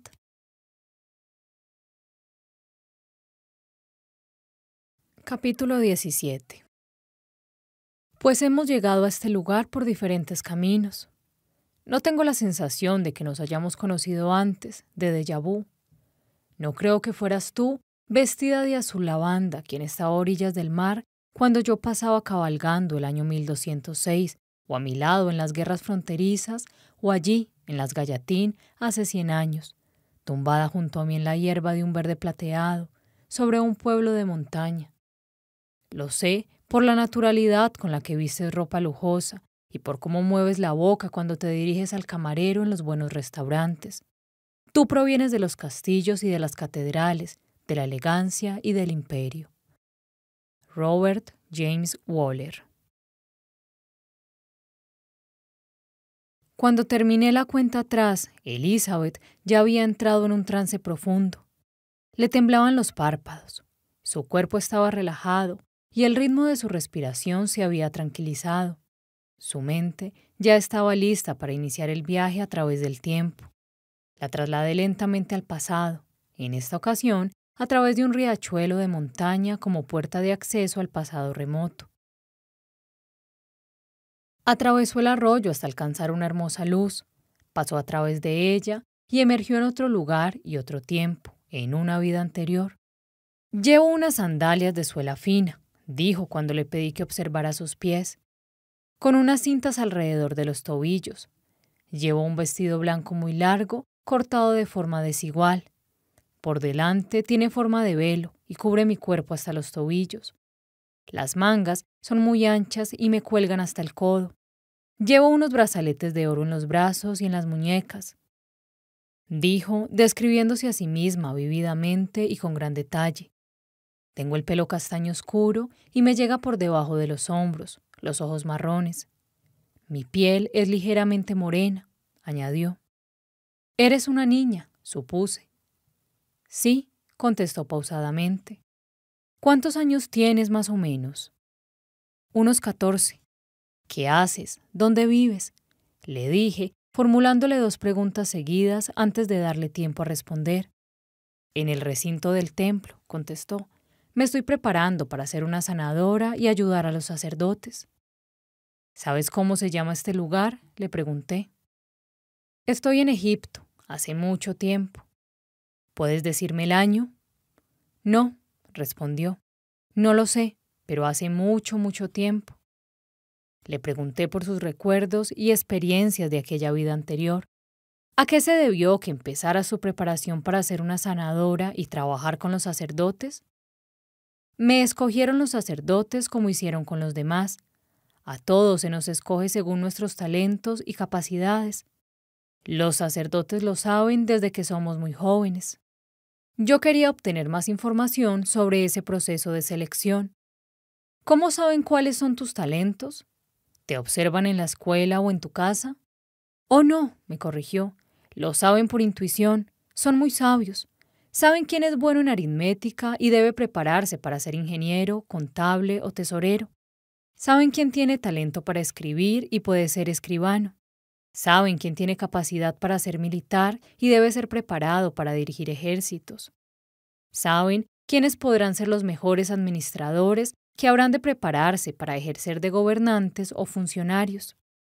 También saben quiénes tienen cualidades para sanar y una buena intuición.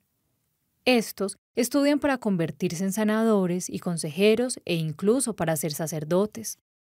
Entonces son los sacerdotes los que deciden la profesión a la que se va a dedicar cada cual, dije resumiendo. Sí, asintió. Los sacerdotes adivinan nuestros talentos y capacidades cuando somos muy pequeños. Entonces empieza nuestra preparación. No nos queda otro remedio. ¿Esta preparación está al alcance de todo el mundo? Oh no, contestó, solo de los nobles, de los que tienen algún parentesco con el faraón. ¿Deben ser familia del faraón? Sí, pero su familia es muy amplia. Los primos lejanos también son considerados como parte de la familia. ¿Y qué ocurre con las personas dotadas que no son parientes suyos? pregunté. Mi curiosidad hizo que nos centráramos en ese sistema de selección familiar. Pueden asistir a algunas clases, me explicó con paciencia, pero solo pueden llegar a ser ayudantes de los dirigentes, es decir, de los parientes de la familia real. ¿Tienes algún parentesco con el faraón? le pregunté. Soy una prima, pero no demasiado cercana. Lo bastante cercana, añadí. Sí, contestó. Decidí pasar a otra cosa, aunque sabía que el paciente que venía después de Elizabeth había cancelado su visita, así que no tenía tanta prisa como de costumbre. ¿Hay algún familiar contigo? Sí, mi hermano. Estamos muy unidos. Tiene dos años más que yo. También ha sido elegido para prepararse como sanador y sacerdote, y estamos trabajando juntos. Nuestros padres viven un poco lejos, y por eso es maravilloso tenerle aquí conmigo. Puedo verlo en estos momentos. Me arriesgué una vez más a desviar el rumbo de sus evocaciones con el objetivo de averiguar detalles de sus relaciones y poder entenderlas. Mírale de cerca la cara, mírale a los ojos. ¿Lo reconoces como alguien de tu vida actual? Elizabeth contemplaba fijamente el rostro de su hermano. No, dijo con tristeza. No lo reconozco. En cierto modo, yo tenía la esperanza de que reconociera a su amada madre, o tal vez a su hermano o a su padre, pero no se produjo ningún reconocimiento. Ahora avanza en el tiempo y detente en el próximo suceso importante de tu vida como muchacha egipcia. Puedes recordarlo todo. Tras seguir mis instrucciones, dijo, Ahora tengo 18 años. Mi hermano y yo hemos progresado mucho. Él lleva una falda corta, blanca y dorada. Le llega por encima de las rodillas. Es muy guapo. ¿En qué han progresado tanto? Le pregunté, haciendo que volviera al tema de su preparación. Sabemos hacer muchas más cosas que antes. Trabajamos con unas varitas curativas especiales que cuando dominan sus propiedades aceleran enormemente la recuperación de los tejidos y los miembros, respondió. Se quedó callado unos momentos mientras examinaba las varitas. Contienen una energía líquida que fluye por su interior y debemos concentrar esta energía en el punto que hay que regenerar. Estas varitas se utilizan para hacer que los miembros vuelvan a crecer y para curar los tejidos, incluso los que se están muriendo o ya están muertos. Me quedé de piedra. Ni tan siquiera la medicina moderna es capaz de hacer tal cosa. Por el contrario, la naturaleza sí es capaz, como en el caso de las colas de las salamandras o las lagartijas, que pueden volver a crecer cuando han sido seccionadas. Las últimas investigaciones sobre las lesiones traumáticas de la médula espinal se orientan hacia el inicio de la regeneración nerviosa controlada, unos cuatro o cinco mil años después del trabajo de Elizabeth con las varitas que regeneraban tejidos. Elizabeth no podía explicar claramente por qué curaban las varitas, solo sabía que lo hacían por medio de energía. No tenía los conceptos necesarios para entenderlo y explicarlo. Empezó a hablar de nuevo para aclarar por qué razón no conocía el funcionamiento de aquellas varitas. Eso es lo que ellos me cuentan. Yo soy joven y una chica. He tenido las varitas en mis manos, pero nunca he podido comprobar su funcionamiento. Todavía no he presenciado una regeneración, mi hermano sí. A él se lo han permitido, y dentro de un tiempo tendrá derecho a saberlo todo sobre la regeneración. Mi preparación acabará antes de alcanzar este nivel. No puedo llegar más lejos porque soy mujer, explicó. Así que él lo sabrá todo sobre la regeneración y tú no, le pregunté. Eso es, respondió.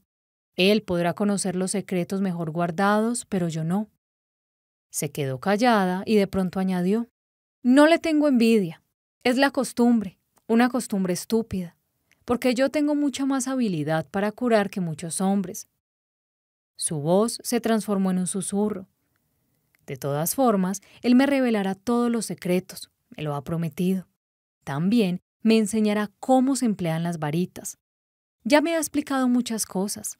Me ha dicho que están intentando devolver a la vida personas que acaban de morir. A los muertos, exclamé sorprendido.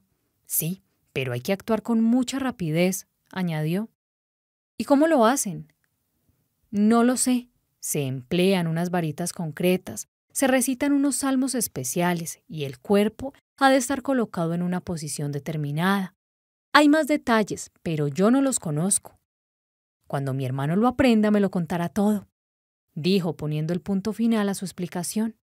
Mi mente lógica llegó a la conclusión de que las personas reanimadas en realidad no estaban muertas, sino en un estado similar al de los pacientes que se recuperan de experiencias de casi muerte.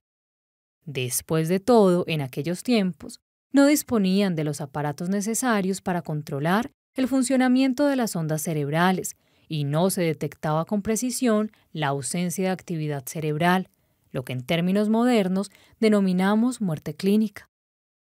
Mi intuición me decía que mantuviera la mente abierta. Podían existir otras explicaciones que sobrepasaran mi nivel actual de comprensión. Elizabeth seguía sin hablar, así que volví a empezar el interrogatorio. ¿Hay otros métodos de curación? le pregunté. Hay muchos, respondió. Uno es con las manos. Tocamos la superficie del cuerpo que está afectada y enviamos directamente la energía sobre esa zona a través de nuestras manos. Algunos ni siquiera necesitan tocar la piel.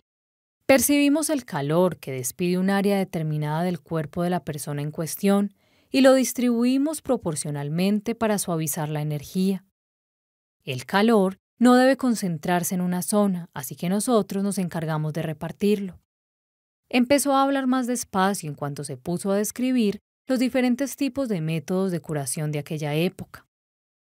Otros sanadores detectan los problemas con la mente y entonces envían mentalmente energía a la zona afectada.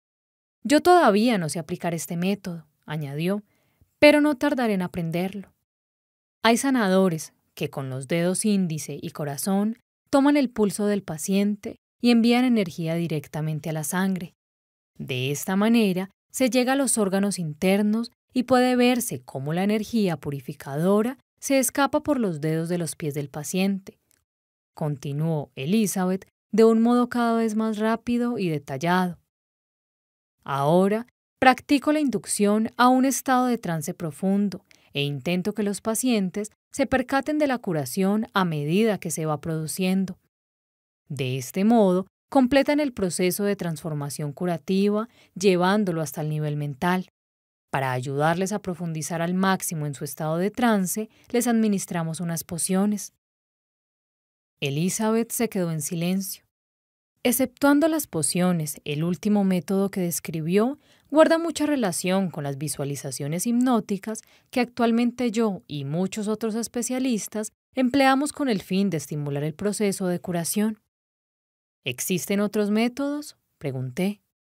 Los que evocan a los dioses están reservados para los sacerdotes, contestó. Yo los tengo prohibidos. ¿Prohibidos?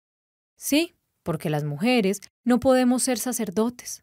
Podemos ser sanadoras y asistir a los sacerdotes, pero no podemos realizar su trabajo. Algunas mujeres se llaman a sí mismas sacerdotisas y tocan instrumentos en las ceremonias, pero no tienen ningún poder. Son músicas, al igual que yo soy sanadora, pero difícilmente podrían ser sacerdotes. Añadió con un cierto tono sarcástico en su voz. Hasta Ator se burla de ellas. Ator era la diosa egipcia del amor, la alegría y la felicidad, y también de la festividad y la danza. Elizabeth probablemente se refería a una de las funciones más esotéricas de Ator, la de defensora y protectora de las mujeres. El hecho de que Ator se burlase de estas sacerdotisas subrayaba lo poco que valía su título. Elizabeth volvió a guardar silencio, y mientras tanto yo empecé a asociar algunas cosas con el presente. En ciertos aspectos, el mundo no parece haber cambiado mucho. El camino del progreso en el antiguo Egipto solo estaba reservado para unos pocos. A los parientes del faraón, que se autodenominaba semidios, les estaba permitido progresar, pero las mujeres de la familia no tardarían en toparse con la barrera del sexo. Los parientes masculinos del faraón eran los únicos privilegiados. Elizabeth seguía callada y la insté a seguir hablando. Avanza en el tiempo hacia el acontecimiento más importante de esa vida. ¿Qué ves? Ahora mi hermano y yo somos consejeros, contestó después de haber avanzado unos años. Asesoramos y aconsejamos al gobernador de esta zona. Es un gran administrador y también un buen jefe militar, pero es muy impulsivo y necesita de nuestra intuición y nuestra orientación interior. Le ayudamos a encontrar el equilibrio. ¿Eres feliz haciendo esto? Sí, me gusta estar con mi hermano, y el gobernador suele ser amable con nosotros. Siempre escucha nuestros consejos, y también trabajamos como sanadores. Más que contenta, parecía realmente feliz. No estaba casada, de modo que su hermano era su familia. Traté de que avanzara de nuevo en el tiempo. Su rostro expresó de pronto una gran tristeza. Rompió a llorar y cuando se calmó dijo, Sé demasiadas cosas, tengo que ser fuerte. No temo el exilio ni la muerte, pero abandonar a mi hermano es muy duro. Otra lágrima se deslizó por su mejilla. ¿Qué ha ocurrido? Le pregunté un poco sorprendido del repentino declive de aquella vida tan afortunada. El hijo del gobernador cayó gravemente enfermo. Murió antes de que se pudiera hacer nada. El gobernador conocía nuestro trabajo de regeneración y nuestros intentos de reanimar a los que acababan de morir, así que me exigió que devolviera a su hijo a la vida. Si no lo conseguía, iba a ser enviada al exilio para siempre. Nadie regresa del exilio jamás. ¿Qué pasó con su hijo? Le pregunté dubitativo. No pude devolverlo a la vida, no me estaba permitido, por lo tanto fui castigada dijo entristeciéndose otra vez y con lágrimas en los ojos. Es absurdo, añadió pausadamente. Nunca me dejaron aprender nada sobre las varitas. Tampoco me permitieron que adquiriera conocimiento sobre la regeneración y la reanimación. Mi hermano me enseñó algunas cosas, pero no lo suficiente. Ellos no sabían lo que él me había contado. ¿Qué le ocurrió a tu hermano? Como estaba afuera, se salvó, todos los sacerdotes estaban de viaje. Solo quedaba yo. Él llegó a tiempo para verme antes de que me desterraran. No temo al exilio ni a la muerte. Solo me asusta abandonarle, pero no tengo otra opción.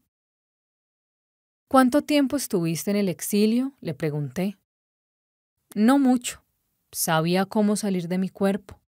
Un día lo abandoné y no volví más. Esa fue mi muerte, pues sin el alma el cuerpo muere.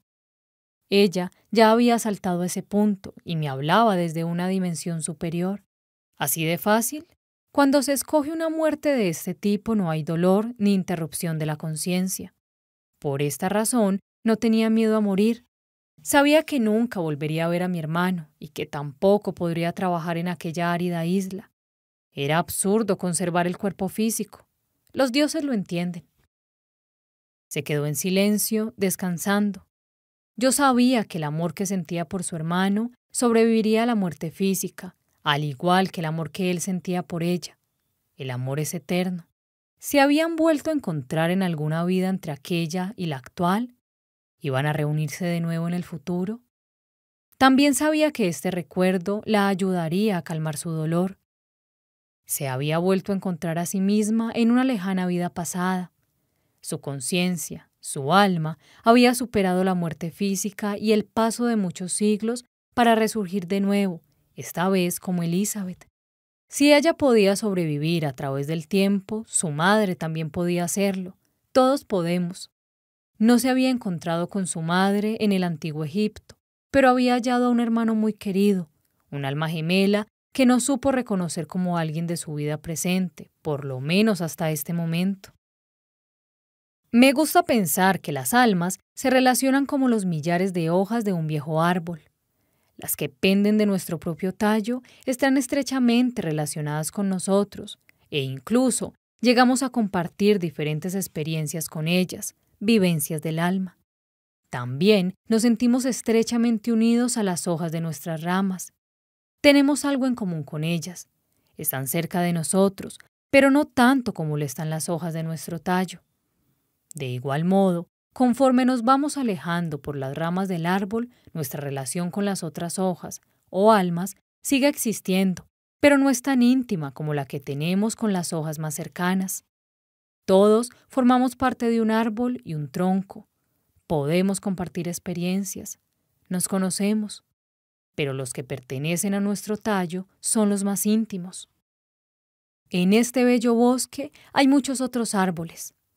Cada uno de ellos está conectado con los demás a través del sistema de raíces subterráneo.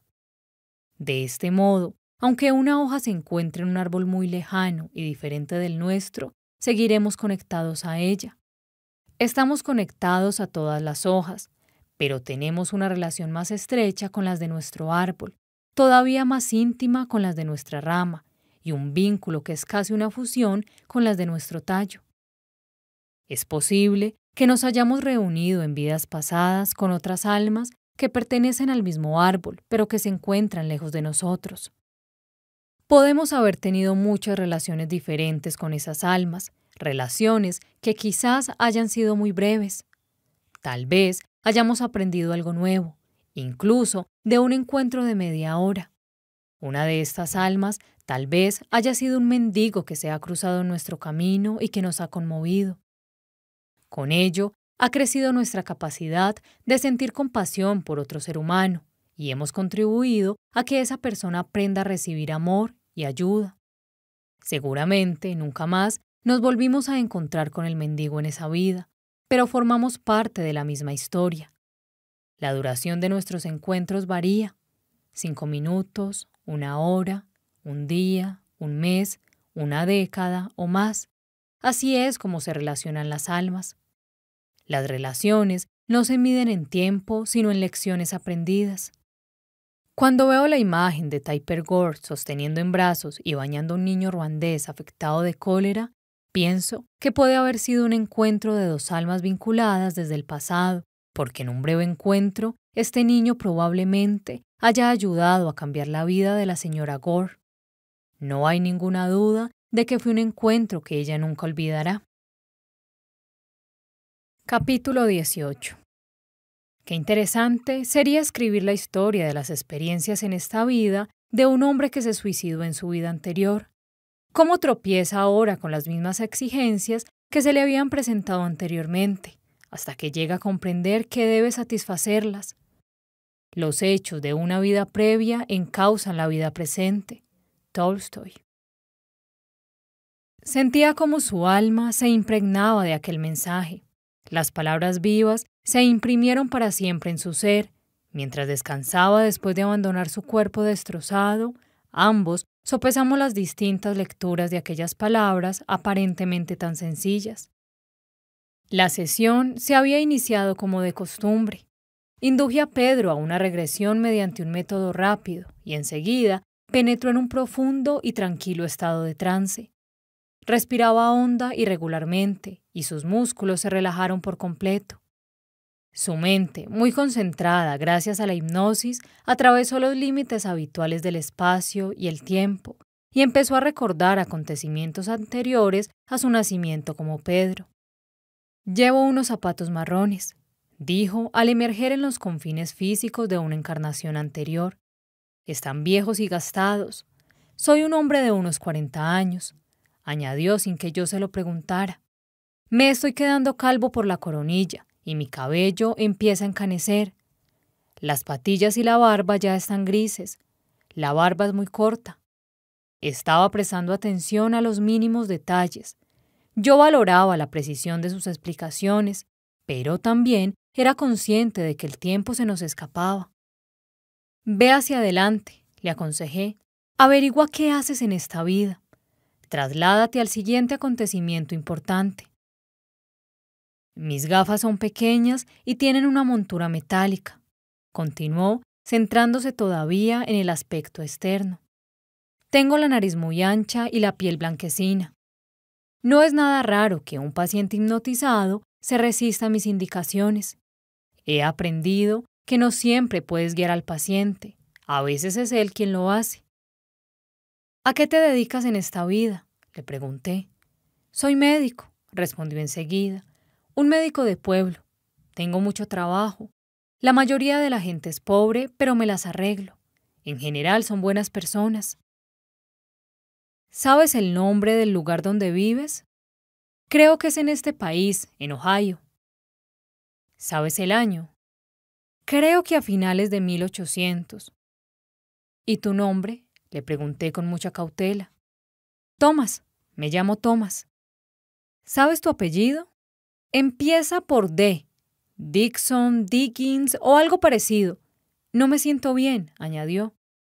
¿Qué te ocurre? Estoy muy triste muy triste. No quiero seguir viviendo. Pedro se había trasladado a una época de crisis. ¿Qué es lo que te produce tristeza? pregunté. Ya he estado deprimido antes, me aclaró. Es una sensación que viene y se va, pero esta vez es la peor.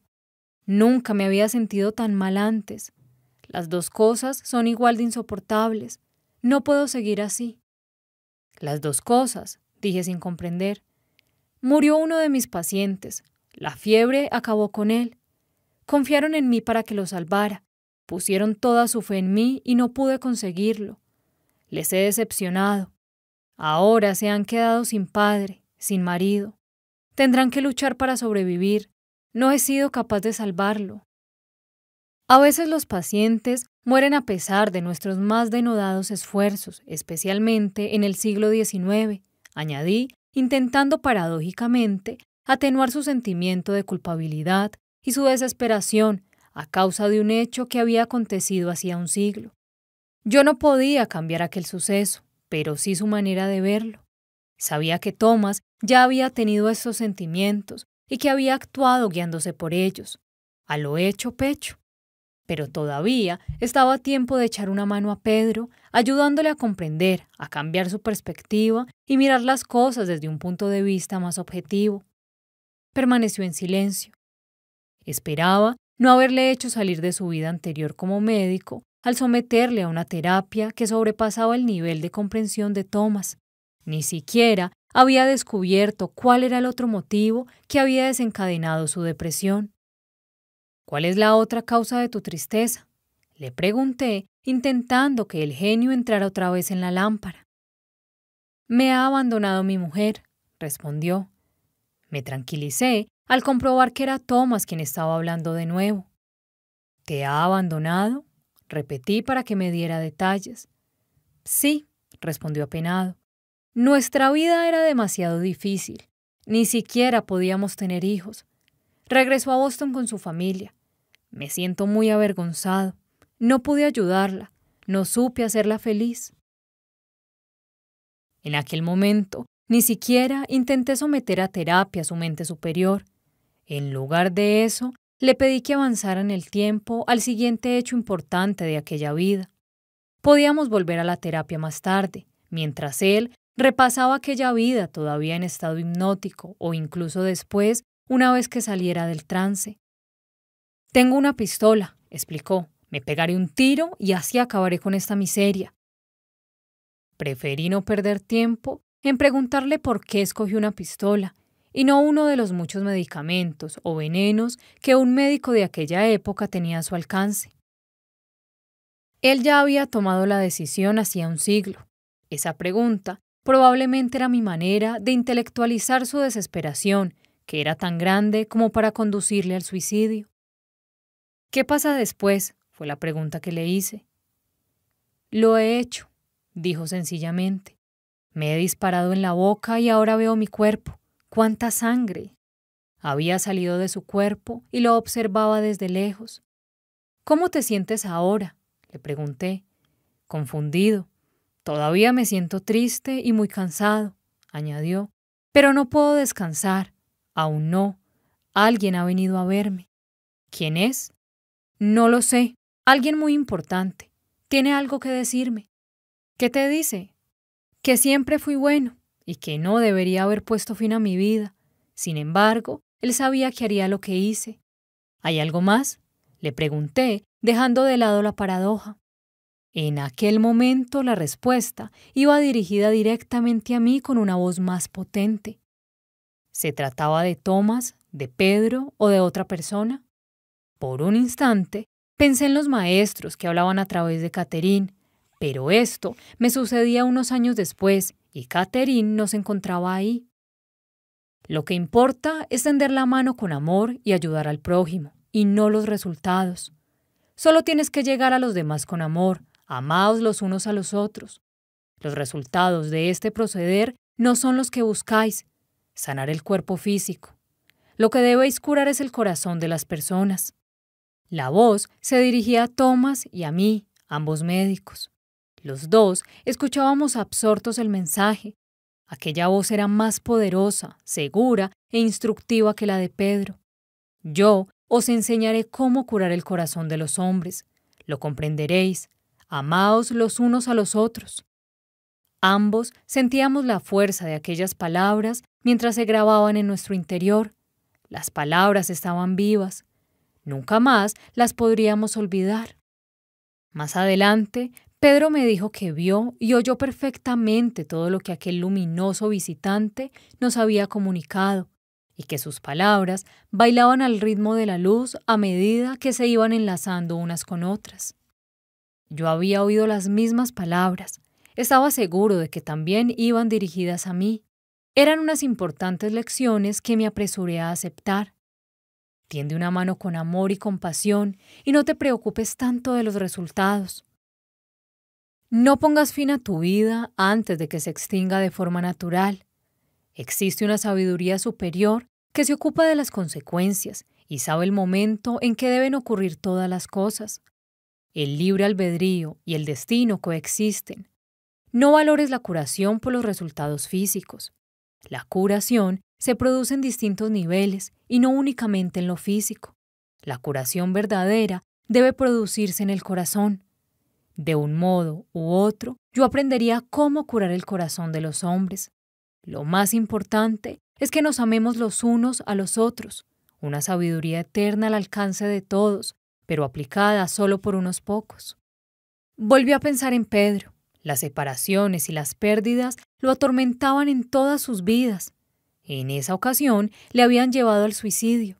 Se le había amonestado por haber puesto fin a su vida prematuramente, pero volvió a sufrir más pérdidas y a experimentar de nuevo aquel terrible dolor. ¿Se acordaría de los consejos o la desesperación lo invadiría de nuevo? Ser médico y no poder curar a tu paciente te hunde en la tristeza. Es el fracaso de Elizabeth en el antiguo Egipto, la desesperación de Pedro en su vida como Thomas, el médico de Ohio. Son mis propias experiencias dolorosas como terapeuta. El primer fracaso que viví como médico, pues no pude impedir los efectos devastadores de una enfermedad, se produjo hace más de 25 años, en mis primeras prácticas clínicas como estudiante de tercer año de medicina en la Universidad de Yale, empecé en el departamento de pediatría y me encargaron de cuidar a Dani, un niño de 7 años con un tumor de Wills muy extendido. Se trata de un tumor maligno del hígado que ataca exclusivamente a los niños. Cuanto más joven es el enfermo, mejor es el pronóstico, y siete años no eran pocos para este tipo de cáncer. Dani fue mi primer paciente real. Antes de él, mi experiencia se reducía a las clases, conferencias, experimentos en laboratorios e interminables horas delante de mis libros. En el tercer año de carrera se empezaban las prácticas clínicas. Se nos asignaba una sala de hospital con enfermos de verdad. Había llegado la hora de llevar a la práctica todos nuestros conocimientos. Me encargué de los análisis de sangre de Dani y de otras tareas menores, lo que los médicos más veteranos llamaban tareas de novatos. Pero eran actividades muy útiles para nosotros, unos simples estudiantes de tercer año de medicina. Danny era un niño maravilloso, pero el vínculo que me unía a él era todavía más fuerte y especial por el hecho de ser mi primer paciente. Danny luchó heroicamente. Había perdido el pelo debido a la quimioterapia, tan potente como tóxica, y tenía el vientre muy hinchado. A pesar de todo, se iba recuperando, y sus padres y yo no perdíamos la esperanza. Por aquel entonces, un alto porcentaje de niños superaba esta clase de dolencia. Yo era el miembro más joven del equipo. Como es normal, los estudiantes de medicina tienen menos conocimientos prácticos que los residentes internistas o asistentes que están continuamente ocupándose de enfermos. Sin embargo, los estudiantes tienen más tiempo para dedicar al paciente y a su familia. En general, esta es su principal tarea. Normalmente, nos tocaba a nosotros hablar con la familia o transmitir los mensajes al paciente. Dani era mi paciente más importante y sentía mucho afecto por él. Pasaba muchas horas sentado en su cama, hablando o jugando con él o leyéndole cuentos. Admiraba su valentía. También solía pasar horas con sus padres en aquella triste y oscura habitación de hospital. A veces incluso comíamos juntos en la cafetería. Estaban asustados, pero se animaban cuando veían a su hijo mejorar. De repente, Dani empeoró radicalmente. Una peligrosa infección respiratoria atacó a su debilitado sistema inmunitario. Le costaba respirar y sus ojos perdieron la vivacidad habitual y se volvieron vidriosos y apagados. Los miembros más veteranos del equipo médico me relegaron. Empezaron a administrarle antibióticos, luego interrumpieron el tratamiento y a continuación le recetaron otros antibióticos, pero todo fue en vano. Dani se iba apagando por momentos. Permanecí junto a sus padres, compartiendo su sufrimiento y su terror. La enfermedad ganó la batalla. Dani murió. Yo seguía demasiado abatido para seguir junto a sus padres. Lo único que hice fue abrazarles y decirles algunas palabras de consuelo. Me identifiqué totalmente con el dolor que sufrieron en aquel momento. Tres años más tarde, cuando mi propio hijo murió en un hospital, lo comprendí todavía más. Pero en aquel momento me sentía un poco responsable de la muerte de Dani, como si hubiera debido hacer algo, cualquier cosa para evitarlo. El fracaso o la imposibilidad de curar es algo que hace mella en lo más hondo del alma de un médico. Entendía perfectamente la desesperación que sentía Thomas. Son pocos los pacientes de psiquiatría que mueren debido a su enfermedad. Sin embargo, la incapacidad de ayudar a un paciente que sufre trastornos agudos causa una frustración y un sentimiento de impotencia similares. Cuando era presidente del Departamento de Psiquiatría del Mount Sinai Hospital, traté a una mujer muy bella e inteligente de unos 30 años. Era una mujer brillante en su profesión y acababa de contraer felizmente matrimonio, pero poco a poco se fue volviendo paranoica y cada vez empeoraba más a pesar de los medicamentos, la terapia y otros tipos de intervenciones. Ni yo ni ninguno de los especialistas que me asesoraron pudimos determinar por qué no mejoraba, ya que el curso de su enfermedad, sus síntomas y el resultado de las pruebas no se relacionaban con la esquizofrenia ni con ninguna de las manías y psicosis comunes. Su deterioro había empezado justo después de un viaje al lejano oriente y una de las pruebas mostraba un nivel muy alto de anticuerpos provocados por un parásito en concreto. Aún así, no existía tratamiento médico o psiquiátrico que pudiera ayudarla y poco a poco fue empeorando. Una vez más sentí las punzadas de la impotencia, la frustración que siente el sanador cuando no es capaz de curar. Tender una mano con amor, dar lo mejor de nosotros y no preocuparnos tanto de los resultados o consecuencias, esta es la respuesta. Este simple concepto, una verdad que resuena dentro de mí es el bálsamo de comprensión que necesitan los sanadores. En cierto modo, yo le había tendido una mano con amor a Dani, y él me había devuelto el gesto. Capítulo 19 ¿O acaso los años caballerescos acabaron en la tumba junto con el viejo mundo? Yo era rey en Babilonia y tú eras una esclava cristiana.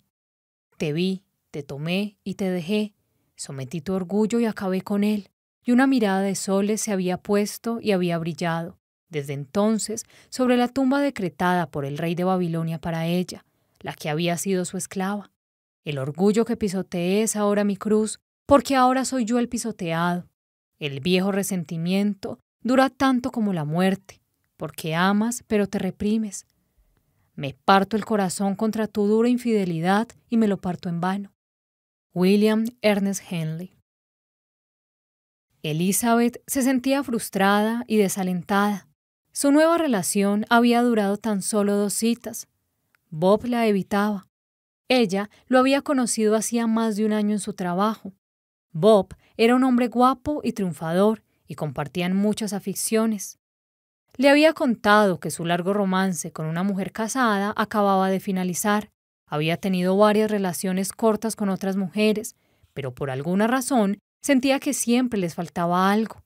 A su modo de ver, eran mujeres superficiales, poco inteligentes o que no tenían los mismos principios que él. Dada la situación, las dejaba y regresaba en busca de su amante casada, que siempre lo aceptaba de nuevo. El marido de ésta era rico, así que ella no se decidía a separarse y abandonar aquella vida tan opulenta, aunque la relación matrimonial carecía en absoluto de pasión. Eres distinta a las demás, le juró Bob a Elizabeth. Compartimos tantas cosas. Le dijo que era la más inteligente de todas y la más guapa, y que sabía que su relación podía durar. Elizabeth se convenció de que Bob verdaderamente tenía razón. Siempre estuvo allí, y yo en realidad nunca me di cuenta, pensó. A veces los árboles no te dejan ver el bosque. Pero se olvidó de que el motivo por el cual nunca había reparado en Bob ni en sus atractivos físicos era que no había química entre ellos. Estaba sola y desesperada por encontrar un hombre. Se guiaba por la mente y no hizo caso al aviso de su corazón. El primer encuentro fue muy prometedor. Salieron a tomar algo, fueron a ver una buena película y después mantuvieron una conversación íntima mientras contemplaban las olas agitadas por el viento bajo la luz de una luna casi llena. Podría enamorarme de ti, le dijo él, tomándole el pelo con una promesa que nunca iba a cumplirse. La mente de Elizabeth registraba cada palabra sin inmutarse por su vacío emocional. La segunda cita fue bien. Ella se divirtió y tuvo la sensación de que él también. El afecto que Bob demostró parecía verdadero y daba a entender que tendrían relaciones más íntimas en el futuro, pero no la volvió a llamar. Fue Elizabeth quien finalmente lo llamó. Bob estuvo de acuerdo en volverla a ver, pero le dijo que estaba muy ocupado y que no sabía cuándo podría disponer de un momento. Le aseguró que nada había cambiado en sus sentimientos, que quería verla, pero que no podía precisarle cuándo. ¿Por qué siempre elijo a perdedores? me preguntó. ¿Qué me ocurre? No eliges a perdedores, le respondí. Bob es un hombre guapo y triunfador que te dijo que tenía interés en ti y que estaba disponible. No te culpes a ti misma. Algo en mí me decía que Elizabeth tenía razón, pero no se lo confesé. Ciertamente escogía perdedores, en este caso un fracasado emocional que no era capaz de abandonar la seguridad que le proporcionaba su amante casada. Decidió seguir dependiendo de ella y a salvo. Elizabeth se convirtió en la víctima de sus temores y de su falta de valor. Es mejor ahora que más tarde, pensé. Elizabeth era una mujer fuerte, se recuperaría. Me preguntó si quedaba tiempo para intentar una regresión. Sentía que había algo importante cerca de la superficie y estaba ansiosa por averiguar qué era, así que nos pusimos manos a la obra. Cuando ella emergió en una vida pasada muy lejana, no estuvo del todo seguro de haber tomado la decisión correcta. Elizabeth veía unas extensas llanuras onduladas y unas colinas chatas y uniformes. Era una tierra poblada de animales parecidos al jack y de caballos pequeños y ágiles, de grandes carpas y de nómadas. Era una tierra de pasión y también de violencia. Mientras su marido estaba cazando o haciendo incursiones con otros hombres del lugar, los enemigos irrumpieron inesperadamente con sus caballos al galope y atacaron a los reducidos defensores del poblado. Los padres de su marido fueron los primeros en morir, despedazados por unas grandes y afiladas espadas. Seguidamente, destriparon a su hijo con una lanza. Su estremecido espíritu se retorcía. Elizabeth también deseaba morir, pero ese no fue su destino. Era tan bella que fue capturada por unos guerreros jóvenes y puesta en manos del más fuerte de los invasores. A otras pocas mujeres jóvenes también se les perdonó la vida. Déjame morir, rogaba, pero él no la complació. Ahora eres mía, dijo sin remilgos. Vivirás en mi tienda y serás mi esposa. A excepción de su marido, a quien no volvió a ver nunca más, todos sus seres queridos estaban muertos. No tenía otra opción. Intentó escapar varias veces, pero enseguida daban con ella. Asimismo, le impidieron cualquier intento de suicidio. Se fue insensibilizando poco a poco, y su depresión desembocó en una constante furia corrosiva que devoraba su capacidad de amar. Su espíritu se marchitaba y casi dejó de existir. Era un corazón endurecido atrapado en un cuerpo. No había en el mundo una cárcel tan restrictiva y cruel como aquella. Retrocedamos un poco más en el tiempo, le indiqué. Trasladémonos justo al momento antes de que tu poblado fuera asaltado. Empecé a contar hacia atrás de tres a uno. ¿Qué ves? le pregunté. Su rostro reflejaba paz y serenidad. Recordaba sus primeros años, su crecimiento. Reía y jugaba con el hombre que más adelante sería su esposo.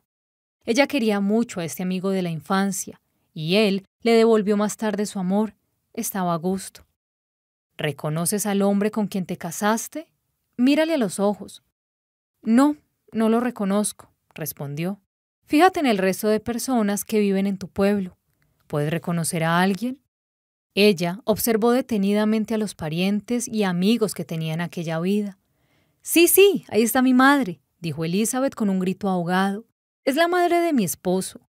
Estamos muy unidas. Cuando mi madre murió me trató como a una hija. La reconozco.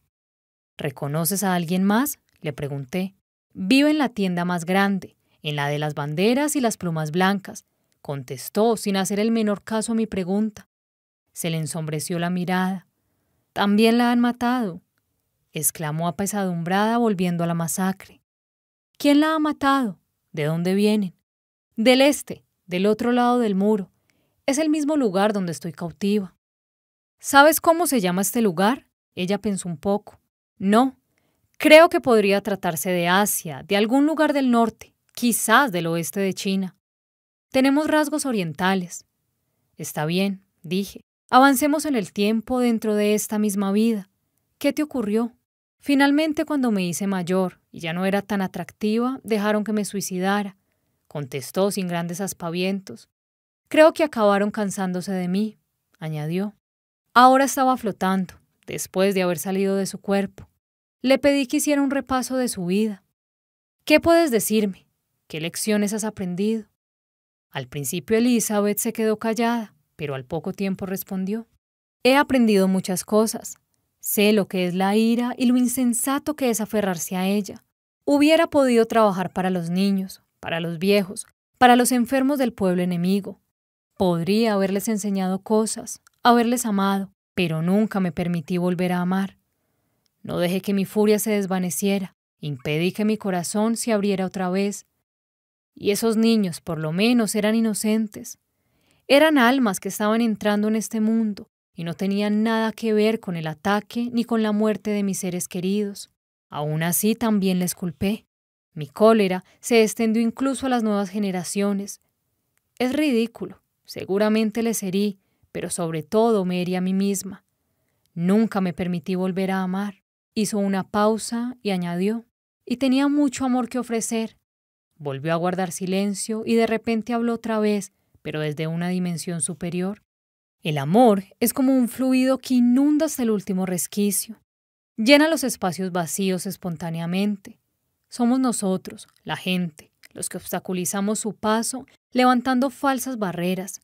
Y cuando el amor no puede llenar nuestro corazón y nuestra mente, cuando nos desconectamos del alma, que a su vez está compuesta de amor, nos volvemos todos locos. Pensé en sus palabras, sabía que el amor era importante, tal vez lo más importante del mundo, pero nunca había caído en la cuenta de que la ausencia de amor podía hacernos perder la cordura. Recordé los famosos experimentos con monos del psicólogo Harry Harlock. Los monos que no podían tocar a otros, que estaban privados del afecto y el amor, se volvían totalmente insociables, se ponían enfermos e incluso llegaban a morir. No podían sobrevivir de un modo sano sin amor. Amar no es una opción, es una necesidad. Mi mente volvió a Elizabeth. Mira más adelante en el tiempo. ¿En qué medida te afecta lo que has aprendido? ¿De cuál de las maneras puede ayudarte actualmente a sentirte más feliz y tranquila y a ser más afectuosa? Debo aprender a soltar mi furia en lugar de agarrarme a ella, a aceptarla, reconocer su origen y dejarla marchar. Debo sentirme libre para amar en vez de contenerme, y sin embargo sigo buscando. No he encontrado a nadie a quien amar íntegra e incondicionalmente. Siempre acaban surgiendo problemas. Guardó silencio durante medio minuto.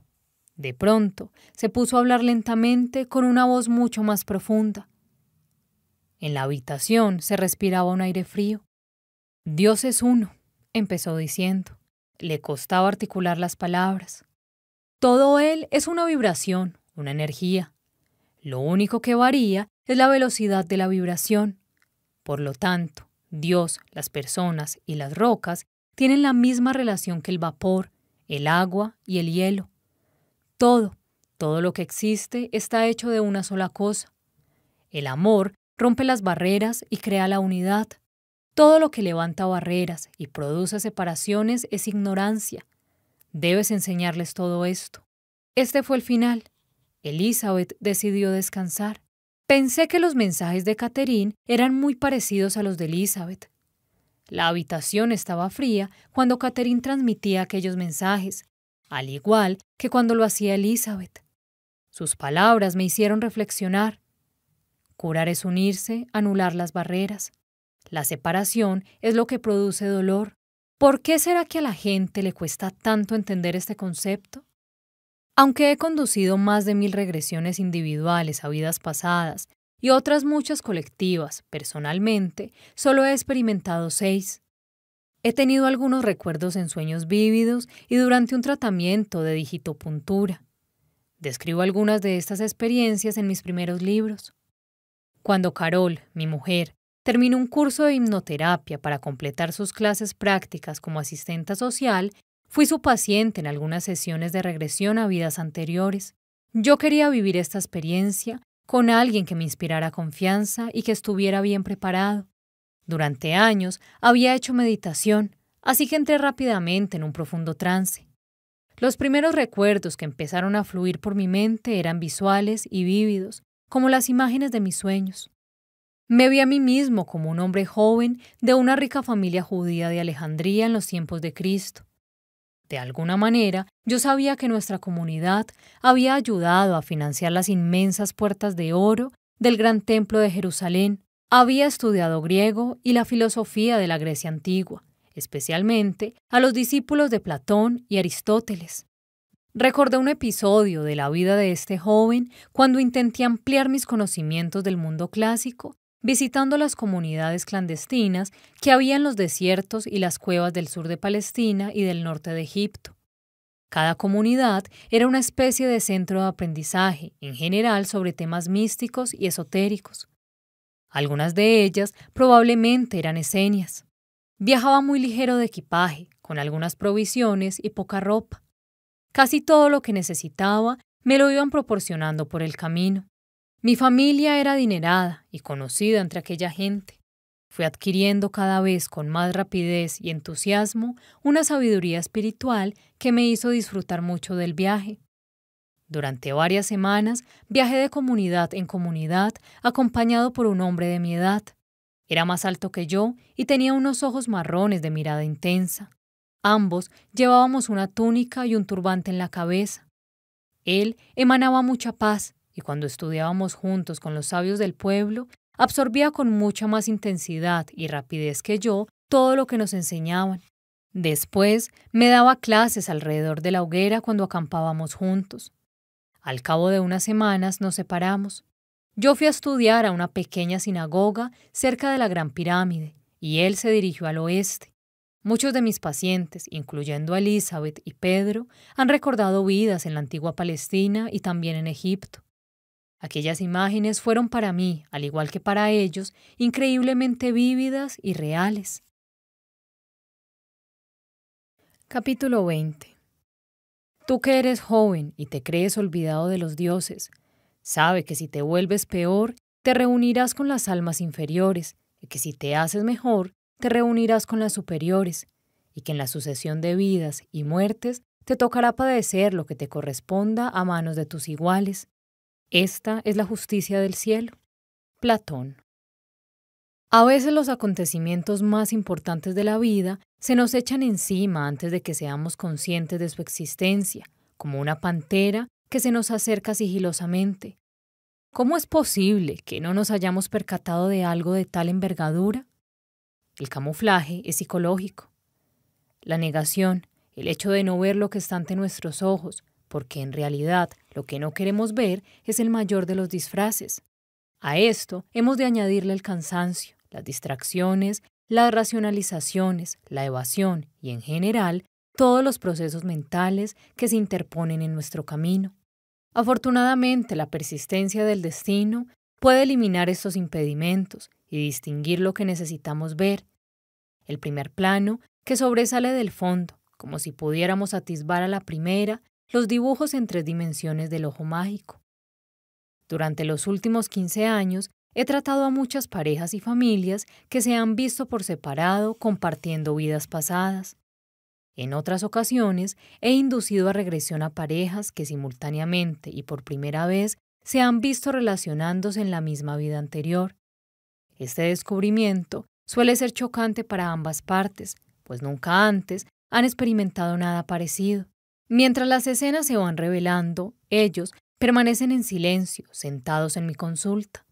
Después, cuando emergen del estado hipnótico, descubren que han estado contemplando los mismos hechos y experimentando sensaciones paralelas. Solo entonces me doy cuenta de su relación en esa vida anterior. Pero con Elizabeth y Pedro fue todo a la inversa. Sus respectivas historias y sus vidas pasadas se iban revelando de manera paralela pero por separado en mi despacho.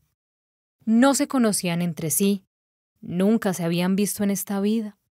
Pertenecían a países y culturas diferentes. Acudían a mi consulta en días distintos. Habiéndolos tratado independientemente y sin sospechar en ningún momento que pudiera existir un vínculo entre ellos, no me di cuenta de su relación. Se habían amado y perdido mutuamente a través de sus vidas anteriores. ¿Por qué no lo vi antes? ¿Podía incluso ser este mi destino? ¿Convertirme en una especie de casamentero cósmico? ¿Estaba distraído, cansado o negaba la realidad? ¿Descartaba de un modo racional las coincidencias? O tal vez la idea me vino a la mente en el momento adecuado, tal y como estaba planeado.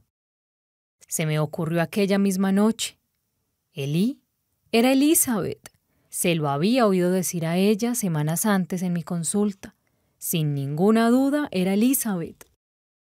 Ese día, unas horas antes, Pedro no podía recordar su nombre. En pleno trance hipnótico, se había trasladado a una vida pasada, una vida que había evocado en otra ocasión en mi consulta. En ella había muerto después de ser arrastrado por unos soldados vestidos de cuero.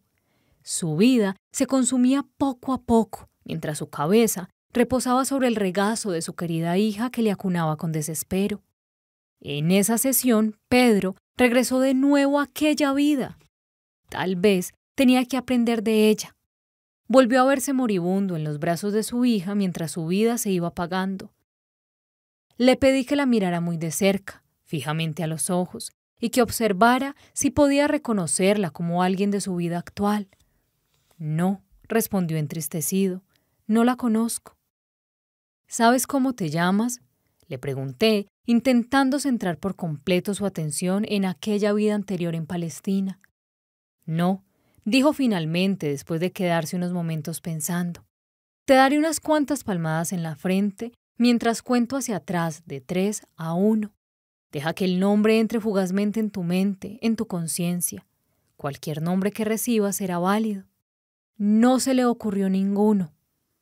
No sé cómo me llamo, no me viene nada a la mente, pero algo de pronto irrumpió en mi mente, como una explosión silenciosa, algo vívido y claro. Elí, dije gritando, ¿te llamas Elí? ¿Cómo lo sabes? Contestó desde las profundidades ancestrales, ese es mi nombre. Algunos me llaman Eliú y otros Elí. ¿Cómo lo sabes? ¿Tú también estabas allí? No lo sabía, le contesté honestamente. Se me acababa de ocurrir. Estaba muy sorprendido por lo que acababa de pasar. ¿Cómo podría yo saberlo? En el pasado había destellos psíquicos o intuitivos, aunque no a menudo. En este caso, parecía que estaba recordando algo y no recibiendo un mensaje psíquico. Pero, ¿recordando desde qué momento? No podía situarlo. Mi mente hizo un esfuerzo para recordar, pero no lo conseguí. Sabía por experiencia que era mejor que no me esforzara más por recordar. No te preocupes tanto, me dije a mí mismo. Ve haciendo tus cosas. Ya verás cómo obtendrás la respuesta en poco tiempo y de un modo espontáneo. Este extraño rompecabezas no estaba completo. Le faltaba una pieza importante, sin la cual no podía realizar la conexión esencial. Sí, pero ¿una conexión con qué? Intenté en vano concentrarme en otras cosas. Un poco más tarde, esa misma noche, me vino de pronto a la mente la pieza que andaba buscando. De golpe, fui consciente de ello. Era Elizabeth. Hacía dos meses había recordado una vida pasada en la que había sido hija de un alfarero en la antigua Palestina.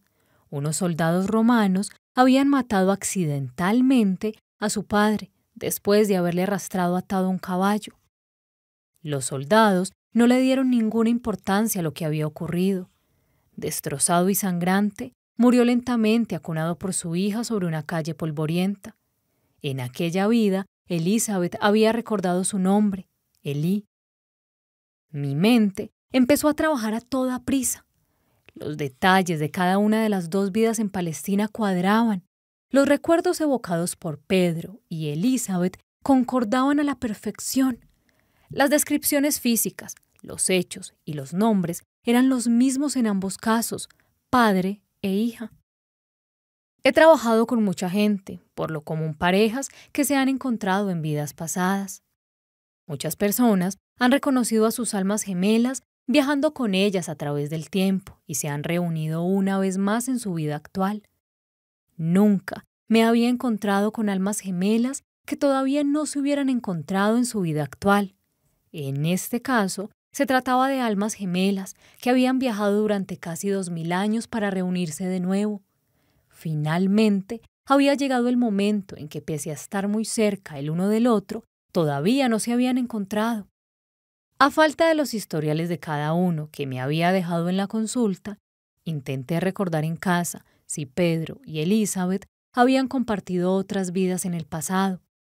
Al menos una, pero no en las rutas de los mercaderes de la India, ni en los manglares de Florida, ni en Hispanoamérica amenazado por la malaria, ni en la antigua Irlanda.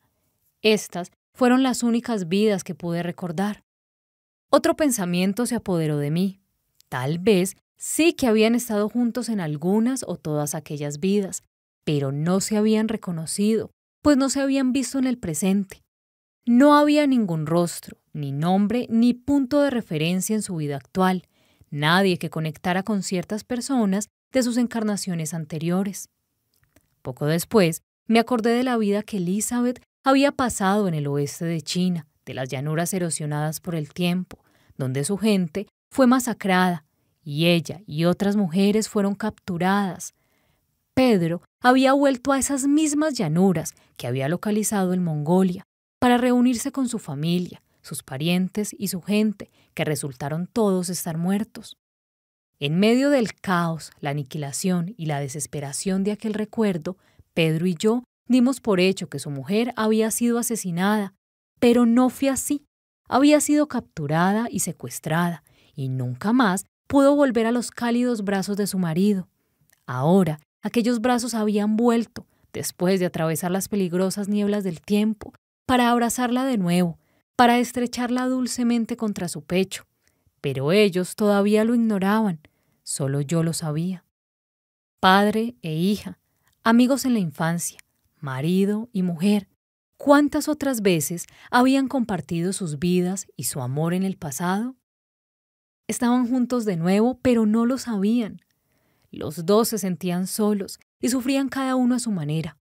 Ambos estaban muertos de hambre sin saber que les aguardaba un banquete. Las leyes de la psiquiatría me coaccionaban enormemente, y más todavía las sutiles reglas del karma. La ley más estricta es la de respetar la intimidad y no traicionar la confianza de los pacientes. Si la psiquiatría fuera una religión, violar esta ley equivaldría a cometer un pecado mortal.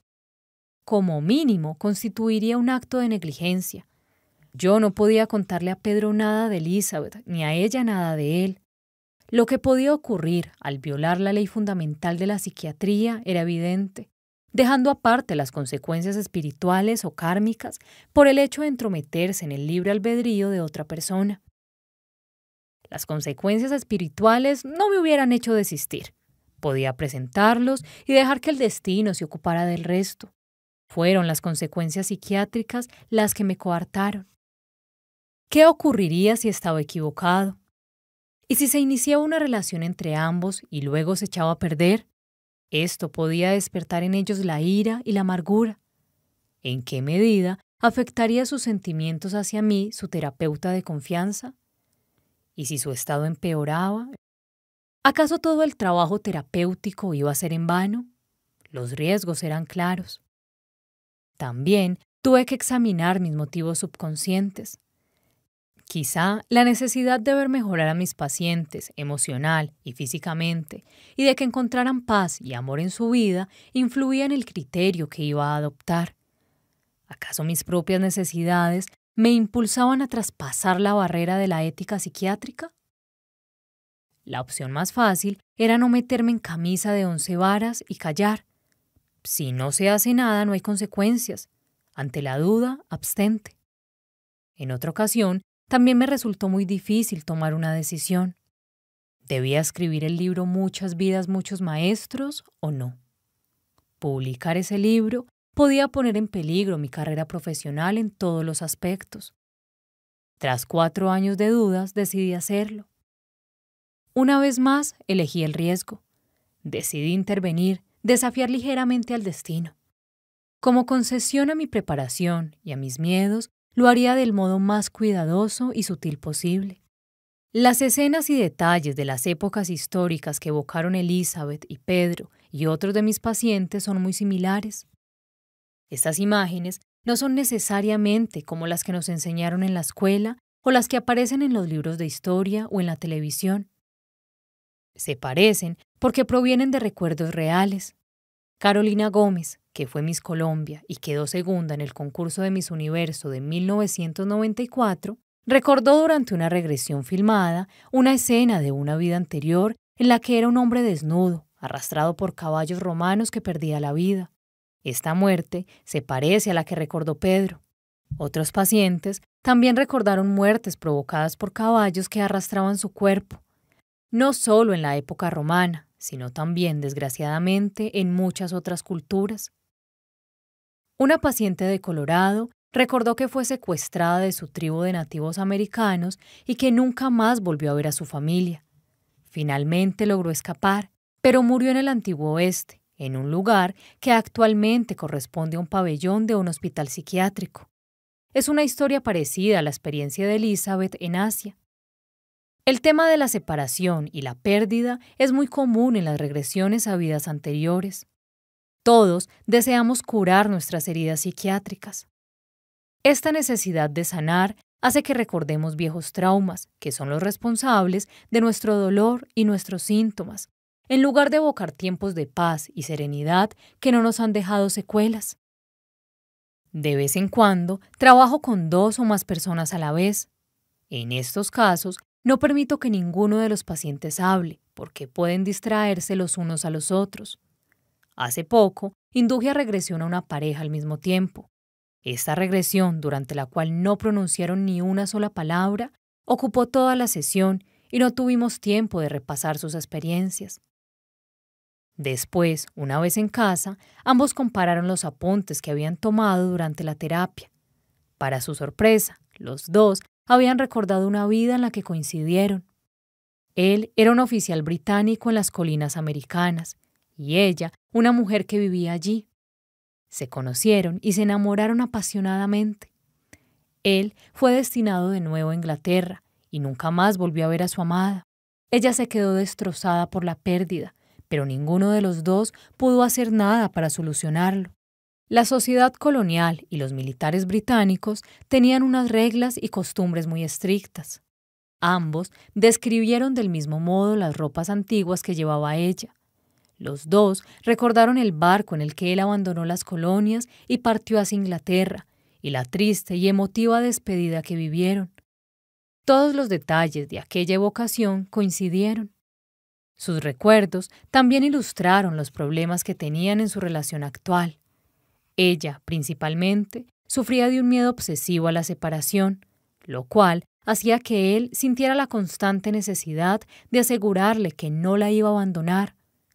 Los miedos de ella y la necesidad de él no tenían ningún fundamento en la realidad de su relación actual. Aquella actitud tenía sus raíces en los tiempos coloniales. Otros terapeutas que practican las regresiones a vidas pasadas obtienen los mismos resultados que yo. Es más frecuente que surjan los traumas que los recuerdos placenteros. Las escenas donde hay muertes son importantes porque suelen ser traumáticas. Las vidas anteriores se parecen, al igual que los acontecimientos importantes, porque el ser humano recurre a los mismos temas y a las mismas ideas en todos los tiempos y en todas las culturas. Lo que fue, eso será. Lo que se hizo, eso se hará. Nada nuevo hay bajo el sol.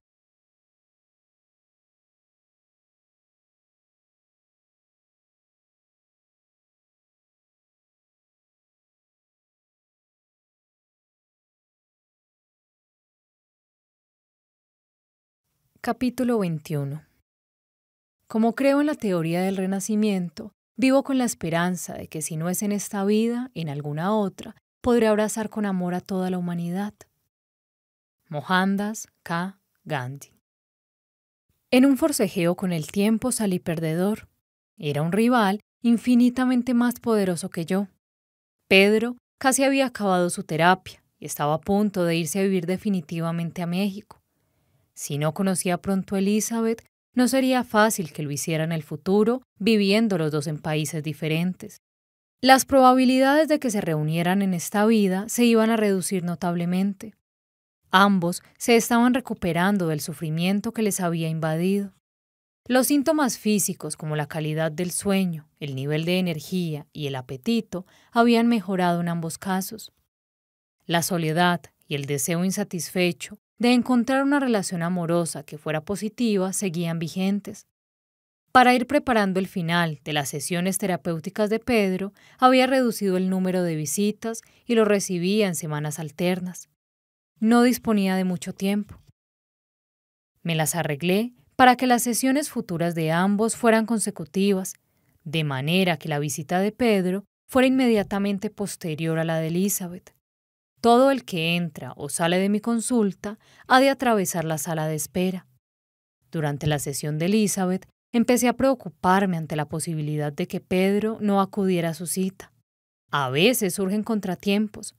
El coche se estropea, hay una emergencia, se contrae una enfermedad, y entonces el paciente ha de postergar la cita. Pero llegó. Salí a la sala de espera acompañando a Elizabeth. Se dirigieron una mirada mutuamente y se contemplaron durante unos segundos. Percibí un interés repentino por ambas partes, una insinuación de las infinitas posibilidades que se escondían debajo de la superficie. O quizás era simplemente lo que yo deseaba que ocurriera. La mente de Elizabeth reafirmó una vez más su acostumbrado dominio, diciéndole que tenía que irse y advirtiéndola de que adoptara el comportamiento más apropiado. Se dirigió hacia la puerta de salida y abandonó el edificio. Pedro entró en mi despacho al advertir mi ademán. Una mujer atractiva, comentó mientras se dejaba caer sobre el sillón de piel. Sí, respondí satisfecho. Además, es una persona muy interesante. Eso está bien, dijo con cierta melancolía. Su atención empezó a dispersarse en aquel momento. Se concentró en la tarea de poner fin a nuestras sesiones y avanzar hacia la siguiente fase de su vida. Su mente ya se había alejado del breve encuentro con Elizabeth. Aquel encuentro en la sala de espera no tuvo consecuencias para ninguno de los dos. Ni Pedro ni Elizabeth pidieron información acerca del otro. Mi manipulación había sido demasiado sutil, demasiado fugaz. Dos semanas más tarde, me propuse hacer coincidir de nuevo las visitas. Preferí no urdir algo más directo y romper la confidencialidad hablando directamente del asunto con uno de ellos o con los dos. Aquella sería mi última oportunidad. No iba a disponer de otra cita con Pedro antes de que abandonara el país. Se volvieron a mirar mientras yo acompañaba a Elizabeth a través de la sala de espera. Sus miradas volvieron a encontrarse, y esta vez durante un largo rato. Pedro la saludó con la cabeza y sonrió. Elizabeth le devolvió la sonrisa. Dudó unos segundos, abrió la puerta y se marchó. Confía en ti misma, Pensé, intentando recordar mentalmente a Elizabeth una lección importante. No respondió. De nuevo Pedro no se dio por aludido. No me preguntó por ella. Estaba absorto en los pequeños detalles de su regreso a México y además acababa la terapia aquel mismo día. Quizá no tiene que ocurrir, pensé. Ambos se habían recuperado aunque no eran felices. Tal vez les bastaba con eso. No siempre nos uniremos al alma gemela más vinculada a nuestro ser. Tal vez haya más de una para cada persona, puesto que las familias de almas viajan juntas. Es posible que decidamos casarnos con un alma gemela menos ligada a nosotros que otra, alguna que tenga algo específico que enseñarnos o algo que aprender de nosotros. Podemos reconocer un alma gemela a una edad avanzada, cuando ya hemos adquirido compromisos familiares. También puede ocurrir que nuestro padre, nuestra madre, un hijo o un pariente cercano encarnen al alma gemela con quien más estrechamente estábamos unidos. O quizá nuestra relación más fuerte sea con un alma gemela que no se ha encarnado en el transcurso de nuestra vida y que está velando por nosotros desde el otro lado como un ángel de la guarda. A veces nuestra alma gemela está deseosa de encontrarnos y disponible. Es posible que él o ella se percate de la pasión y la atracción que existe entre ambos, de los lazos íntimos y sutiles que indican que nos hemos relacionado en diferentes vidas pasadas. Sin embargo, esto puede resultarnos perjudicial. Depende de la evolución del alma. Si una de las dos almas está menos desarrollada y es más ignorante que la otra, la violencia, la codicia, los celos, el odio y el miedo pueden enturbiar la relación. Tales sentimientos son nocivos hasta para el alma más evolucionada, aunque se trate de un alma gemela. Es habitual que fantaseemos con ideas como yo puedo cambiarle o puedo ayudarle a crecer. Si la persona no deja que la ayudemos, si ha decidido que no quiere aprender ni evolucionar, la relación está condenada al fracaso. Tal vez surja otra oportunidad en otra vida, a no ser que la persona en cuestión tome conciencia más adelante. A veces se producen estos despertares tardíos. En algunos casos, las almas gemelas deciden no casarse mientras están encarnadas. Se las componen para encontrarse, permanecer juntas hasta que cumplen el pacto acordado y después siguen su camino. Sus intereses y los planes que tienen para el resto de su vida son diferentes y no quieren ni necesitan pasar por una vida entera juntas. Esto no es una tragedia, sino una simple cuestión de aprendizaje. Tienen por delante una vida eterna juntas, pero a veces es posible que necesiten tomar unas clases por separado. La imagen del alma gemela disponible, pero adormecida, es patética y puede causarnos una terrible angustia. Adormecida significa que no ve la vida con claridad y que no es consciente de las distintas dimensiones de la existencia, que no sabe nada de las almas. Normalmente son las interferencias cotidianas de la mente las que nos impiden despertar. Estamos constantemente escuchando los pretextos de la mente. Soy demasiado joven, necesito adquirir más experiencia, todavía no estoy preparado para establecerme, pertenezco a otra raza, religión, región, clase social, nivel intelectual, tengo otro bagaje cultural, etc.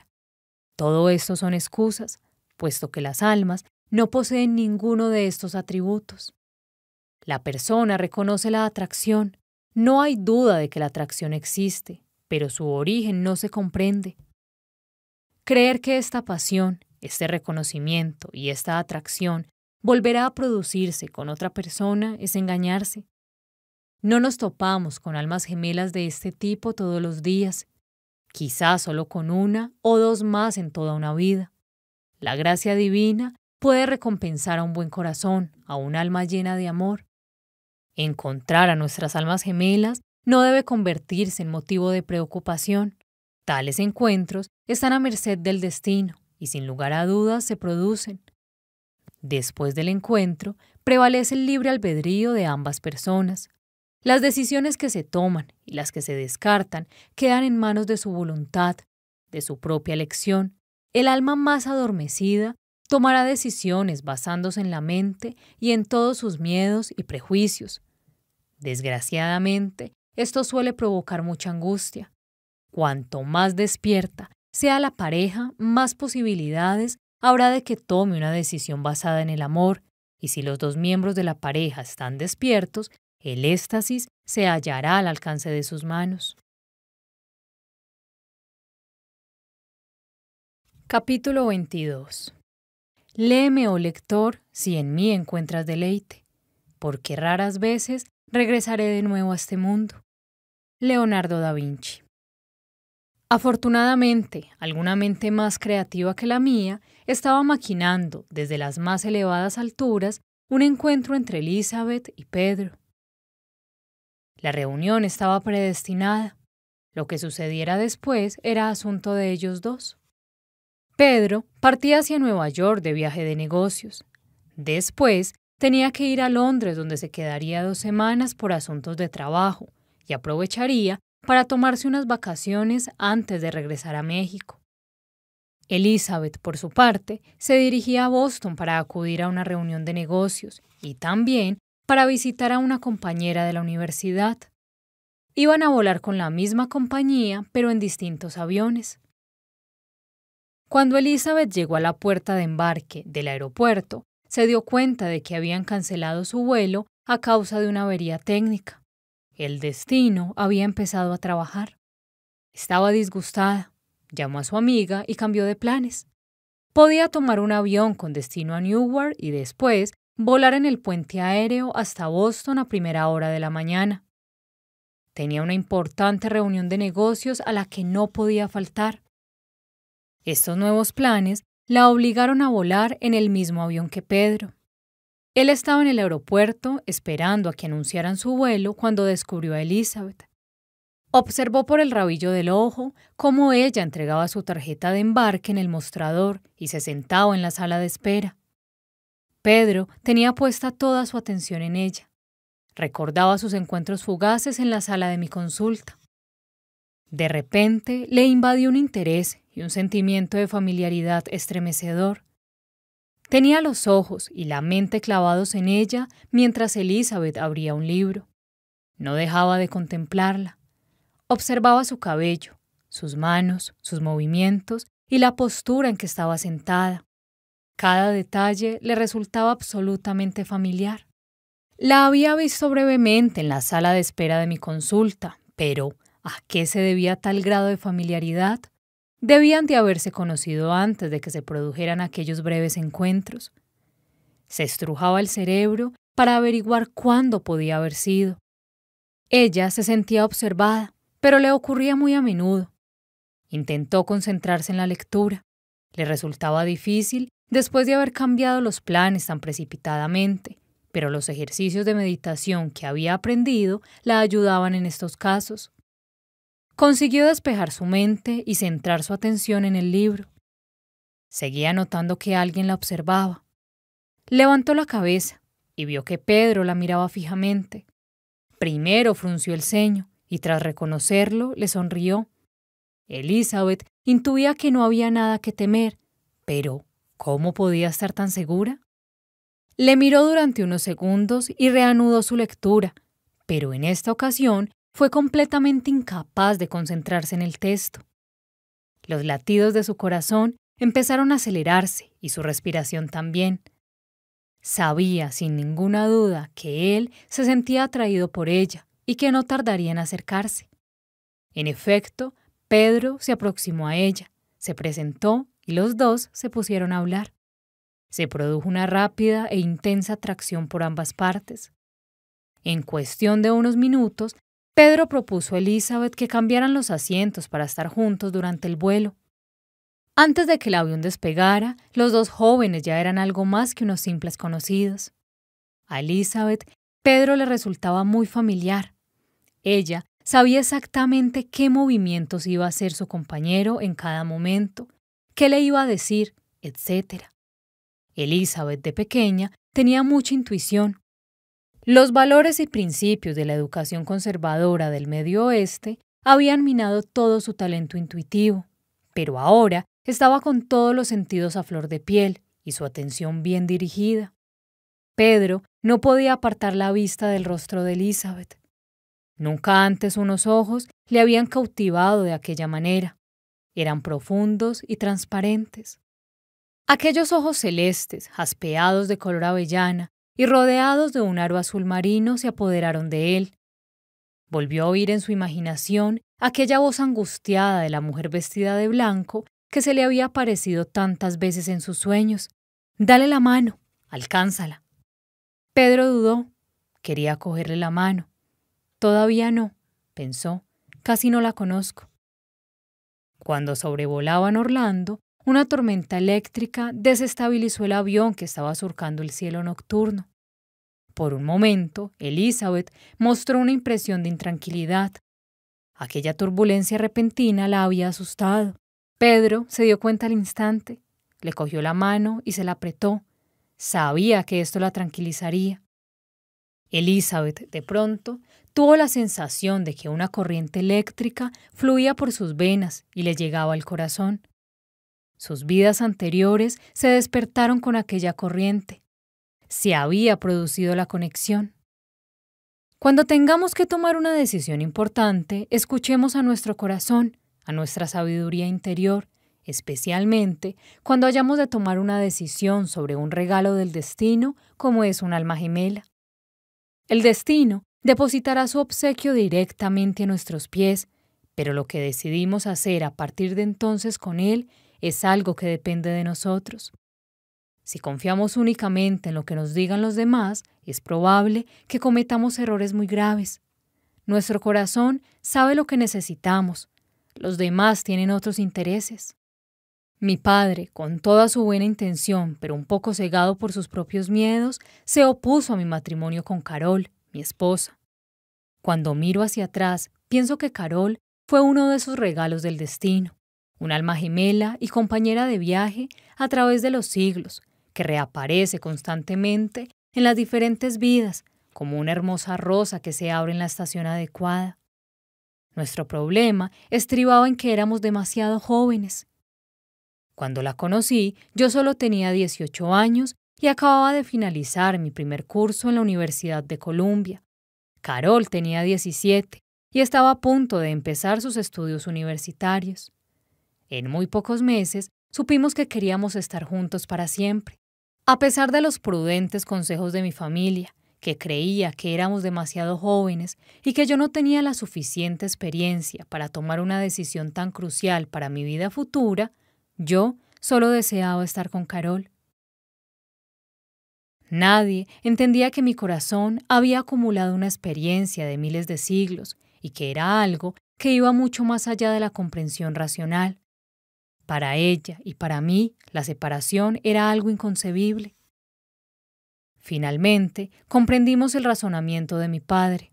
Él temía que si Carol y yo nos casábamos y teníamos un hijo, yo tendría que dejar mis estudios, así que mi deseo de convertirme en médico se truncaría. De hecho, esto fue lo que le ocurrió a él.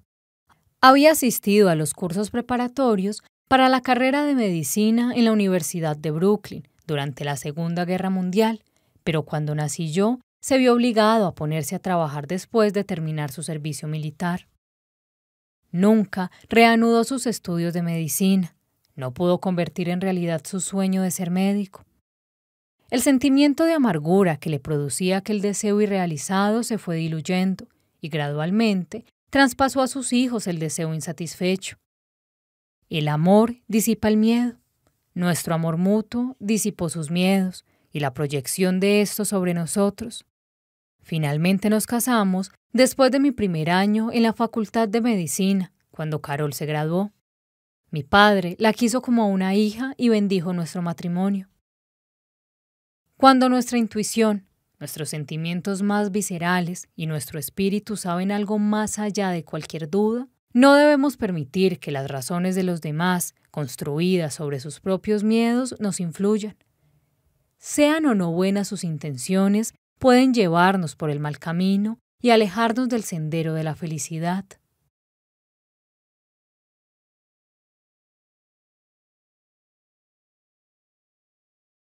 Capítulo 23 No es más sorprendente haber nacido dos veces que una sola. En la naturaleza todo es resurrección. Voltaire. Elizabeth me llamó desde Boston. Había prolongado sus vacaciones. Pedro había regresado de Londres nada más para solucionar sus asuntos de trabajo. Él también había ido a Boston para estar con Elizabeth. Ya se estaban enamorando. Habían empezado a comparar sus experiencias de vidas anteriores que ambos recordaban con nitidez. Se estaban redescubriendo el uno al otro. Realmente Pedro es una persona extraordinaria, comentó Elizabeth. Tú también lo eres, le recordé. Como resultado de mis experiencias con Elizabeth y Pedro, mi práctica profesional dio un indescriptible y bello salto hacia lo místico y lo mágico. En los numerosos seminarios que dirijo, en los que a cada participante se le brinda la oportunidad de experimentar un estado hipnótico y de profunda relajación, la frecuencia de acontecimientos mágicos va aumentando espectacularmente. La gama de experiencias va más allá de las vidas pasadas y las reencarnaciones. A menudo se trata de experiencias espirituales y místicas muy bellas que tienen el poder de transformar la vida. La gente me ha agradecido enormemente que les haya ayudado a tener este tipo de vivencias. Seguidamente explicaré lo que ocurrió en un lapso de dos semanas. Una periodista de un periódico local se inscribió en una serie de talleres y seminarios de fin de semana que impartí en Boston. Escribió lo siguiente. Muchas de las personas que participaron en los talleres de regresión a vidas pasadas dirigidas por Weiss dijeron que sus experiencias fueron profundamente emotivas y espirituales. Uno de los ejercicios fue muy espectacular. Weiss pidió que apagáramos las luces y que cada uno de los participantes se buscara una pareja. Las dos personas debían mirarse mutuamente a los ojos durante varios minutos, mientras él iba guiando la meditación con sus palabras. Cuando se acabó el ejercicio, dos mujeres que no se habían visto nunca antes habían compartido una experiencia en la que se reconocieron como hermanas. Una mujer dijo que en el rostro de su pareja veía todo el tiempo a una monja, cuando se lo hizo saber, la otra mujer explicó que en la sesión del día anterior había evocado una vida pasada en la que ella era una monja. Lo más impresionante fue la historia de una mujer de Boston que vio en los ojos de su compañera a su hermano mayor, que había perdido la vida en la Segunda Guerra Mundial a los 19 años y medio. Su pareja era una mujer joven de Wisconsin, que más tarde explicó que el día anterior había recordado una vida pasada en la que era un hombre de 19 años y medio, calzado con botas militares y vestido de uniforme, que había muerto en una guerra que tenía que ser anterior a la de Vietnam. La curación que había experimentado aquella mujer de Boston podía palparse en el ambiente. El amor disipa la ira, dijo Weiss. Esta es la parte espiritual. El Valium no consigue lo mismo, el Prozac tampoco y el amor sana la aflicción. La doctora Joan Borisenko, psicoterapeuta, bióloga celular y escritora de gran talento, estaba de pie junto a mí, atendiendo a mi conferencia titulada Implicaciones espirituales de la terapia de vidas pasadas, que pronuncié en un congreso en Boston. Sus ojos azules acompañaban expresivos el relato de una historia que había acontecido hacía diez años, En aquel entonces, ella era una investigadora muy respetada en la Facultad de Medicina de Harvard. Durante un congreso sobre nutrición que tuvo lugar en un hotel de Boston, en el que Joan era una de las ponentes, se encontró con su jefe que había acudido a un congreso médico que se celebraba en el mismo hotel. Él se quedó muy sorprendido al verla allí. Al día siguiente, en el trabajo, su jefe la amenazó. Si ella volvía a utilizar el nombre de la Universidad de Harvard en un asunto tan frívolo como era un congreso sobre nutrición, no podía seguir trabajando en Harvard.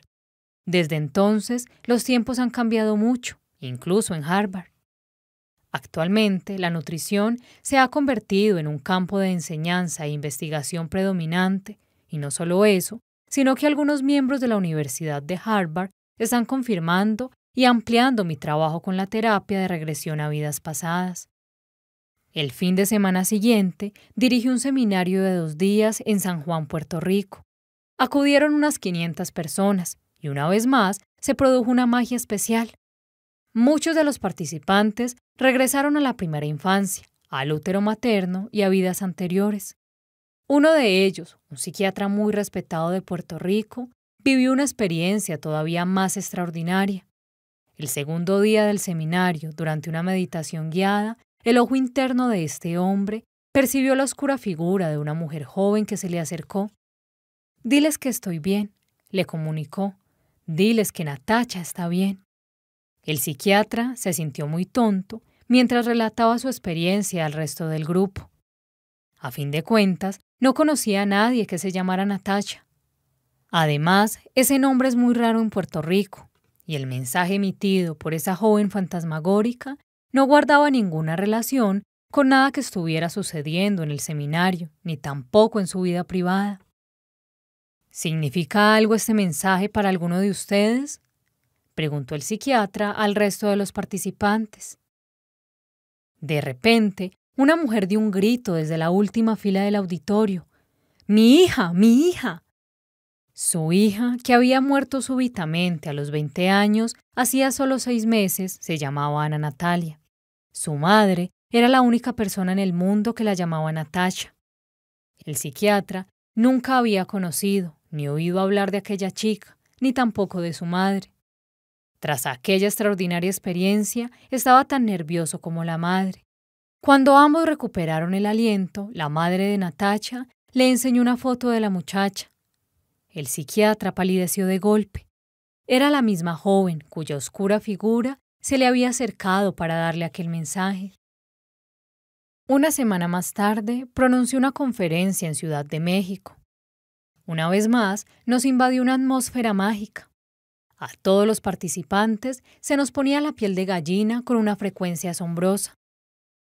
Tras una meditación, una mujer del público rompió en un llanto de felicidad. Acababa de recordar una vida anterior en la que su actual marido era su hijo. Ella había sido un hombre durante aquella vida en la Edad Media, el padre de este niño, y le había abandonado. En su vida actual, su marido siempre tenía miedo de que ella le abandonara, un miedo que no tenía una base racional en esta vida. Ella jamás le había amenazado con dejarle. Constantemente le demostraba su amor, pero la tremenda inseguridad de su marido estaba arruinando su vida y envenenando su relación. Al comprender el verdadero origen del terror que sufría su marido a ser abandonado, se dirigió corriendo al teléfono para hablar con él y asegurarle una vez más que nunca iba a abandonarlo. Las relaciones a veces pueden sanar con una increíble rapidez. Al final del segundo día del seminario, estaba firmando libros cuando una mujer se acercó, abriéndose paso entre la cola, llorando en silencio. Gracias, muchas gracias, susurró mientras me cogía la mano. No sabe lo que ha hecho usted por mí. He tenido unos dolores espantosos en la parte superior de la espalda durante los últimos diez años. Me han visitado médicos de aquí, de Houston y de Los Ángeles. Nadie ha sabido ayudarme y he sufrido muchísimo. En la regresión a una vida pasada que experimenté ayer, yo era un soldado al que apuñalaban en la espalda, justo en la base del cuello, exactamente en la zona que me dolía. Por primera vez en 10 años, el dolor desapareció y de momento no ha vuelto. Estaba tan contenta que no podía dejar de sonreír y llorar al mismo tiempo. Últimamente suelo explicar a la gente que el efecto de la terapia de regresión puede tardar semanas o meses y que no deben desanimarse si les parece que el proceso se desarrolla con lentitud. Esta mujer me recordó que la recuperación también puede ser increíblemente rápida. Mientras ella desaparecía entre la gente, me pregunté qué otros milagros nos brindaría el futuro.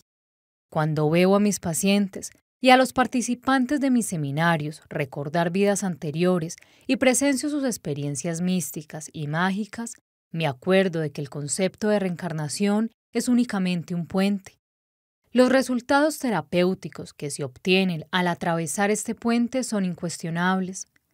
La gente mejora, incluso los que no creen en las vidas pasadas. El hecho de que el terapeuta crea o no en ellas tampoco es importante. Los recuerdos son suscitados y los síntomas desaparecen. Sin embargo, hay muchísima gente que se queda estancada en el puente, en lugar de buscar lo que hay más allá. Se obsesionan por los menores detalles, los nombres y la exactitud de los datos históricos.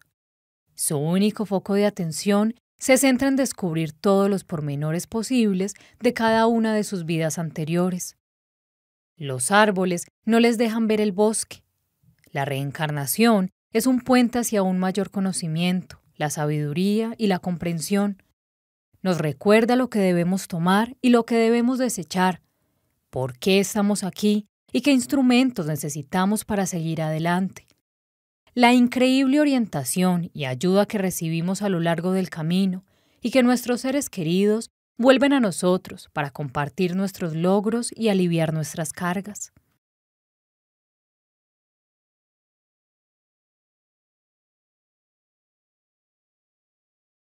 Capítulo 24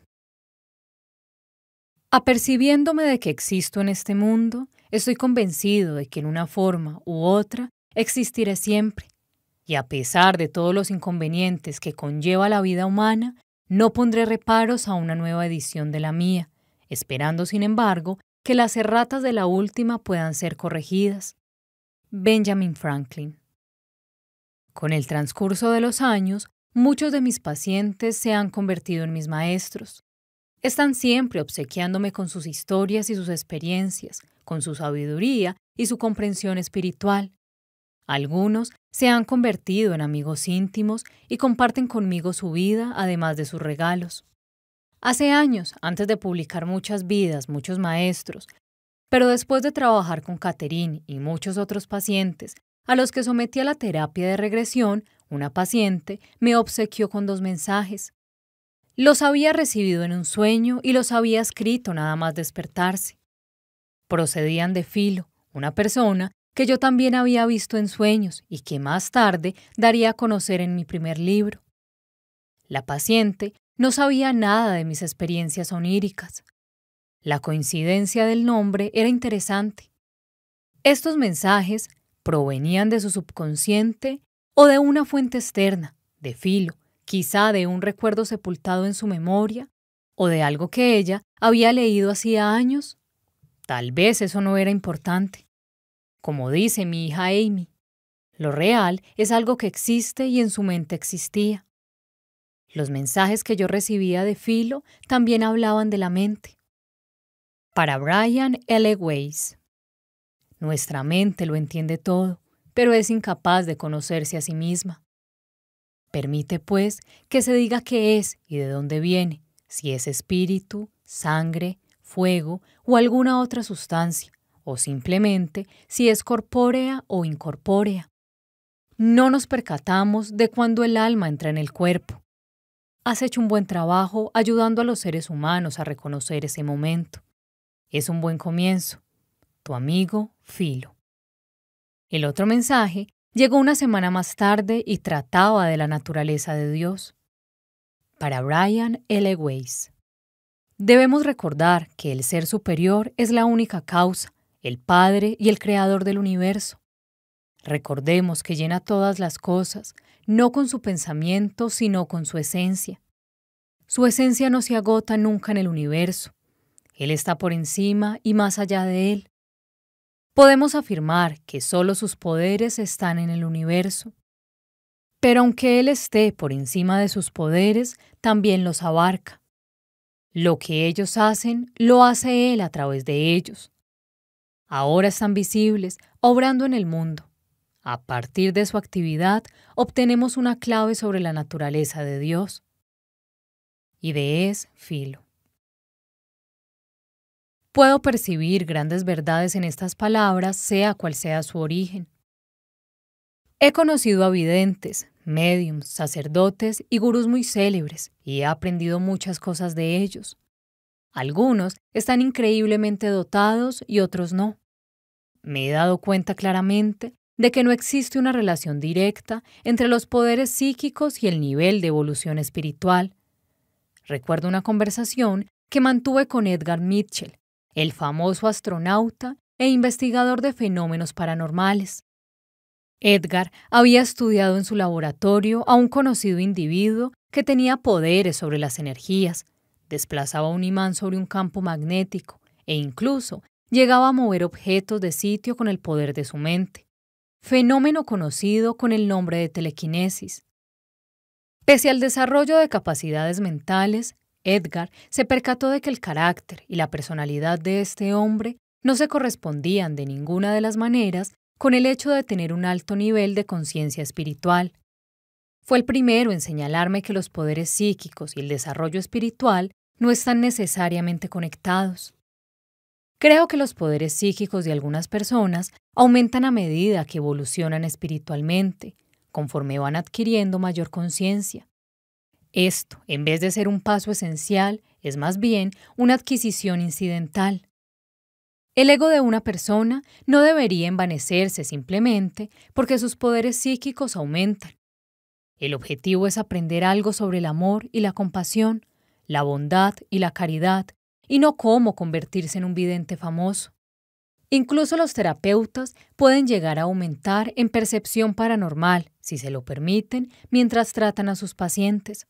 A veces capto algunas impresiones psíquicas, conocimientos intuitivos o incluso sensaciones físicas que guardan relación con el paciente que está sentado en un cómodo sillón frente a mí. Hace unos años traté a una joven judía que se encontraba profundamente desanimada. Se sentía desarraigada, incapaz de integrarse. Empecé a sentir un dolor punzante en el centro de las palmas de las manos conforme le hablaba y no sabía por qué. Observé los brazos de mi sillón, la piel no estaba desgastada, no había ningún extremo punzante ni motivo alguno para que sintiera sus pinchazos. Aún así, el dolor iba en aumento, hasta el punto de que las manos me empezaron a escocer y a arder. Las miré de cerca y no pude apreciar ninguna señal, marca ni corte, nada. De pronto, un pensamiento acudió a mi mente. Es como si me crucificaran. A continuación, decidí hablar al respecto con mi paciente. ¿Qué te sugiere la crucifixión? ¿Qué te sugiere el nombre de Jesucristo? Me miró y noté que había empalidecido. Desde que tenía ocho años había estado acudiendo a la iglesia en secreto. Nunca había comunicado a sus padres que en realidad se sentía católica. Gracias a la sensación que percibí en las manos y la asociación que ambos hicimos, mi paciente desenredó la maraña de su vida y descubrió que no estaba loca, que no era una persona rara y que sus sentimientos estaban basados en la realidad. Finalmente empezó a comprender y a sanar. También descubrimos una intensa vida anterior en Palestina hacía dos mil años. Todos tenemos capacidades paranormales, lo que ocurre simplemente es que lo hemos olvidado. Un paciente me preguntó sobre Sai Baba, un famoso santón de la India. ¿Es un avatar? ¿Una encarnación divina? ¿El descenso de una deidad a la tierra en forma humana? No lo sé, le respondí, pero en cierto sentido, ¿no lo somos todos? Todos somos dioses. Dios está en nuestro interior. No deberíamos dejar que nuestros poderes mentales nos distraigan. Puesto que son tan solo indicadores a lo largo del camino. Necesitamos expresar nuestra divinidad y nuestro amor mediante buenas acciones, poniéndonos al servicio de los demás. Quizá nadie debería ser el gurú de otra persona durante más de un mes o dos. No es necesario viajar a la India repetidas veces, ya que el verdadero viaje transcurre en nuestro interior. Hay unos claros beneficios que se pueden obtener de experiencias trascendentales, como son el aceptar la existencia de lo divino o el comprender que la vida es mucho más que lo que ven nuestros ojos. Pese a que la frase, si no lo veo, no lo creo, esté en boca de la mayoría. Nuestro camino es interior. Este es el viaje más difícil y doloroso. Somos los responsables de nuestro propio aprendizaje. No podemos rechazar esa responsabilidad y echarla sobre las espaldas de otro, de algún gurú. El reino de Dios está dentro de nosotros. Epílogo. Estoy seguro de que he estado aquí tal como estoy ahora, mil veces antes, y espero regresar otras mil veces más. Gute. De vez en cuando recibo noticias de Elizabeth y Pedro. Están felizmente casados y viven en México, donde Pedro se dedica a la política mientras sigue con sus negocios. Elizabeth se ocupa de su hija, una niña preciosa de cabellos largos y castaños. Gracias por todo, me escribió Elizabeth recientemente.